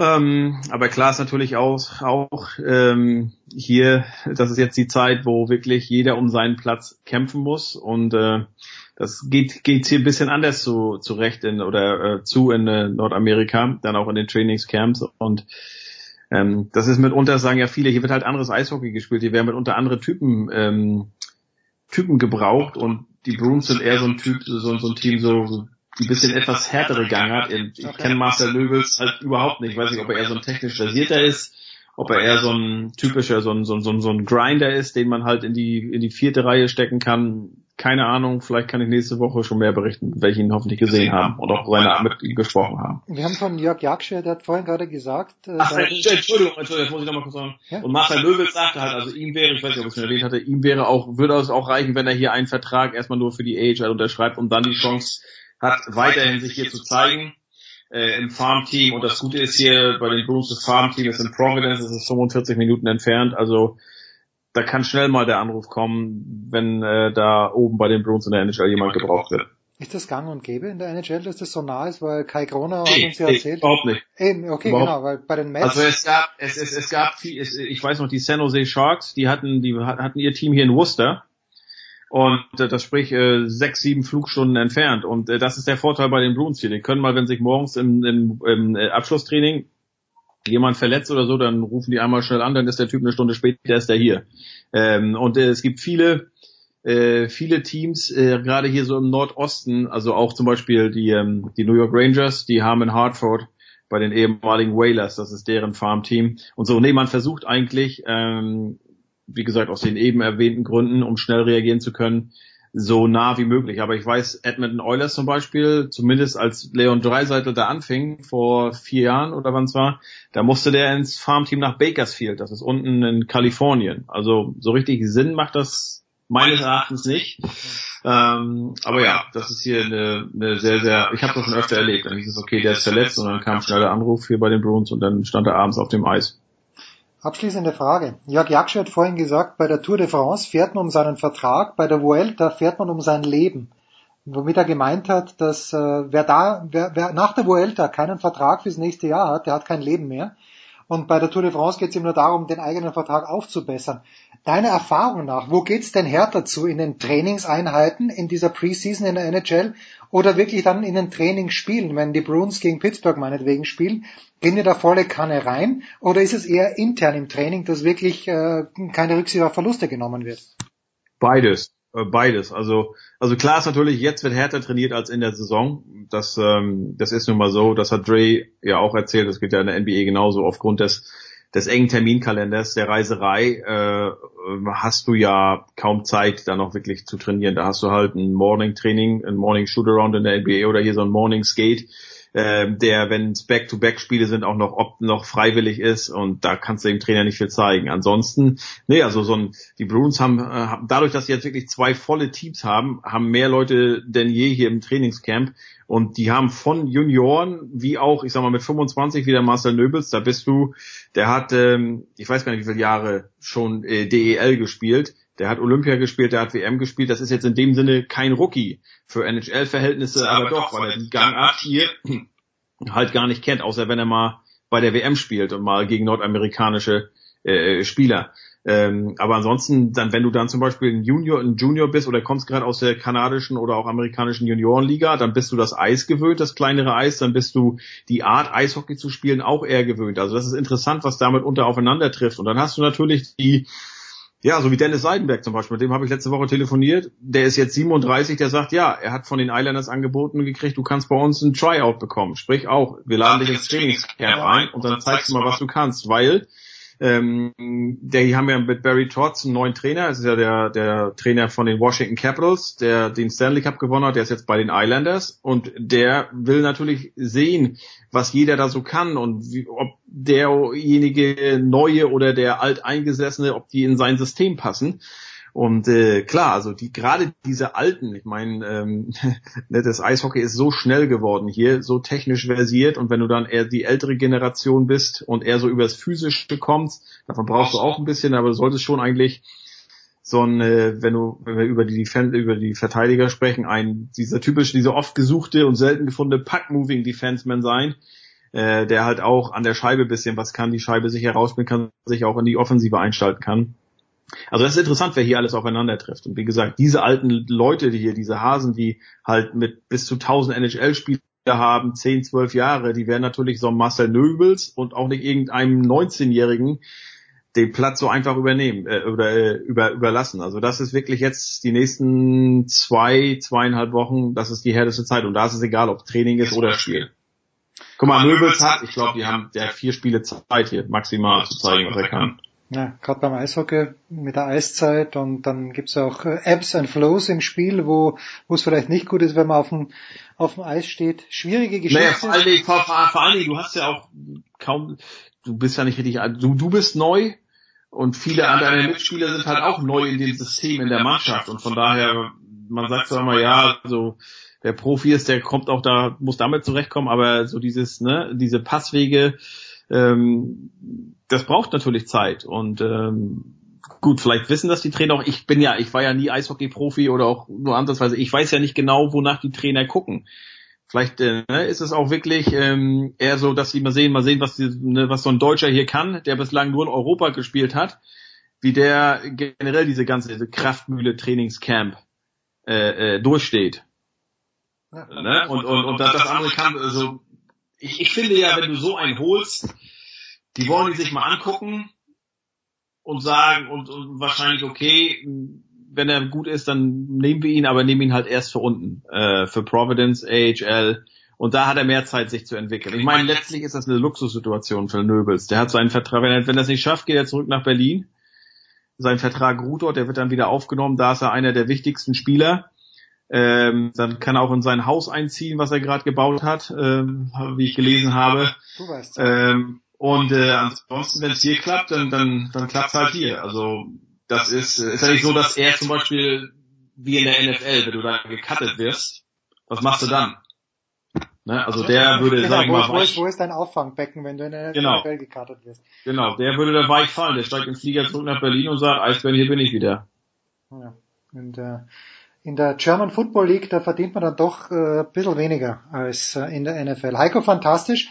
Also ich wünsche dir, wann auch immer, natürlich einen sicheren Flug und das Voltigieren, da solltest du eigentlich keine Minute versäumen, weil am Ende des Tages ist es äh, großer Sport, der da geboten wird auf dem Rücken der Pferde. Das erste, was du ge gesagt hast, habe ich überhaupt noch nie gehört. Voltigieren kann. Was war das erste, der erste, erste Wettbewerb? Raining. Was ist das? Keine Ahnung. Also du weißt es auch nicht, dann ist ja gut. Natürlich nicht. Da gehen wir gleich gut vorbereitet in die ja. Weltreiterspiele, bitte nicht zu verwechseln mit den Reit-Weltmeisterschaften.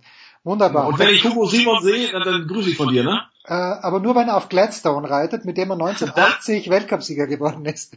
das stimmt, das ist, das ist, ist ja wirklich so. Einige, Natürlich. einige, jetzt wo du ihn sagst, ja, einige, die sind einfach drin im Kopf, einige Namen. Ich habe zum Beispiel 92 war das, da hat Ludger Berbaum ja gewonnen in Barcelona, meine ich.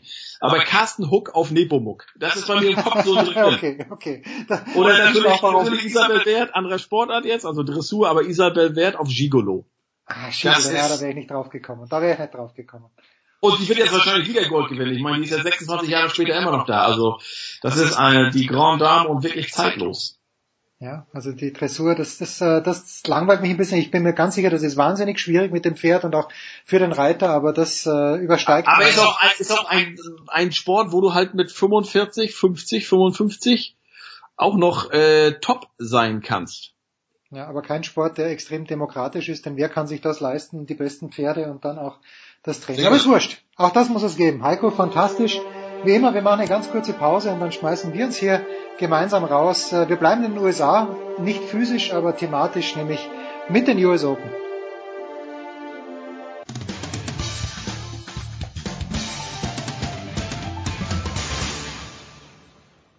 Hier ist Robin Menzing vom FC Bayern München Basketball und ihr hört Sportradio 360.de. So, die Big Show 373 biegt in die Endgerade ein, in die Endkurve möchte ich sagen, aber es ist noch ein großes Thema offen, das natürlich nicht unbesprochen bleiben darf. Das sind die US Open, das ist das, was über die ganzen zwei Wochen vorgefallen ist. Ich glaube, der Samstagabend sticht ein kleines bisschen heraus. Aber um das zu besprechen, haben wir die Kompetenz persönlich in die Leitung geladen, nämlich gleich in Persona drei Personen. Nämlich zum einen von der Zone und Eurosport Oliver Fassnacht. Guten Abend, Oliver. Hallo, ich grüße euch. Dann von Sky, Sky Sport News HD, Paul Häuser. Servus, Paul. Servus in die Runde. Und äh, Sascha Bandermann nach langer Zeit mal wieder. Telekom Sport, Sport 1. Grüß dich, Sascha. Moin. Grüß dich. Sascha, lass mich vielleicht so mit dir anfangen. Also die große, eine der großen Diskussionslinien war dieses Coaching, ob das erlaubt sein soll oder nicht, weil es ja auch der Ursprung war dessen, was danach bei Serena Williams passiert ist. Da kommen wir gleich drauf. Du hast relativ hoch gespielt, um nicht zu sagen viel höher als wir alle gemeinsam. Ähm, du hast, eine Weltranglistenplatzierung gehabt. Äh, wie ist denn deine geschätzte Meinung als Ex-Spieler? Sollte dieses Coaching A erlaubt sein und B warum nicht, wenn es denn nicht erlaubt sein sollte? Ja, ich weiß jetzt noch nicht mal, ob das was mit Ex-Spieler zu tun hat. Ähm, A ist es so lange her, dass äh, man ja immer über den Status quo reden muss. Also wie ist es heute, wie das vor, keine Ahnung, 30 Jahren war ähm, ist ja irrelevant. Ich finde, ähm, dass es absolut nicht mehr zeitgemäß ist, dieses Coaching zu verbieten, zumal es ja eben auch keine klare Linie hat. Was interessiert mich das, ob ich jetzt ein äh, Grand Slam Turnier habe, wo das halt dann in dem Sinne nicht erlaubt ist. Auf der Tour äh, ist es erlaubt, von daher ähm, muss da mal dringend klare Linie rein. Ich finde, es sollte eine Art von Coaching auch erlaubt sein, auch bei einem Grand Slam Turnier. Man muss ja nicht dazu übergehen, bei den Damen die, äh, die Coaches auch runterkommen lassen äh, auf den Platz. Das, das brauche ich halt nicht.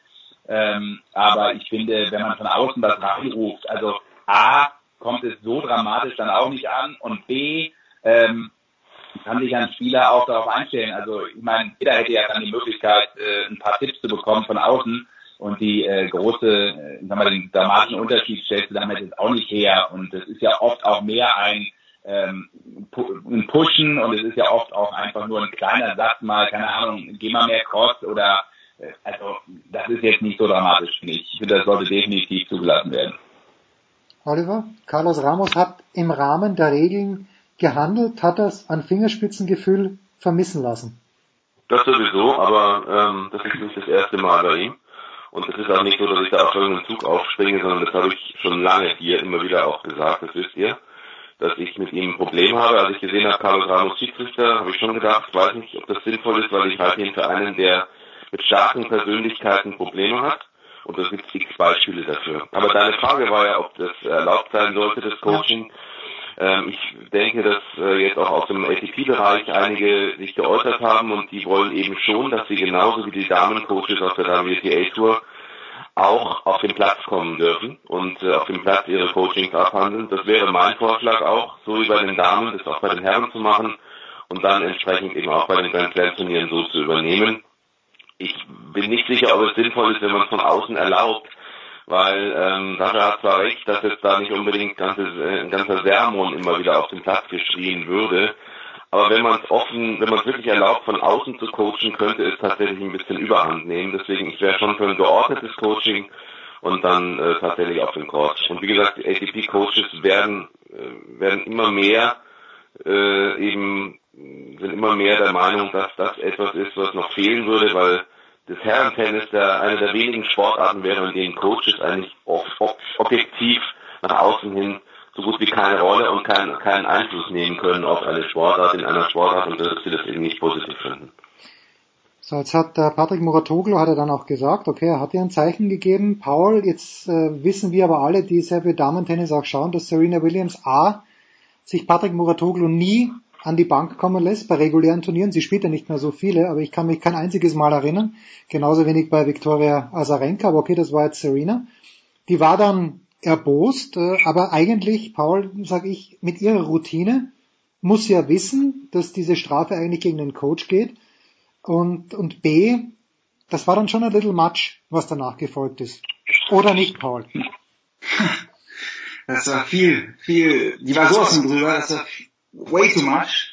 Und es ist auch Ausdruck dessen, dass ihr das Spiel so ein bisschen weggelaufen ist, dass sie von Anfang an wahrscheinlich gespürt hat, oh, in den Rallyes ist Osaka mir überlegen. Ich wäre teilweise sogar von der 20-Jährigen überpowered.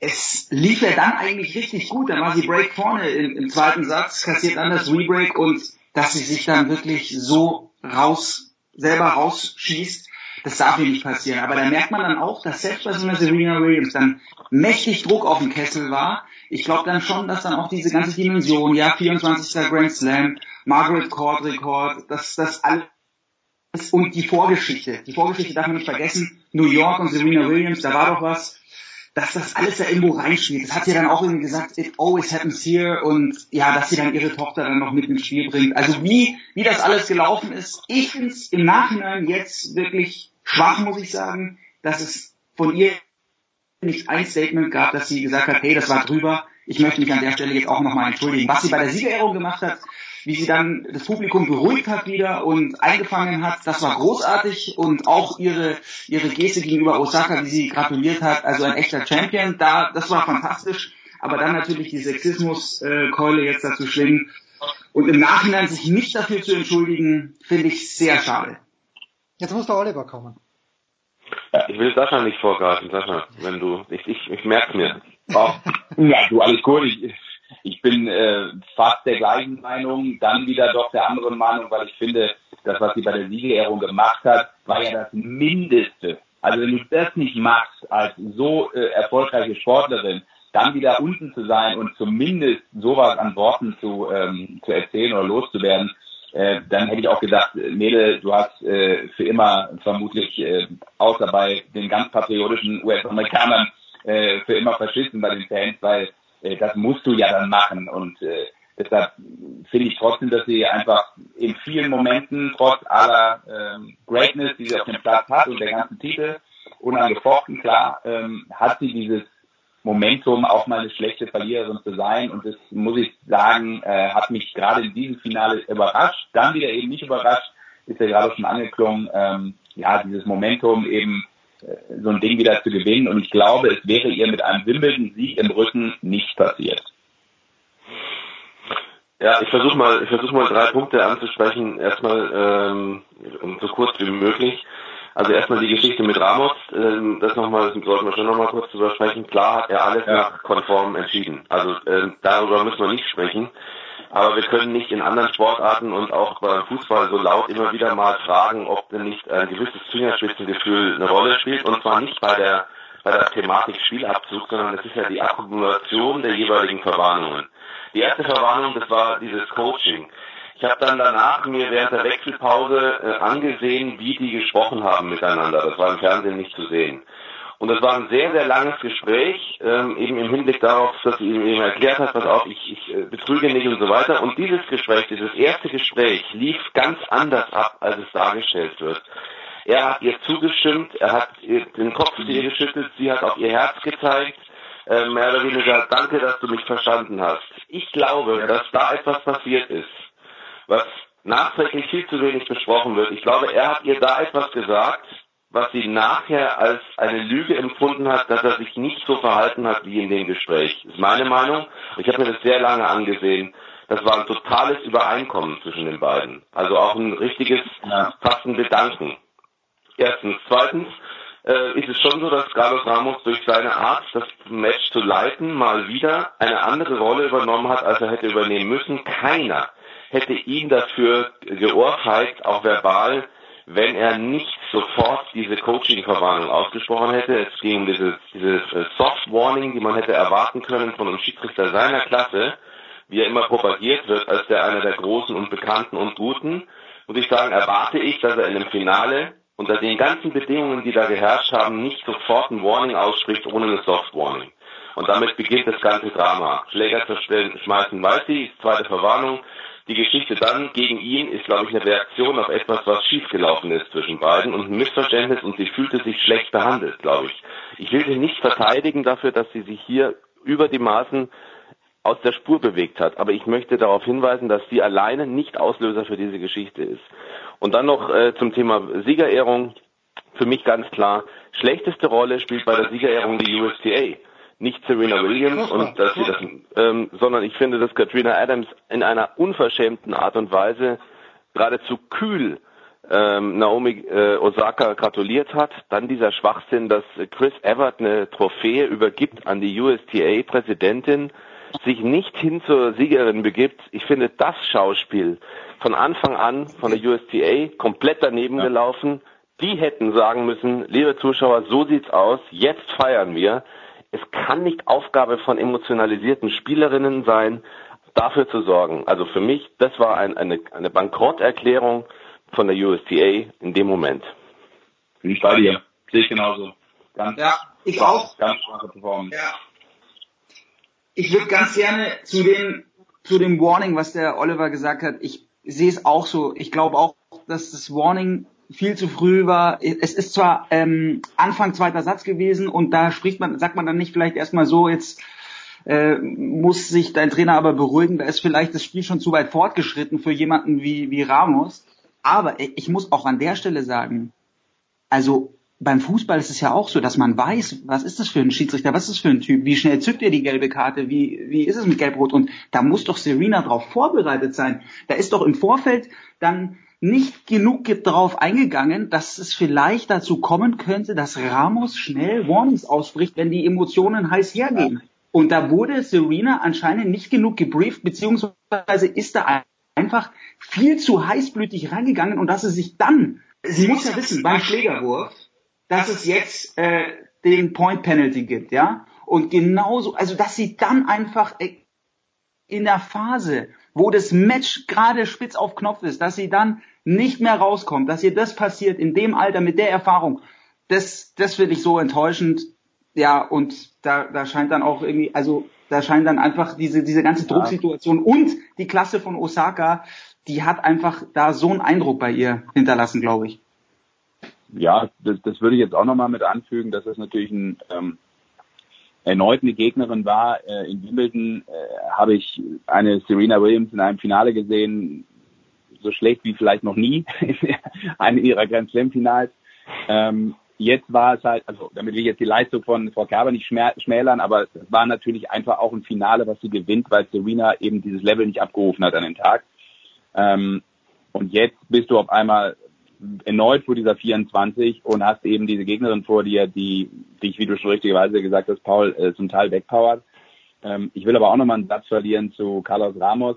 Ähm, Fingerspitzengefühl ja, ähm, ich glaube, da bin ich nicht ganz bei dir, Paul, dass ein Schiedsrichter im Tennis natürlich nicht diese dramatische Relevanz hat im Normalfall wie, wie ein Fußballschiedsrichter zum Beispiel. Ähm, ja, es gibt Spieler, die mit gewissen äh, Schiedsrichtern äh, im Herrentennis und auch im Damentennis nicht zurechtkommen, das wissen wir. Ähm, ich finde aber zum Beispiel auch, dass äh, Lügner äh, nicht das Schimpfwort ist, was Carlos Ramos in seiner portugiesischen Ehre normalerweise so kränken soll. Ja, ja also da musst du, da musst du normalerweise was anderes sagen, um wirklich eine persönliche Beleidigung zu empfinden. Jetzt ja. ist es sicherlich das persönliche Empfinden, man kann sich da nicht reinversetzen in den Mensch, aber im Sport heute, im Finale eines Grand Slams, mit all den Emotionen vor diesem patriotischen Publikum, ist Lügner nicht das, wofür du normalerweise äh, jemanden ja. bestrafen solltest. Genau. Also Dieb ja. ist vielleicht noch, da sage ich noch, das ist, das ist eine, eine, eine Beschimpfung, ja, naja. aber du hast es ja richtigerweise eben, Oliver, in den Kontext gesetzt zu der Geschichte, die passiert ist. Da ging es ja um das Spiel und äh, von daher finde ich, äh, hat er da definitiv falsch reagiert, was das betrifft, finde ich. Das hat, das, das, das, aber es geht ja vielleicht auch um die Drohung. Hm. Die Drohung, weißt du, das war alles so, das hat sich natürlich in einer Art und Weise hochgeschaukelt. Nochmal, dieses erste Gespräch von ihr war völlig normal mit ihm. Total da war nichts Völlig, im Gegenteil. Ich habe mir sogar gedacht, was ist jetzt los? Das war wirklich eher ein Flehen. Es war eher so nach dem Motto, bitte versteh mich. Ich, du hast da einen Fehler gemacht, ich erkläre dir warum. Äh, und glaub mir, ich mache sowas nicht. Und es war nochmal, es war auch seine Gestik und alles war Verständnis. Da war in dem Moment, glaube ich, ein Übereinkommen zwischen den beiden, ein Agreement. Sie dachte, er hat mich verstanden und er dachte, wunderbar, die Sache ist erstmal aus der Welt. Ich glaube nach wie vor, dass etwas vorgefallen ist, was gegen das war, was sie empfunden hat mit dem Gespräch von ihm, in dem Gespräch von ihm. Und deswegen glaube ich, dass er einen ganz entscheidenden Anteil auch daran hat, wie sich das Ganze hochgeschaukelt hat. Und äh, ganz klar, äh, Sascha, äh, also Lügner ist, finde ich, sogar noch fast schlimmer als Dieb, weil Dieb ist fast ein, ist ein, wie, wie aus so einem Kinderfilm. Der Dieb ist gekommen, ja, hat mir irgendwie ein paar was, also sie hat es echt harmlos gesagt, aber es hat sich extrem hochgestachelt, angestachelt, die ganze Geschichte. Und da muss ich einfach sagen, das ist Carlos Ramos. Und nochmal, ähm, gibt x Beispiele aus Männermatches, aber auch Frauenmatches, in denen er dann die Kontrolle verliert, wenn er sich persönlich angegriffen fühlt. Und dann ist die Frage, wann fühlt sich ein Schiedsrichter persönlich angegriffen und wie sehr überhöht er sich in einer Situation, in der er, wenn er nichts macht, wenn er nur einmal kurz Soft Warning gibt und sagt, pass auf, möchte ich nicht mehr, ist die Nummer durch. Der Schläger mag von mir aus zerdeppert werden, ist eine Verwarnung, aber es gibt ganz sicher nicht diesen gesamten Ablauf, der dann zu diesem Spielabzug geführt hat. Und wenn man dann nicht sagt, dass ein Schiedsrichter eingreift über die Maßen durch die Geschichte, wie es entstanden ist, dann wundert es mich schon sehr, weil er hat hier einfach viel zu viel Rolle gespielt und es ist etwa das, ja. was äh, Djokovic auch gesagt hat. Und dem schließe ich mich komplett an. Genau, fand ich auch gut, die Aussage von Djokovic sehe ich auch gut. Finde ich auch gut, dass er das Bestellung nimmt äh, letztlich und nicht sagt, äh, äh, weiß nicht, ist jetzt nicht mein Finale und äh, eine andere Situation, sondern dass er klar sagt, so sollte ein Schiedsrichter letztlich nicht äh, in einem Grand Finale angreifen. Ja. Das Großartige ist, äh, ja, das Großartige Ja. ist, ich muss nichts sagen. Ihr diskutiert das, ich, ich lerne und staune. Wir machen eine kurze Pause, weil Novak Djokovic gerade angesprochen gesprochen wurde. Der hat nicht sehr überraschend, ich glaube, Oliver hat ihn auch äh, in seiner Liste gehabt bei Paul. Paul, du hattest, glaube ich, Delpo, darüber sprechen wir gleich.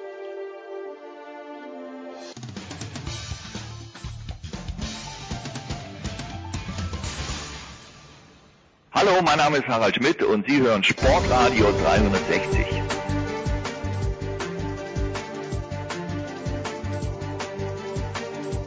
Mann, es geht weiter in der Big Show 373. Jetzt bringen wir es tatsächlich zu Ende. Wir bringen es so zu Ende wie Novak Djokovic. Souverän mit leichten Schwächen im Mittelteil, aber am Ende dann doch der Favoritensieg. Wie gesagt, äh, Paul Häuser hatte, glaube ich, genauso wie ich Juan Martin Del Potro. Oliver Fastnacht, du hattest Oliver, hattest du Nadal oder Del Potro? Ich weiß es gar nicht. Ah, Nadal oder Djokovic, Nadal ja. oder Djokovic. Und den Sascha habe ich äh, aus der Mailliste gestrichen. Deswegen darfst du anfangen, Sascha.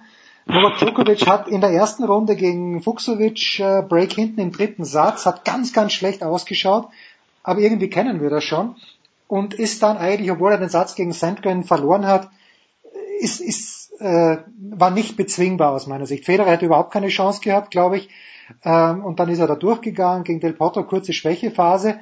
Ist er schon wieder so stark wie vor, wann war es, vor drei Jahren? Oder äh, ist es auch wieder ein kleines bisschen bedingt durch die Schwäche der Gegner gewesen? Sprich, dass Del Potro diese kleine Chance zum Beispiel im zweiten Satz nicht nutzen kann.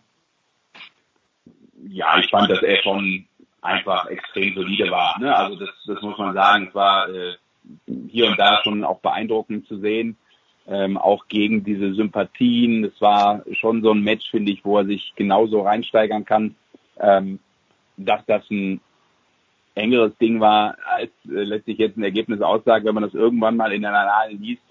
Ähm, diese drei Stunden 20 oder was es, glaube ich, knapp war, ähm, das hat schon gezeigt, dass es äh, sicherlich vor allem eben an diesem zweiten Satz gehangen hat. Wäre der anders gelaufen und der hätte ja auch durchaus anders laufen sollen, müssen vielleicht aus Sicht von Del Potro, ähm, dann äh, wird das Ding ganz, ganz eng für ihn und dann, glaube ich, kann es ihm auch mal wegrutschen. Äh, der zweite Satz war der Schlüssel und dann äh, ja, spielt das auch letztlich, auch körperlich, finde ich, dann so souverän nach Hause, auch durch diese letzten Monate. Das ist, ist schon wieder krass zu sehen, finde ich, was der, ähm, wie beständig der spielen kann. Äh, und da macht auch jetzt, äh, sagen wir mal, eine erste Runde äh, für mich keine, keine große Ausnahme, weil du steigerst dich da ja auch dann letztlich mit den Jungs, gegen die du spielst und das hat er, hat er geschafft und genauso gewinnt man ja eigentlich äh, im Normalfall dann auch einen Grand Slam. Außer du heißt Rafael Nadal und spielst auf Sand in Paris. Ja. Hm. Oliver, interpretiere ich zu viel rein? Boris Becker hat es in der Übertragung auf Eurosport ja auch gesagt. Diese Suche nach Anerkennung. Gut, wenn das Stadion voll mit Argentiniern ist, dann ist schon klar, dass die auf der Seite Del Potro sind. Aber diese Suche nach Anerkennung, die, die, die zeichnet den Djokovic aus, oder nicht? Und die, und er findet sie irgendwie nicht so richtig. Also wenn er 22 der letzten 23 Matches inklusive Wimbledon gewonnen hat, dann denke ich, sollte ihm Anerkennung zuteil werden. Ähm, ich glaube nicht, dass es bei ihm nur eine Suche nach Anerkennung war, sondern es ist einfach äh, sein Gefühl, dass er das gewinnen kann und vielleicht auch gewinnen muss. Ich meine, ich habe mir jetzt gerade nochmal die Ergebnisse so untereinander angeschaut. Das ist ja schon, wenn man später nochmal über das Turnier sprechen wird in, in ein paar Jahren und sagen wird, wie war das eigentlich, dieser Djokovic-Lauf? Da finde ich in der ersten, zweiten Runde zwei Viersatzmatches und dann geht's 2-3-3, 2-4-3, 3-4-4, 3-4-2. Das ist alles bis zum Finale und selbst im Finale hat er noch zwei Sätze mit 6 zu 3 und 6 zu 3. Also wer, wenn nicht er, hätte bitte dieses Turnier so gewinnen können oder sollen, Gut, Nadal, eventuell wenn ein Team Nadal schlägt, weiß man auch nicht, was passiert, aber Djokovic war einfach verdammt stark. Ich freue mich, dass er zu seinem letztlich alten Erfolgsteam zurückgekehrt ist, inklusive Gebhard Gritsch und natürlich Marian Weider, jetzt fehlt nur noch Boris.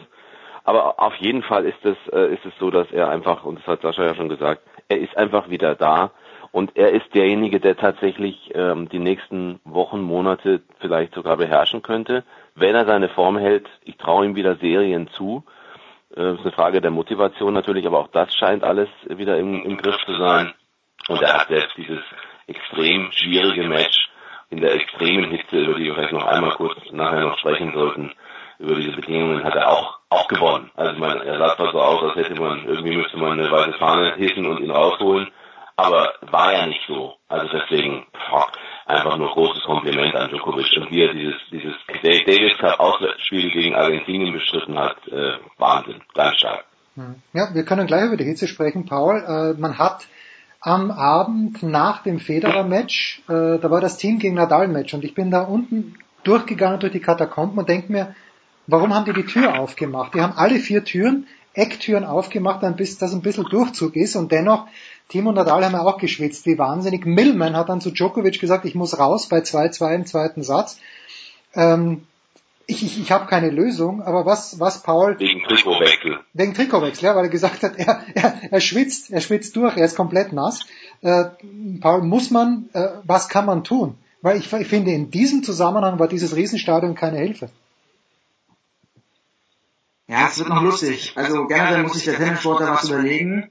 Stichwort Klimaerwärmung, ja, es wird, es wird einfach immer krasser und ja, ich bin, ich habe da schon meine Bedenken. Also dieses New York jetzt zu der Zeit, äh, die US Open, das war jetzt wirklich extrem und ich finde, ich, ich kann mich da, die, die so Bilder wie da Sportler, wir reden hier von, von Leistungssportlern, wie äh, da kurz vorm Kollabieren sind. Also das, das kann es einfach nicht sein. Und ähm, ja, ich bin jetzt nicht äh, dafür, dass wir bei Grand Slams äh, Best of Three spielen. Ja, das muss schon finde ich Best of Five sein. Es muss diesen Stellenwert äh, Grand Slam Turnier muss, der muss weiter behalten werden. Ich finde es natürlich gut, dass sie dann Tiebreak spielen. Haben wir ja auch schon mal hier in der in der Big Show äh, diskutiert, dass sie im fünften Satz Tiebreak spielen und wie dramatisch, wie spannend es sein kann. Hat ja dann das äh, Match Nadal gegen Team gezeigt kann man darüber diskutieren, ob man vielleicht den Tiebreak dann bei 9-9 spielen sollte oder man oder noch ein bisschen länger, aber eigentlich irgendwann mal muss Schluss sein. Nicht noch äh, so Anderson Isner Matches. Das ist das ist dann irgendwann mal dann auch äh, für die kommenden Matches für den Turnierbaum dann äh, eine Wettbewerbsverzerrung, ja. Das hat man ja dann im Finale von Wimbledon eben, eben gesehen. Aber generell mit der mit der Hitze mache ich mir große Sorgen und muss man sich muss man sich äh, was überlegen, ob man dann vielleicht mal auch so ein ähm, Grand Slam Turnier in eine andere Zeit verschiebt, wo es vielleicht ein bisschen kühler wird. Aber also man muss ihnen eines zugute halten. Ich war am Dienstag auf der gesagt. Anlage, es war wieder wahnsinnig heiß und am Dienstag haben die um Punkt 13 Uhr radikal alle Juniorenspiele abgebrochen. Die haben gesagt, so, ihr geht jetzt rein und es hat dann drei Stunden, glaube ich, gedauert, bis die Junioren wieder rauskommen konnten weil es nicht zu spielen war. Aber es ist halt mal so, der traditionelle Termin, Sascha, es ist in New York immer schon warm gewesen und feucht, in dem Jahr extrem. Ich, äh, ich sehe keine Änderung, weil dieses Best of Three, da gehe ich ganz mit Paul. Es gibt da mit Ben Rothenberg jemand, der vehement fordert Best of Three. Wo stehst du da, mein lieber Sascha? Also ich rede ja erstmal total ungern über das Wetter, muss ich sagen. okay, na bitte. du Eishockey. Normalerweise schalte ich dann immer ab, wenn es über das Wetter geredet wird. Okay. Aber du, äh, ja, klar, wir haben da ja auch schon mal vor äh, ein paar Jahren gab es diese unglaublich dramatische Hitze in Australien. Das hast du immer wieder, diese besonderen äh, Wetterverhältnisse. Klar ist es heiß im August in New York, aber ähm, ich kann mir auch irgendwie einen Grand bei den Herren ohne bester Five nicht vorstellen. Ähm, da würde ich auch nach wie vor dabei bleiben. Da, da fehlt mir, fehlt mir, keine Ahnung, die, die, die Vision. Ich bin da der Romantiker. Also ich weiß, Tennis wird natürlich äh, die ganz großen äh, Zuschauerzahlen nicht erreichen, wenn du immer nur irgendwelche äh, fünfeinhalb Stunden Matches zeigst. Aber das sind die Dramen und die willst du vor allem beim Grand Slam sehen und die sind ja auch nur viermal im Jahr. Den Rest kannst du äh, reglementieren, wie du Lust und launig bist, weil ähm, die Dinger stehen so weit raus für den Zuschauer, dass äh, das wirklich beibehalten werden soll. Ja, das geht natürlich auf die Puste, das ist tough, aber ähm, ich glaube, da ist es lieber sinnvoll, das ein oder andere Turnier im Kalender äh, wegzulassen, als dass du jetzt anfängst, äh, an ähm, ja, äh, an den Sätzen oder an dem Best of Five auf Best of Three zu gehen, äh, würde ich bei einem Grand Slam definitiv nicht machen. Also kann ich, kann ich auch nicht sehen, dass das passieren wird. Ist ja sogar so, dass das Team in, in Rückblick auf dieses Match gegen Nadal, das für ihn, so in, in, hat er letztens auch wieder gesagt, in dieser Woche sein bestes Match möglicherweise sogar war, was sein Level angeht, mit dem er mitgehalten hat und äh, Intensität und seine eigene Qualität und so weiter und ich würde da auch bei ihm sein. Selbst der hat gesagt, es ist schon hart, du kämpfst stundenlang, ein Riesenmatch und dann ist es ein Tiebreak, der entscheidet. Äh, also selbst die Aktiven selbst in solchen Situationen, glaube ich, hätten gerne eine andere Entscheidung. Die Verzerrung durch Match-Tiebreaks äh, in also zum Beispiel Doppelwettbewerben auf der Tour und äh, Mixed im, äh, auch bei Grand Slam beispielsweise ist auch zum Teil ziemlich groß. Ich bin froh, dass man auf die Idee nicht kommt. Äh, aber ich glaube, das Hauptproblem ist, dass man, dass man sich baulich anders rüsten muss, möglicherweise für, für diese extremen äh, Situationen auf der einen Seite hast du einen, einen riesen Umbau, dieser ganze Umbau des, äh, des, des, des Corona-Parks hat ja etwa 600 Millionen Euro veranschlagt. Die letzten Baustufen sind jetzt ja abgeschlossen. Und dann hast du natürlich das Problem im Dach über Arthur Ashe 2016, aber keine Luftzirkulation weil natürlich man damit nie gerechnet hat, weil dadurch, dass das Dach äh, errichtet wurde, sind natürlich die ganzen Ausmaße, die Stützen ganz anders gezogen. Das heißt, das eigentlich fast ein Halbdach jederzeit, wenn du spielst, kommt natürlich unten keine Luft rein. Das hätte man irgendwie bedenken müssen. Oder sie hätten sich überlegen müssen, das Dach zu schließen, so wie man es ja äh, aus meiner Sicht auch völlig unzulässig bei den Australian Open beim Finale der Männer gemacht hat, bei äh, bei Cilic gegen Federer. Und die Damen am Tag vorher noch in 45 Grad Hitze hat spielen lassen unter geöffnetem Dach und dieser Wahnsinn entstanden ist da zwischen Halep und Wozniacki, äh, dann hätte man überlegen müssen, ob man so ein Dach schließt und dann eine andere Art von Luftzirkulation reinbringt oder andere Art von Kühlung. Da sind die Australian Open ja deutlich weiter, als das bei den US Open der Fall ist. Also ich glaube, darauf muss man sich einstellen. Und du mhm. kannst schlecht Spieltage absagen, weil du ja sonst, wie bei Regen auch, in totale Schwierigkeiten kommst, den Spielplan überhaupt durchzubringen. Aber das noch schnell zum Ende. Ich habe einige Matches äh, in der ersten Woche übertragen, wo ich wirklich den Eindruck hatte, da läuft die Schweizer, weiß nicht, eine Marathonläuferin war es damals, glaube ich, war es Atlanta, helft mir, diese Olympischen Spiele, als die äh, praktisch äh, ohne jegliche. Motorik. Bitte? Ja. Ne? Ich glaube, kollabiert glaube, quasi, ne? Ja. Genau, fast kollabiert, LA oder Atlanta war es ähm, und, man den Eindruck hat, also hier muss doch jetzt mal Stopp sein oder so, es sind noch einige Spielerinnen unterwegs gewesen und Spieler, ähm, Cornet, die weinend auf dem Boden saß und zwar nicht wegen Show, sondern weil sie einfach fertig war.